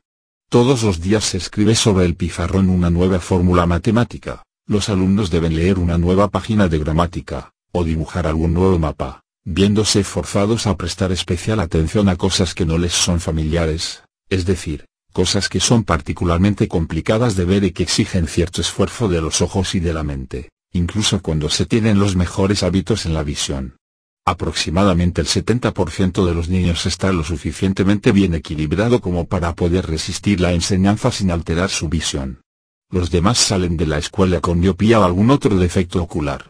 Hay causas psicológicas de la mala visión que probablemente jamás podrán eliminarse de la escuela. Son relacionadas a la necesidad de reunir a los niños para enseñarles disciplina y cómo sacar provecho de sus libros. Otras causas sí pueden ser eliminadas, pero solo llegado el caso de que los maestros sean genios o ángeles. ¿Cómo poder lograr que un gran número de alumnos de cada generación no esté amedrentado o aburrido? Sin embargo, hay un sector en el que las causas de la mala visión pueden eliminarse con firmeza y sin gran dificultad. Es posible mitigar el esfuerzo ocular y mental producido por la continua repetición de situaciones en que los niños deben apreciar cosas que no les son familiares. La técnica para lograr esto fue propuesta por el Dr. Bates, y durante muchos años fue usada con buen resultado en determinadas escuelas de diversas partes de los Estados Unidos. A causa de los cambios empleados en estas escuelas, y por la presión ejercida por la ortodoxia organizada, las prácticas sugeridas por el Dr. Bates fueron gradualmente abandonadas. Esto es lamentable, pues existían pruebas de que realmente se lograba conservar la visión del niño, y la naturaleza de los ejercicios es tal que se puede asegurar su inofensividad. La técnica que propone el Dr. Bates para aliviar el esfuerzo ocasionado por el continuo examen de nuevos objetos, es muy simple consistía en colgar la escala de Sneyen en algún lugar visible de la sala, pidiendo a los niños, una vez familiarizados con esa escala, que la observaran por un instante siempre que tuvieran algún problema al ver la pizarra, un mapa, o las páginas de un libro. Cuando la escala ya era bien conocida, los niños no tenían problemas para ver sus letras graduadas. Ese hecho de verles daba nueva fe en su propia capacidad, aligerando el esfuerzo provocado por tener que prestar una concentrada atención a alguna cosa extraña y nueva. Fortalecida su confianza y alcanzada la relajación, los niños volvían a su trabajo, observando que su capacidad visual había mejorado mucho. La escala de Sneyen posee ciertas desventajas. Por esto, sería conveniente reemplazarla por algún calendario comercial del tipo señalado en un capítulo anterior. También sería correcto aconsejar a los niños que, cuando noten que su visión decae o si cansan, dirijan la mirada hacia cualquiera de las observaciones o advertencias que normalmente están escritas en la pared de la sala escolar. Todo lo que se necesita es que las palabras, letras o números, sean totalmente familiares, porque así se consigue neutralizar el efecto de lo que el niño desconoce. No es necesario agregar que no hay razón para que este procedimiento deba limitarse a la sala de la escuela. Un calendario, o cualquier otra cosa parecida con una impresión clara, es un agregado útil a enseres de cualquier habitación donde se hagan trabajos que impliquen la visión de objetos desconocidos o raras combinaciones de elementos familiares. El esfuerzo puede ser rápidamente combatido si se observa analíticamente o con desplazamiento oscilatorio en pequeña escala, palabras o números bien conocidos, agregar un momento de palmeado, y si es posible de asoleado, y se evitará que el incipiente esfuerzo se convierta en fatiga y en problemas en la visión. Técnicas para la reeducación. Terminada esta prolongada e importante separación, consideremos nuevamente los procedimientos para reeducar al miope. En los casos más graves, quizás será necesario la ayuda de un maestro con experiencia para lograr una mejoría considerable. Pero todos lograrán beneficios, y en algunos casos grandes beneficios, con solo seguir las reglas fundamentales del arte de ver, sobre todo cuando dichas reglas se adaptan a las necesidades particulares de los miopes.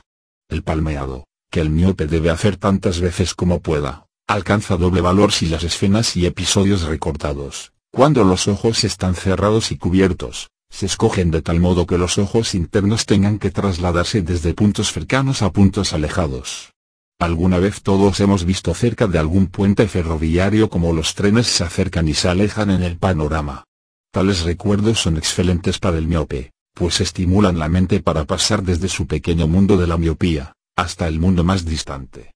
Al mismo tiempo, el aparato de la acomodación, que está muy relacionado con la mente, empieza a funcionar inconscientemente. Amigos que vienen siguiendo caminos conocidos, caballos que galopan por el campo, barcos que navegan los ríos, automóviles que llegan y se van, son solo unos recuerdos que tienen una profundidad y una distancia de valor inestimable para el miope. Algunas veces pueden aprovecharse como complementos escenas elaboradas por la fantasía. Así, es bueno imaginar bolas de billar que ruedan en una mesa larga, o seguir con la mirada una piedra que la imaginación lanza sobre el hielo de un gran lago, y que se desliza sobre su superficie. El asoleado y el balanceo no necesitan de modificaciones prácticas para el miope. Los ejercicios pensados para curar el mal hábito de fijar la mirada, favoreciendo la movilidad y la fijación central, pueden también hacerse sin modificación, salvo en el caso del ejercicio del calendario, que puede adaptarse a las necesidades del miope de la siguiente manera. Comenzar los ejercicios a una distancia desde la cual puedan ser vistos fácilmente los grandes números. Ver primero con ambos ojos, y luego, tapando el otro con un pañuelo, con cada ojo por separado. Si un ojo toma sus sensaciones peor que el otro, intensificar el trabajo con este, pero prolongar los periodos del palmeado, entre los ejercicios, para impedir la fatiga. Después de pocos días, cuando los ojos y la mente se hayan acostumbrado a realizar determinados trabajos visuales sin ayuda de anteojos, que se usarán solo en los casos en que exista un peligro para uno mismo o para los demás. Por ejemplo, al conducir un automóvil o cruzar una calle especialmente concurrida, alejaremos la silla 30 o 60 centímetros más, y repetir los ejercicios a esa distancia. En pocas semanas podremos aumentar la distancia en que las cosas pueden ser vistas con precisión. Los miopes deben realizar muchos ejercicios para cambiar el foco desde el punto cercano al distante. Para hacer esto, también sirve un pequeño calendario de bolsillo del mismo modelo que el calendario comercial al que nos hemos referido, es decir, con un mes impreso en tipo grande, y el mes anterior y el siguiente impresos en tipo más pequeño, debajo de aquel. Poner el calendario de bolsillo a escasos centímetros de distancia, mirar el número 1 grande, luego volver la mirada y observar el 1 grande en el calendario de pared. Cerrar los ojos para alcanzar la relajación. Hágase lo mismo con los siguientes números. Todas las fases del ejercicio pueden hacerse de este modo en los dos calendarios, con ambos ojos y con cada ojo por separado, colocando cada vez más lejos el calendario de pared. Los miopes verán que este ejercicio es muy agotador, y por lo tanto, tendrán el cuidado de hacer intervalos frecuentes para practicar el palmeado y, si es factible, el asoleado, si no se dispone de un calendario de bolsillo, puede emplearse la esfera de un reloj. Poner el reloj cerca de los ojos, mirar el uno, y luego dirigir la mirada al uno del calendario de pared. Cerrar los ojos para lograr la relajación, y recorrer todos los números de la esfera de igual manera. Los miopes logran leer sin anteojos, pero en un punto muy cercano a los ojos. Por esto, pueden leer sin gran esfuerzo a una distancia de 3 o 5 centímetros. Haciendo la lectura a esa distancia, se eliminará gradualmente cualquier sentimiento de molestia ligado a la visión más distante, siempre y cuando la atención sea bien dirigida y se evite la fijación de la mirada, la gran falla de los miopes. Al terminar cada página, o si es preciso, Luego de cada párrafo, el miope debe ver durante algunos segundos algún objeto familiar lejano, como el calendario de la pared o el marco de la ventana. Nuevos datos acerca del arte de leer se darán en el capítulo especialmente dedicado a ese tema. Al viajar en camión o en automóvil, los miopes tendrán la posibilidad de dirigir rápidas miradas a las carteleras, a los anuncios de las tiendas, etc. No se hará ningún esfuerzo para mantener la mirada hasta que se puedan apreciar con claridad las palabras. Mirar durante un momento y luego cerrar los ojos. Después, si el movimiento del vehículo lo permite, volverlo a ver. Si ha visto bien podrá estar contento, y si no, no se preocupe, pues hay muchas razones para suponer que verá mejor transcurrido algún tiempo. En un capítulo posterior, agregaremos algunas consideraciones sobre el arte de ver en el cine. Aquí solo haremos notar que para el que pueda ver la pantalla a cierta distancia, el cine es un valioso ejercicio. A la primera visita, el miope tendrá que ocupar una butaca hasta adelante. En la siguiente, podrá sentarse en algún lugar 6 metros más atrás. Al identificarse con el espectáculo, la pantalla se verá mejor que la primera vez, y el sujeto verá bien, aunque la distancia sea mayor. Una tercera visita le permitirá ocupar filas ya más retiradas a la pantalla. Y, lógicamente, si se tiene paciencia, tiempo y dinero, se podrá repetir la visita 4, 5, 6 o 7 veces, apartándose cada vez más del celuloide. Capítulo 16. Disfunciones en la visión a distancia, astigmatismo y estrabismo. Las disfunciones en la visión a distancia son esencialmente de dos tipos, la hipermetropía, que es común en los individuos jóvenes y que persiste en la edad adulta, y la presbicia, que normalmente aparece en la edad media de la vida. Ambas pueden reeducarse y volver a la normalidad. La hipermetropía puede provocar molestias y dolores, y cuando se acompaña de un ligero grado de estrabismo divergente en uno de los ojos, causa fuertes dolores de cabeza, náuseas y vómitos. La neutralización de los síntomas de la hipermetropía mediante lentes artificiales, acaba a veces con esta incapacidad, pero en otras fracasa, y las jaquecas y las náuseas persisten hasta que el enfermo aprende el arte de la visión. La presbicia es vista como la consecuencia ineludible de la edad. Al igual que los huesos del esqueleto, el cristalino se endurece con los años, y se cree que este endurecimiento impide al ojo la acomodación a los puntos próximos. De cualquier manera, muchos ancianos mantienen la capacidad para la acomodación hasta el día de su muerte, y cuando sufren de presbicia, obtienen la capacidad de leer a una distancia normal, sin anteojos, siguiendo un curso de reeducación visual. De ello concluimos que no hay nada inevitable o predestinado en la presbicia. El palmeado, el asoleado, el balanceo y el desplazamiento aliviarán enormemente la molestia provocada por la hipermetropía, y producirán en la mente y en los ojos el estado de relajación dinámica necesario para la visión normal. Estas técnicas se acompañarán de ejercicios con la imaginación, que tienen especial valor para mejorar la capacidad de leer de estos individuos.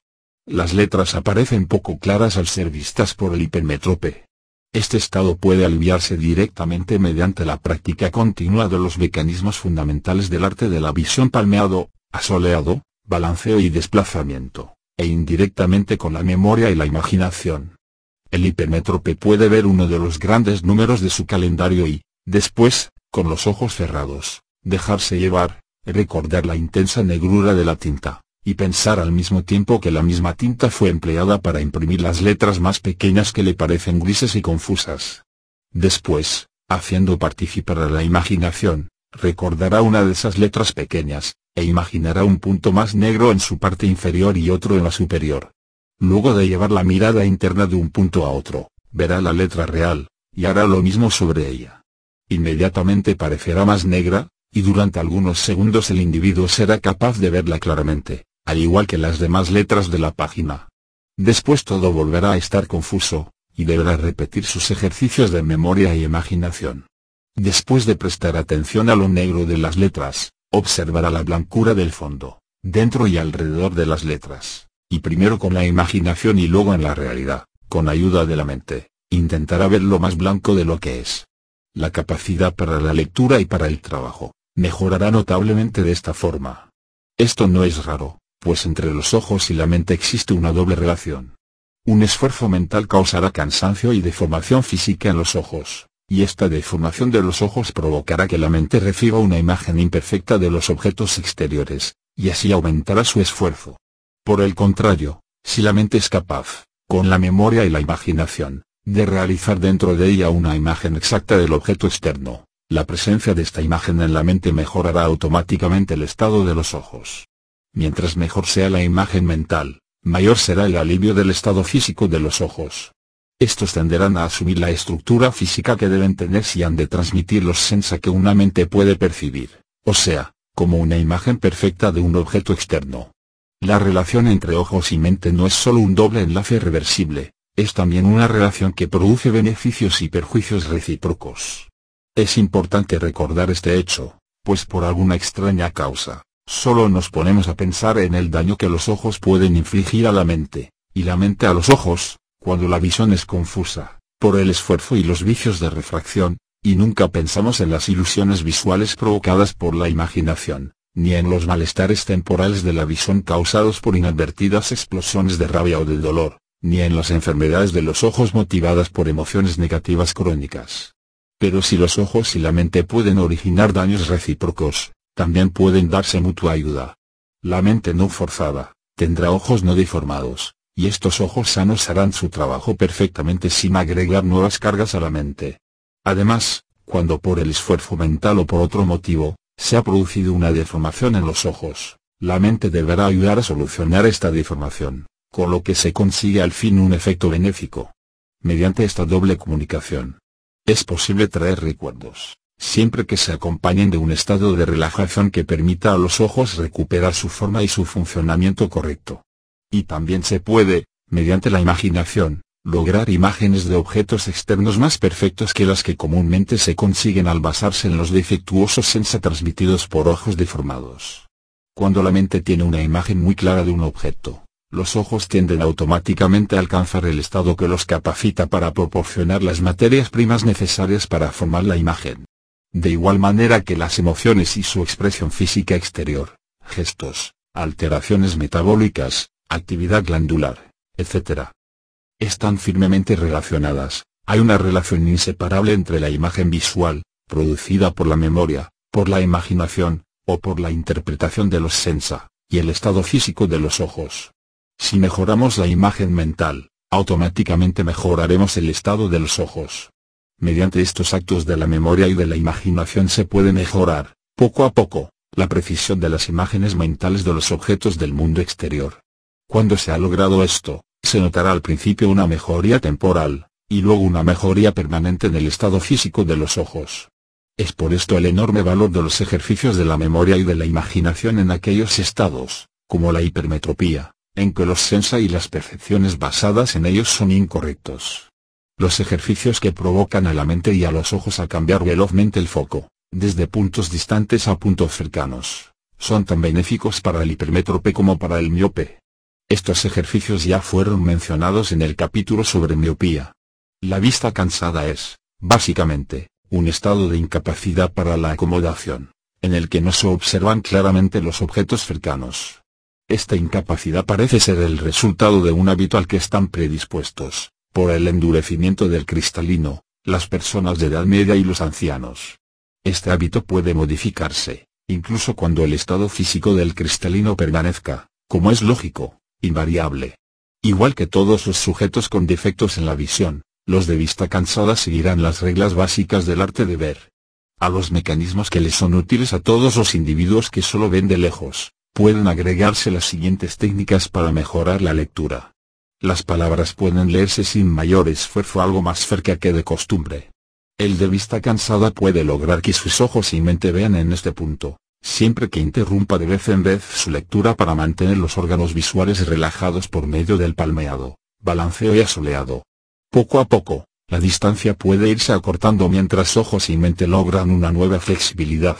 Oliver Wendell Holmes recuerda a un anciano, el cual notando que su visión decaía, empezó a ejercitarla de inmediato sobre los caracteres que estaban impresos más finos. Así intimidó a la naturaleza por su absurda costumbre de tomarse esas libertades hacia los 45 años. Ahora, el anciano realiza con su pluma las más increíbles hazañas, demostrando que sus ojos pueden ser un par de microscopios. No me atrevería a asegurar si dentro del círculo de una moneda de 5 centímetros escribe los salmos o los evangelios, o los evangelios y los salmos. Este anciano descubrió empíricamente lo que el Dr. Lattes redescubrió más tarde, anunciándolo ante el mundo, el valor, para los individuos con visión defectuosa, de las impresiones muy pequeñas e incluso microscópicas. Pero Oliver Wendell Holmes se equivocaba al proclamar que había intimidado a quinta naturaleza por su absurda costumbre de provocar la presbicia. Los ojos que sienten y la mente que percibe no pueden ser intimidados así como así. Cualquier intento a forzarlos para que sientan y perciban, origina a corto plazo, no la mejoría de la visión, sino una mayor alteración. El anciano que educó sus ojos para que fueran un par de microscopios, no intimidó a la naturaleza, seguramente, solo la incitó. Todos los de vista cansada pueden seguir su ejemplo.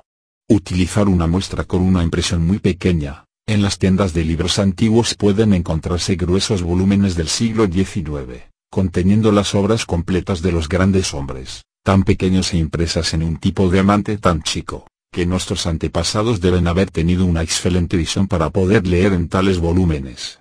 Mirar al sol con los ojos cerrados o, si no hay sol, bañarlos a la luz de una fuerte lámpara eléctrica, palmear unos minutos y luego dar a los ojos cerrados algunos momentos más de luz.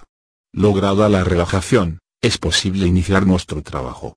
Manteniendo la página iluminada con luz solar, o con el mejor sustituto de ella, mirarla sin esfuerzo, respirando y pestañeando. No hacer nada para ver las palabras, sino dejar que los ojos vayan de un lado al otro, a lo largo de los espacios en blanco, entre las líneas impresas. No estamos ante un acertijo, Así que no se tendrá la tentación de hacer esfuerzos si se mantienen los ojos y la atención trasladándose por los espacios blancos ubicados entre las líneas.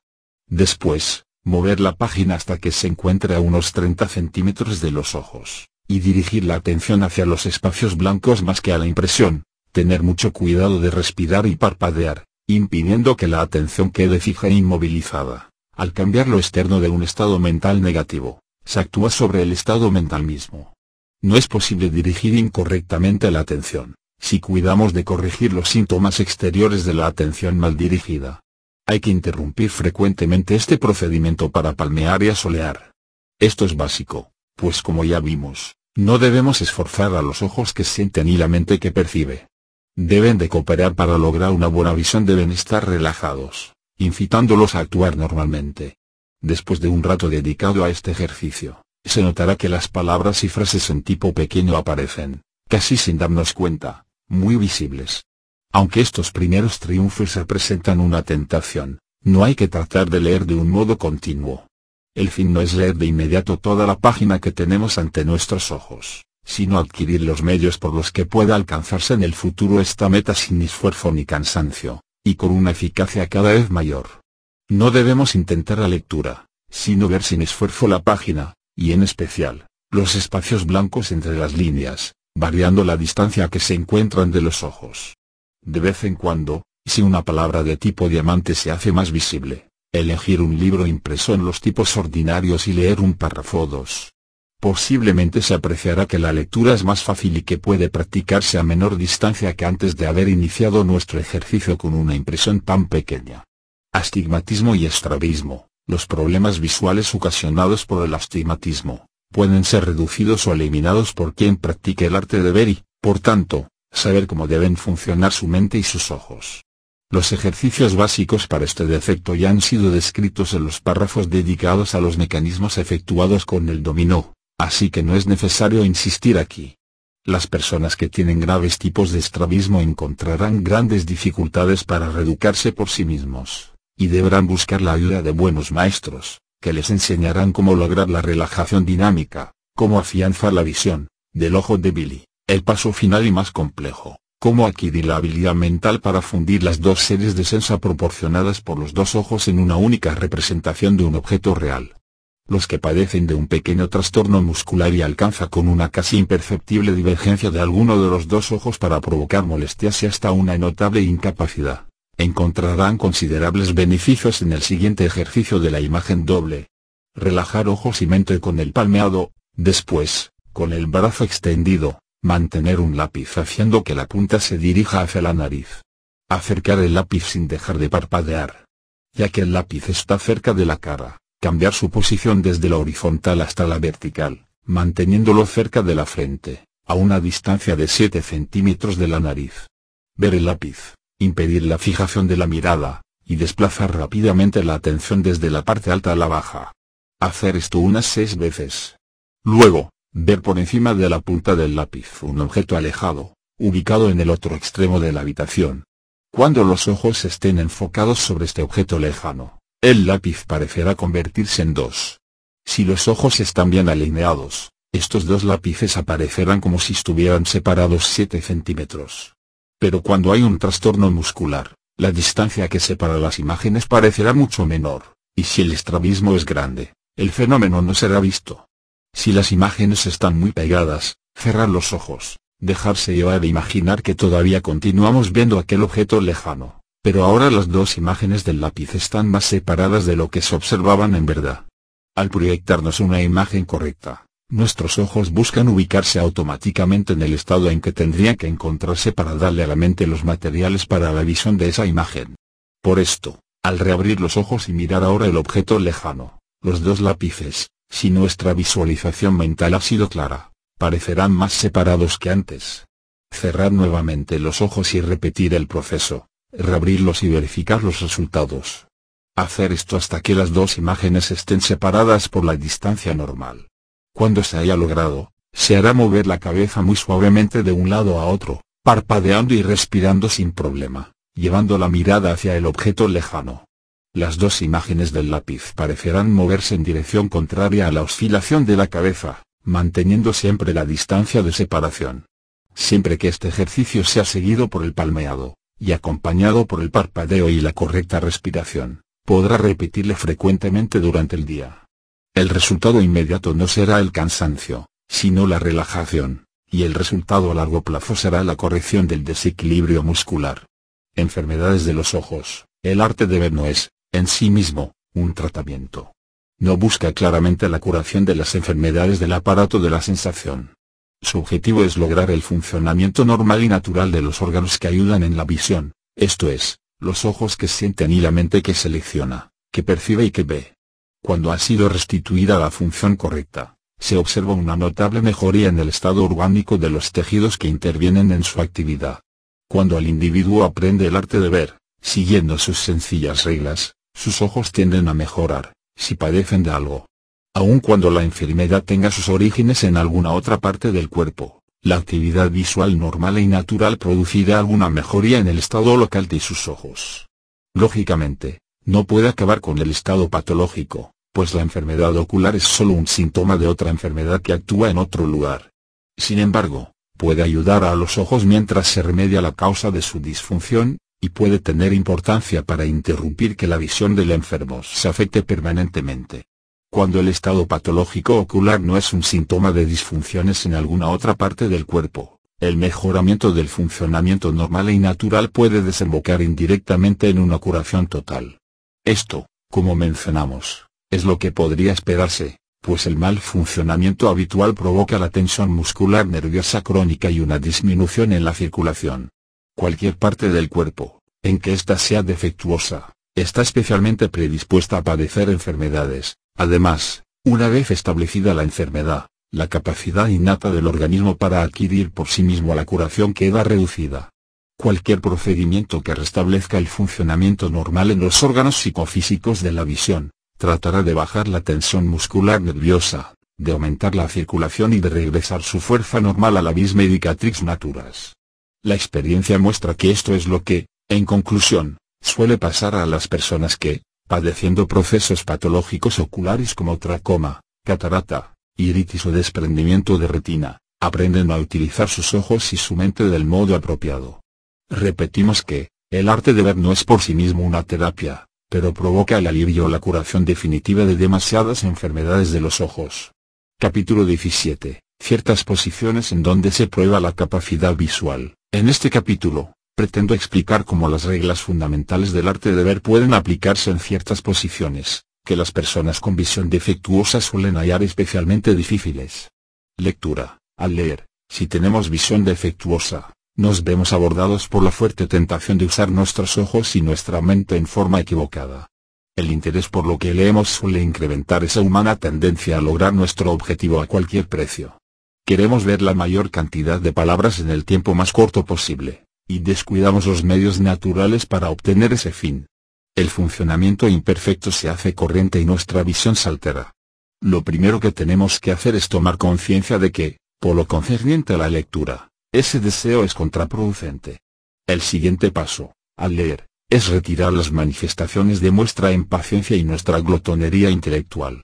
En las primeras etapas de la reeducación visual, la lectura sin esfuerzo es imposible sin el descanso y la relajación. Esto es, la relajación es uno de los medios importantes para alcanzar nuestra meta, observar el mayor número de palabras en poco tiempo, con el menor cansancio posible y con el más alto grado de compresión intelectual. Moraleja, cuando olvidemos la impaciencia y ansia de ver, los ojos y la mente tendrán la relajación que tanto necesitan, pero de las que continuamente les privamos por nuestros malos hábitos. Para dar a los ojos y a la mente la correcta relajación mientras leemos, debemos seguir los siguientes consejos. Punto primero, cerrar los ojos durante un par de segundos al terminar uno o dos párrafos, dejarse llevar y visualizar la última palabra leída y el signo de puntuación que la sigue. Al reabrir los ojos, leer al comienzo esta palabra, y el signo de puntuación correspondiente, que parecerán más claros y apreciables que al principio. Pasar luego a la siguiente etapa. Segundo, al terminar cada página u hoja, suspender la lectura un par de minutos para ejercitar el palmeado. Para el lector ansioso esto parecerá insoportable, pero pensemos que estas suspensiones le permitirán lograr su fin del modo más sencillo y rápido. Esta privación de su impaciencia, quizás será, además, muy útil para modelar su carácter. Tercero, si hay luz solar, asolear los ojos, primero cerrados y luego abiertos, practicar el palmeado, y nuevamente asolear con los párpados cerrados. Si no hay sol, bañar los ojos en la luz de una eficaz lámpara eléctrica. Cuarto, sentarse a leer en algún sitio desde donde pueda observarse un calendario o algo parecido colgado en una pared lejana. Parar la lectura súbitamente, y mirar analíticamente las letras o los números. Si leemos a la luz del día, ver algunas veces hacia la ventana. Quinto, la imaginación y la memoria pueden usarse para leer mejor. Hacer una pausa de vez en vez, dejarse llevar y recordar una letra o palabra recientemente leída. Mirarla con los ojos internos, apreciando el fondo blanco que la rodea y el que está dentro de ella. Luego de imaginar que la blancura del fondo es más blanca de lo que en realidad es, reabrir los ojos, observar el fondo blanco que rodea las letras reales, y pretender verlo tan blanco como lo habíamos imaginado mientras teníamos los ojos cerrados. Cerrar los ojos de nuevo, y volver a comenzar. Después de dos o tres repeticiones, palmear un rato y seguir la lectura. También se hará el siguiente ejercicio, cerrar los ojos, recordar una letra recién leída, tomar una pluma imaginaria y dibujar dos puntos más negros en su parte superior y en su base, o a los lados izquierdo o derecho. Llevar la atención de un punto a otro unas seis veces, Después, abrir los ojos, e imaginando que se ven puntos parecidos sobre la letra real, hacer lo mismo. Repetir el ejercicio varias veces, palmear y seguir con la lectura. Sexto, en el capítulo dedicado a la vista cansada, nos hemos ocupado de la manera como los de vista cansada pueden mejorar su capacidad de lectura, viendo sin esfuerzo una impresión muy pequeña pero, básicamente, mirando los espacios blancos entre las líneas. Los beneficios de este ejercicio no son exclusivos para las personas mayores con vista cansada. Quien encuentre dificultades para leer, puede hacer este procedimiento al comenzar la lectura, o en intervalos durante ella. Las técnicas de relajación deben iniciar nuestro trabajo, alternándose en su desarrollo cuando se lee un libro o una revista. Estudiemos ahora la forma correcta de leer. En este caso, como en todos los demás en que sea inevitable utilizar la visión, nuestros mayores enemigos son, el esfuerzo, la atención incorrectamente dirigida y la fijación de la mirada. Para vencerlos hay que seguir, mientras leemos, estas simples reglas. 1. No suspender la respiración o mantener rígidos los párpados durante largos periodos. Parpadear constantemente y respirar con regularidad y profundidad. 2. No dejar fija la vista, ni querer ver todas las partes de una línea o frase con igual intensidad. Mantener los ojos y la atención en constante movimiento para obtener la fijación central.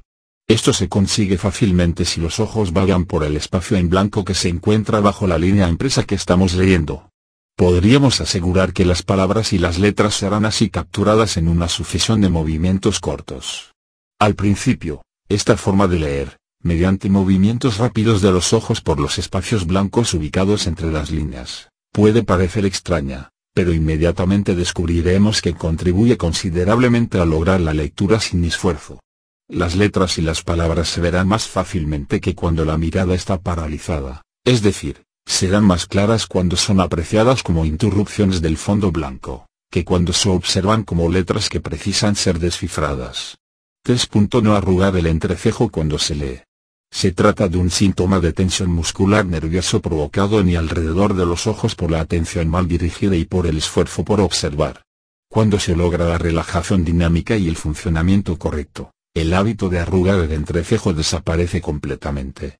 Esta desaparición puede apresurarse, lográndose un alivio de las tensiones física y mental, con actos de inhibición frecuentes y deliberados. Se suspenderá la lectura, y la persona hará un rápido examen de sí mismo para sorprender las formaciones de sus músculos faciales. Entonces cerrar los ojos por un instante, dejarse llevar, y el gesto se borrará. 4. No tener entrecerrados los párpados al leer.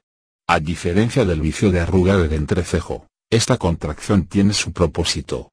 Si entrecerramos los párpados, reducimos el tamaño del campo visual, y así, se eliminan algunos de los estímulos negativos y la iluminación difusa que llega a los ojos desde las partes de la página que en ese momento, no son observadas.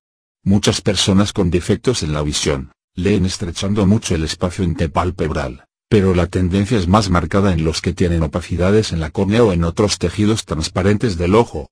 Estas sombras actúan igual que las partículas de vapor de agua suspendidas en el aire en una mañana de otoño, extienden la luz en una especie de niebla luminosa a través de la cual, es difícil ver con claridad. La obstrucción parcial de los párpados, tiene el efecto de eliminar gran parte del campo iluminado, reduciendo así la densidad de la niebla provocada por la difusión de la luz. Lo estrecho de la abertura entre los párpados, implica un esfuerzo muscular constante. Esto sube la tensión, en y alrededor de los ojos, y da lugar a una intensificación de las tensiones psicológicas. Ver por entre los párpados entornados es un medio para obtener una mejoría inmediata de la visión, pero esta trae consecuencias, pues se obtiene a costa del aumento del esfuerzo, del cansancio, y de una progresiva alteración de la capacidad visual.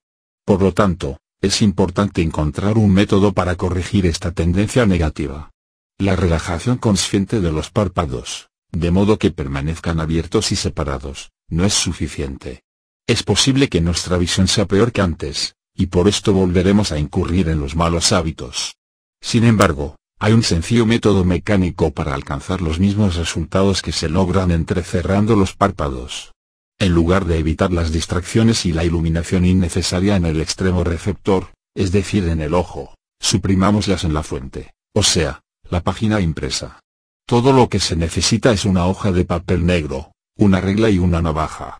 Escoger una hoja de papel negro que cubra la mitad de la página normal de un libro. Hacer en el centro de esta hoja una abertura más larga que la línea impresa, y lo bastante ancha como para que dentro de ella entren dos líneas. La anchura puede variar según desee individuo. Puede hacerse de diversos tamaños. Una vez iniciada la lectura, poner la hoja de papel negro sobre la página, con el borde inferior de la abertura 3 milímetros por debajo de la línea que vamos leyendo. Cuando se llega al final de la línea, bajar la abertura a la línea siguiente y así continuamente. Este simple recurso será muy eficaz en todos los que tengan inconvenientes para leer. Los que sufren de nebulosidad corneal, podrán duplicar la claridad de su visión, aun cuando los párpados estén correctamente abiertos y relajados.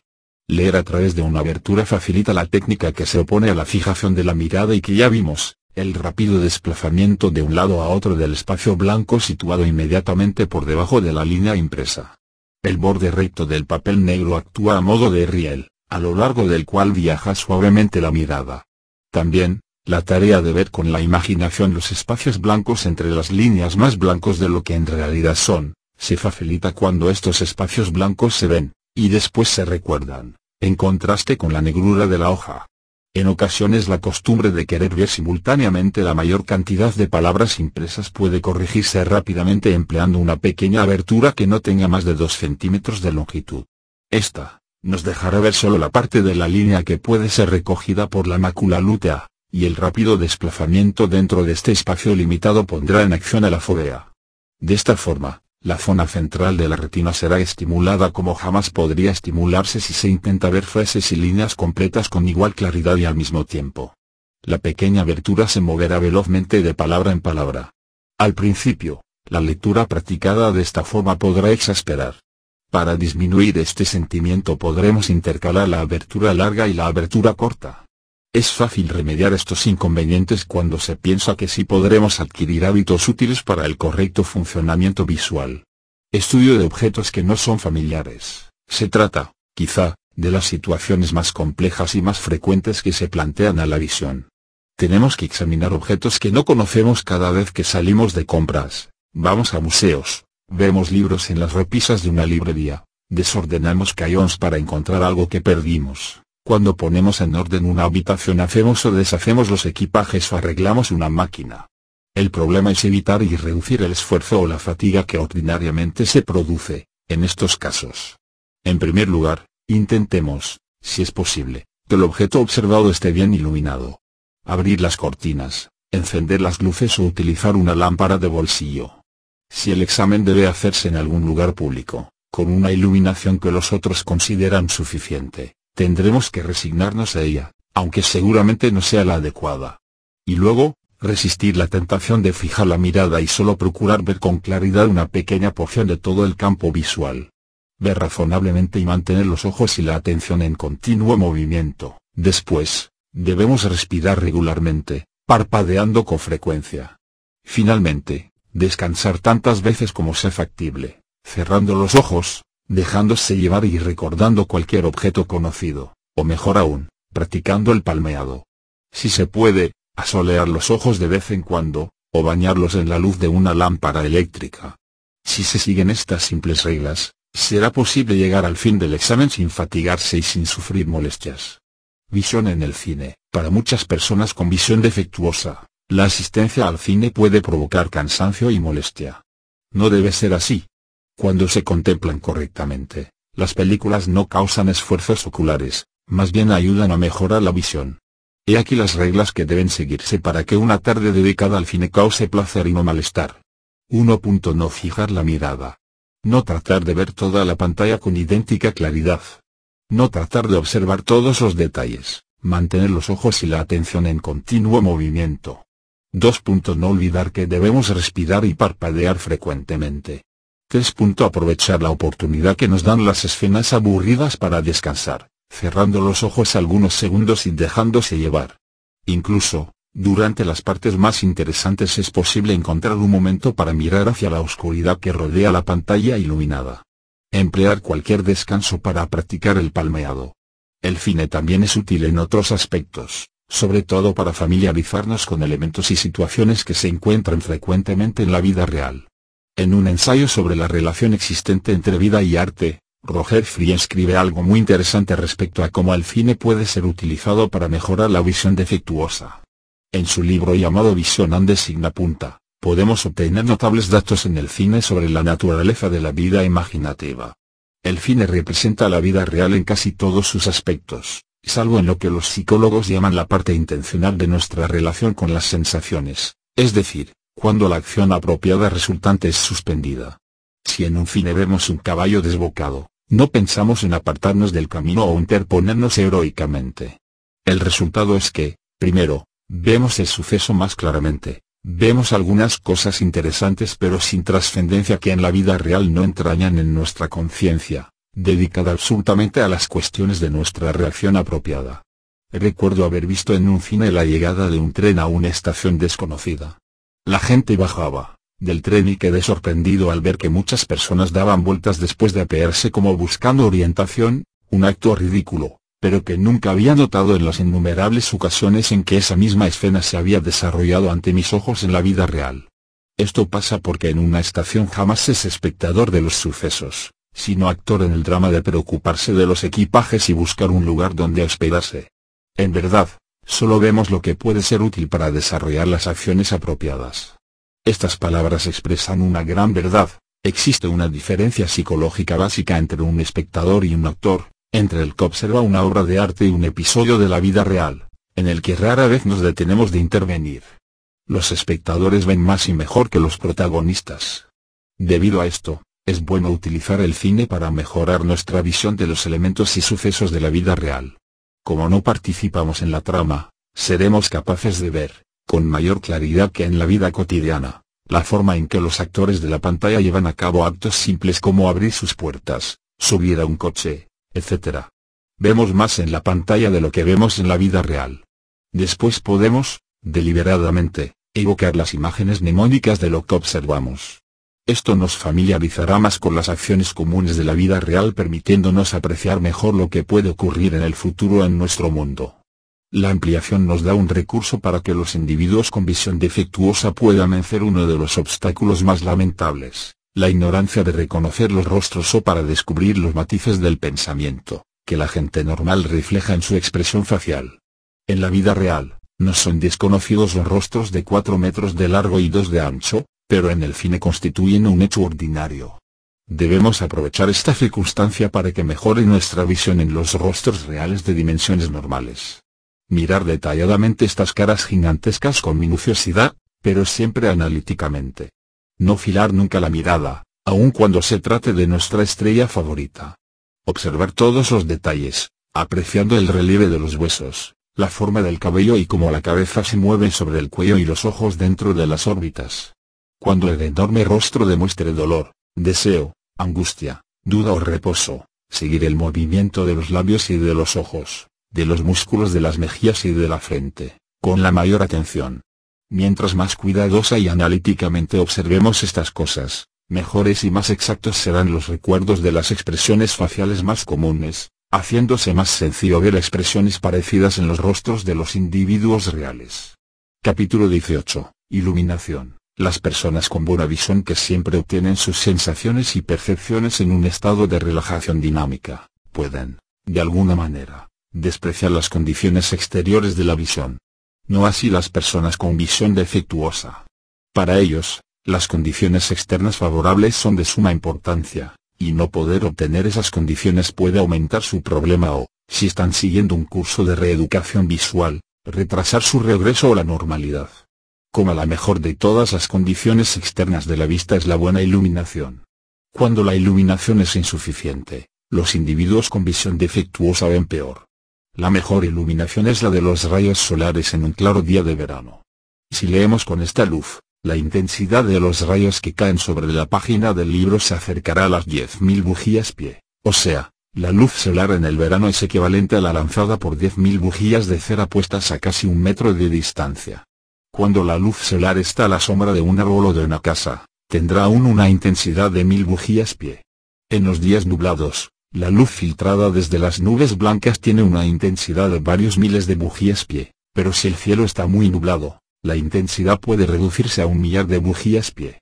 Dentro de las habitaciones, la luz que sale de un ventanal puede alcanzar una intensidad de 100 a 500 bujías pie, según lo soleado del día. A 10 o 15 pies de la ventana, la iluminación puede descender hasta 2 bujías pies, o menos si la habitación está pintada con colores nada claros. La intensidad de la iluminación baja en relación directa con el cuadrado de la distancia. Una lámpara de 60 watts proporciona 80 bujías pie a la distancia de un pie, de 20 bujías pie a dos pies, de 9 a 3 pies, y a los 10 pies solo da 4 quintos de una bujía pie. A causa de esta rápida disminución de la intensidad al crecer la distancia, la mayoría de las habitaciones artificialmente iluminadas tienen una luz deficiente. Es normal encontrar individuos que leen o realizan otras formas de trabajo de ese tipo con una iluminación de una o dos bujías pie. En los edificios públicos, como escuelas y bibliotecas, podremos sentirnos afortunados si la iluminación llega a 15 bujías pie. Hacer posible realizar trabajos minuciosos con estas iluminaciones extraordinariamente bajas, comparadas con las que hay al aire libre durante las horas del día, muestra la resistencia y flexibilidad de los ojos que sienten y de la mente que recibe. Tan grande es esta flexibilidad y resistencia, que alguien cuyos ojos no están dañados y son usados en forma natural, puede soportar largos periodos de malas condiciones luminosas sin sufrir daño alguno. Pero para una persona cuyos ojos sufren algún proceso orgánico negativo, cuyo funcionamiento corriente no sea tan natural y solo puede ver con esfuerzo, Esas mismas condiciones pueden ser muy dañinas.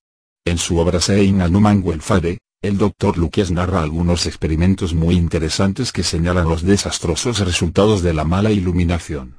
Estos experimentos estuvieron enfocados a medir la tensión muscular nerviosa, un índice preciso, como dice el Dr. Luquies, para medir el cansancio, el trabajo mal empleado y las pérdidas internas, en condiciones cambiantes de iluminación. Lo que debían hacer los individuos sometidos a estos experimentos era leer, y la intensidad del esfuerzo muscular nervioso era tomado por un mecanismo que medía la presión efectuada por dos dedos de la mano izquierda puestos sobre una gran pera plana. Las personas estudiadas debían ignorar la naturaleza y propósito del experimento. Así, se eliminaba la posibilidad de cualquier influencia consciente o voluntaria sobre los resultados.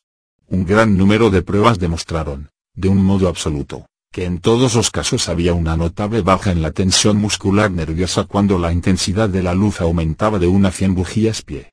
Esta fue la mayor intensidad estudiada, porque es muy superior a la iluminación que hay en el mundo de la luz artificial.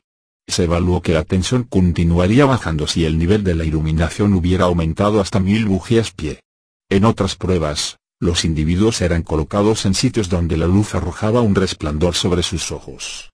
Este resplandor no era excesivo, igual al que millones de seres humanos usan cuando trabajan habitualmente.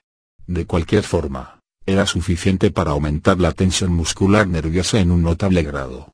Que yo conozca, solo hay un tipo de lámpara eléctrica que puede proporcionar mil bujías pie de iluminación sin excesivo consumo de corriente, el reflector de 150 watts, que mencionamos en el capítulo sobre el asoleado, la parte posterior plateada y de forma parabólica de la lámpara actúa como un reflector, y a la luz de sus potentes rayos, la lectura, costura y otros trabajos que requieren gran atención y visión correcta, pueden llevarse a cabo en las mejores condiciones aceptables.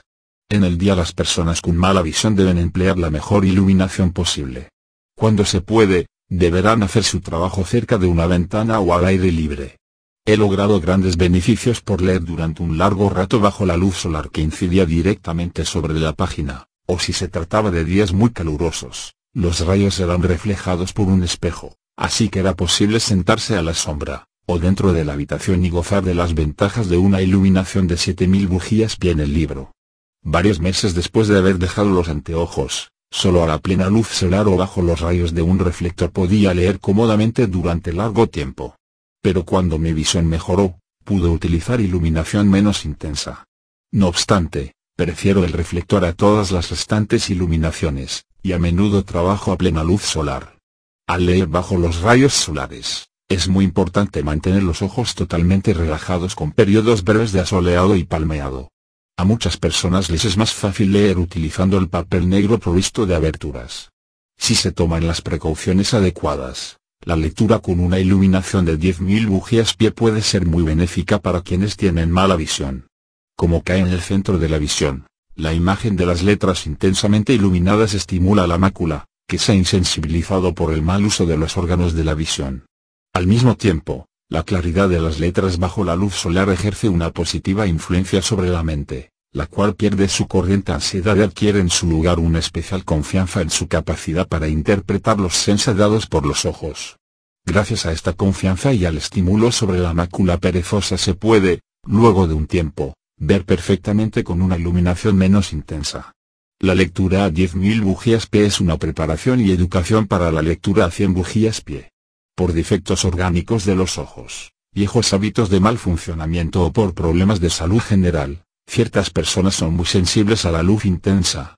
Estas personas no quieren someterse a una iluminación de 10.000 bujías para leer, Usando las técnicas señaladas en el capítulo sobre el asoleado, se acostumbrará poco a poco a estos individuos para soportar iluminaciones cada vez mayores, no solo directamente sobre los ojos cerrados y los ojos abiertos, sino también sobre la página impresa que se encuentra ante ellos.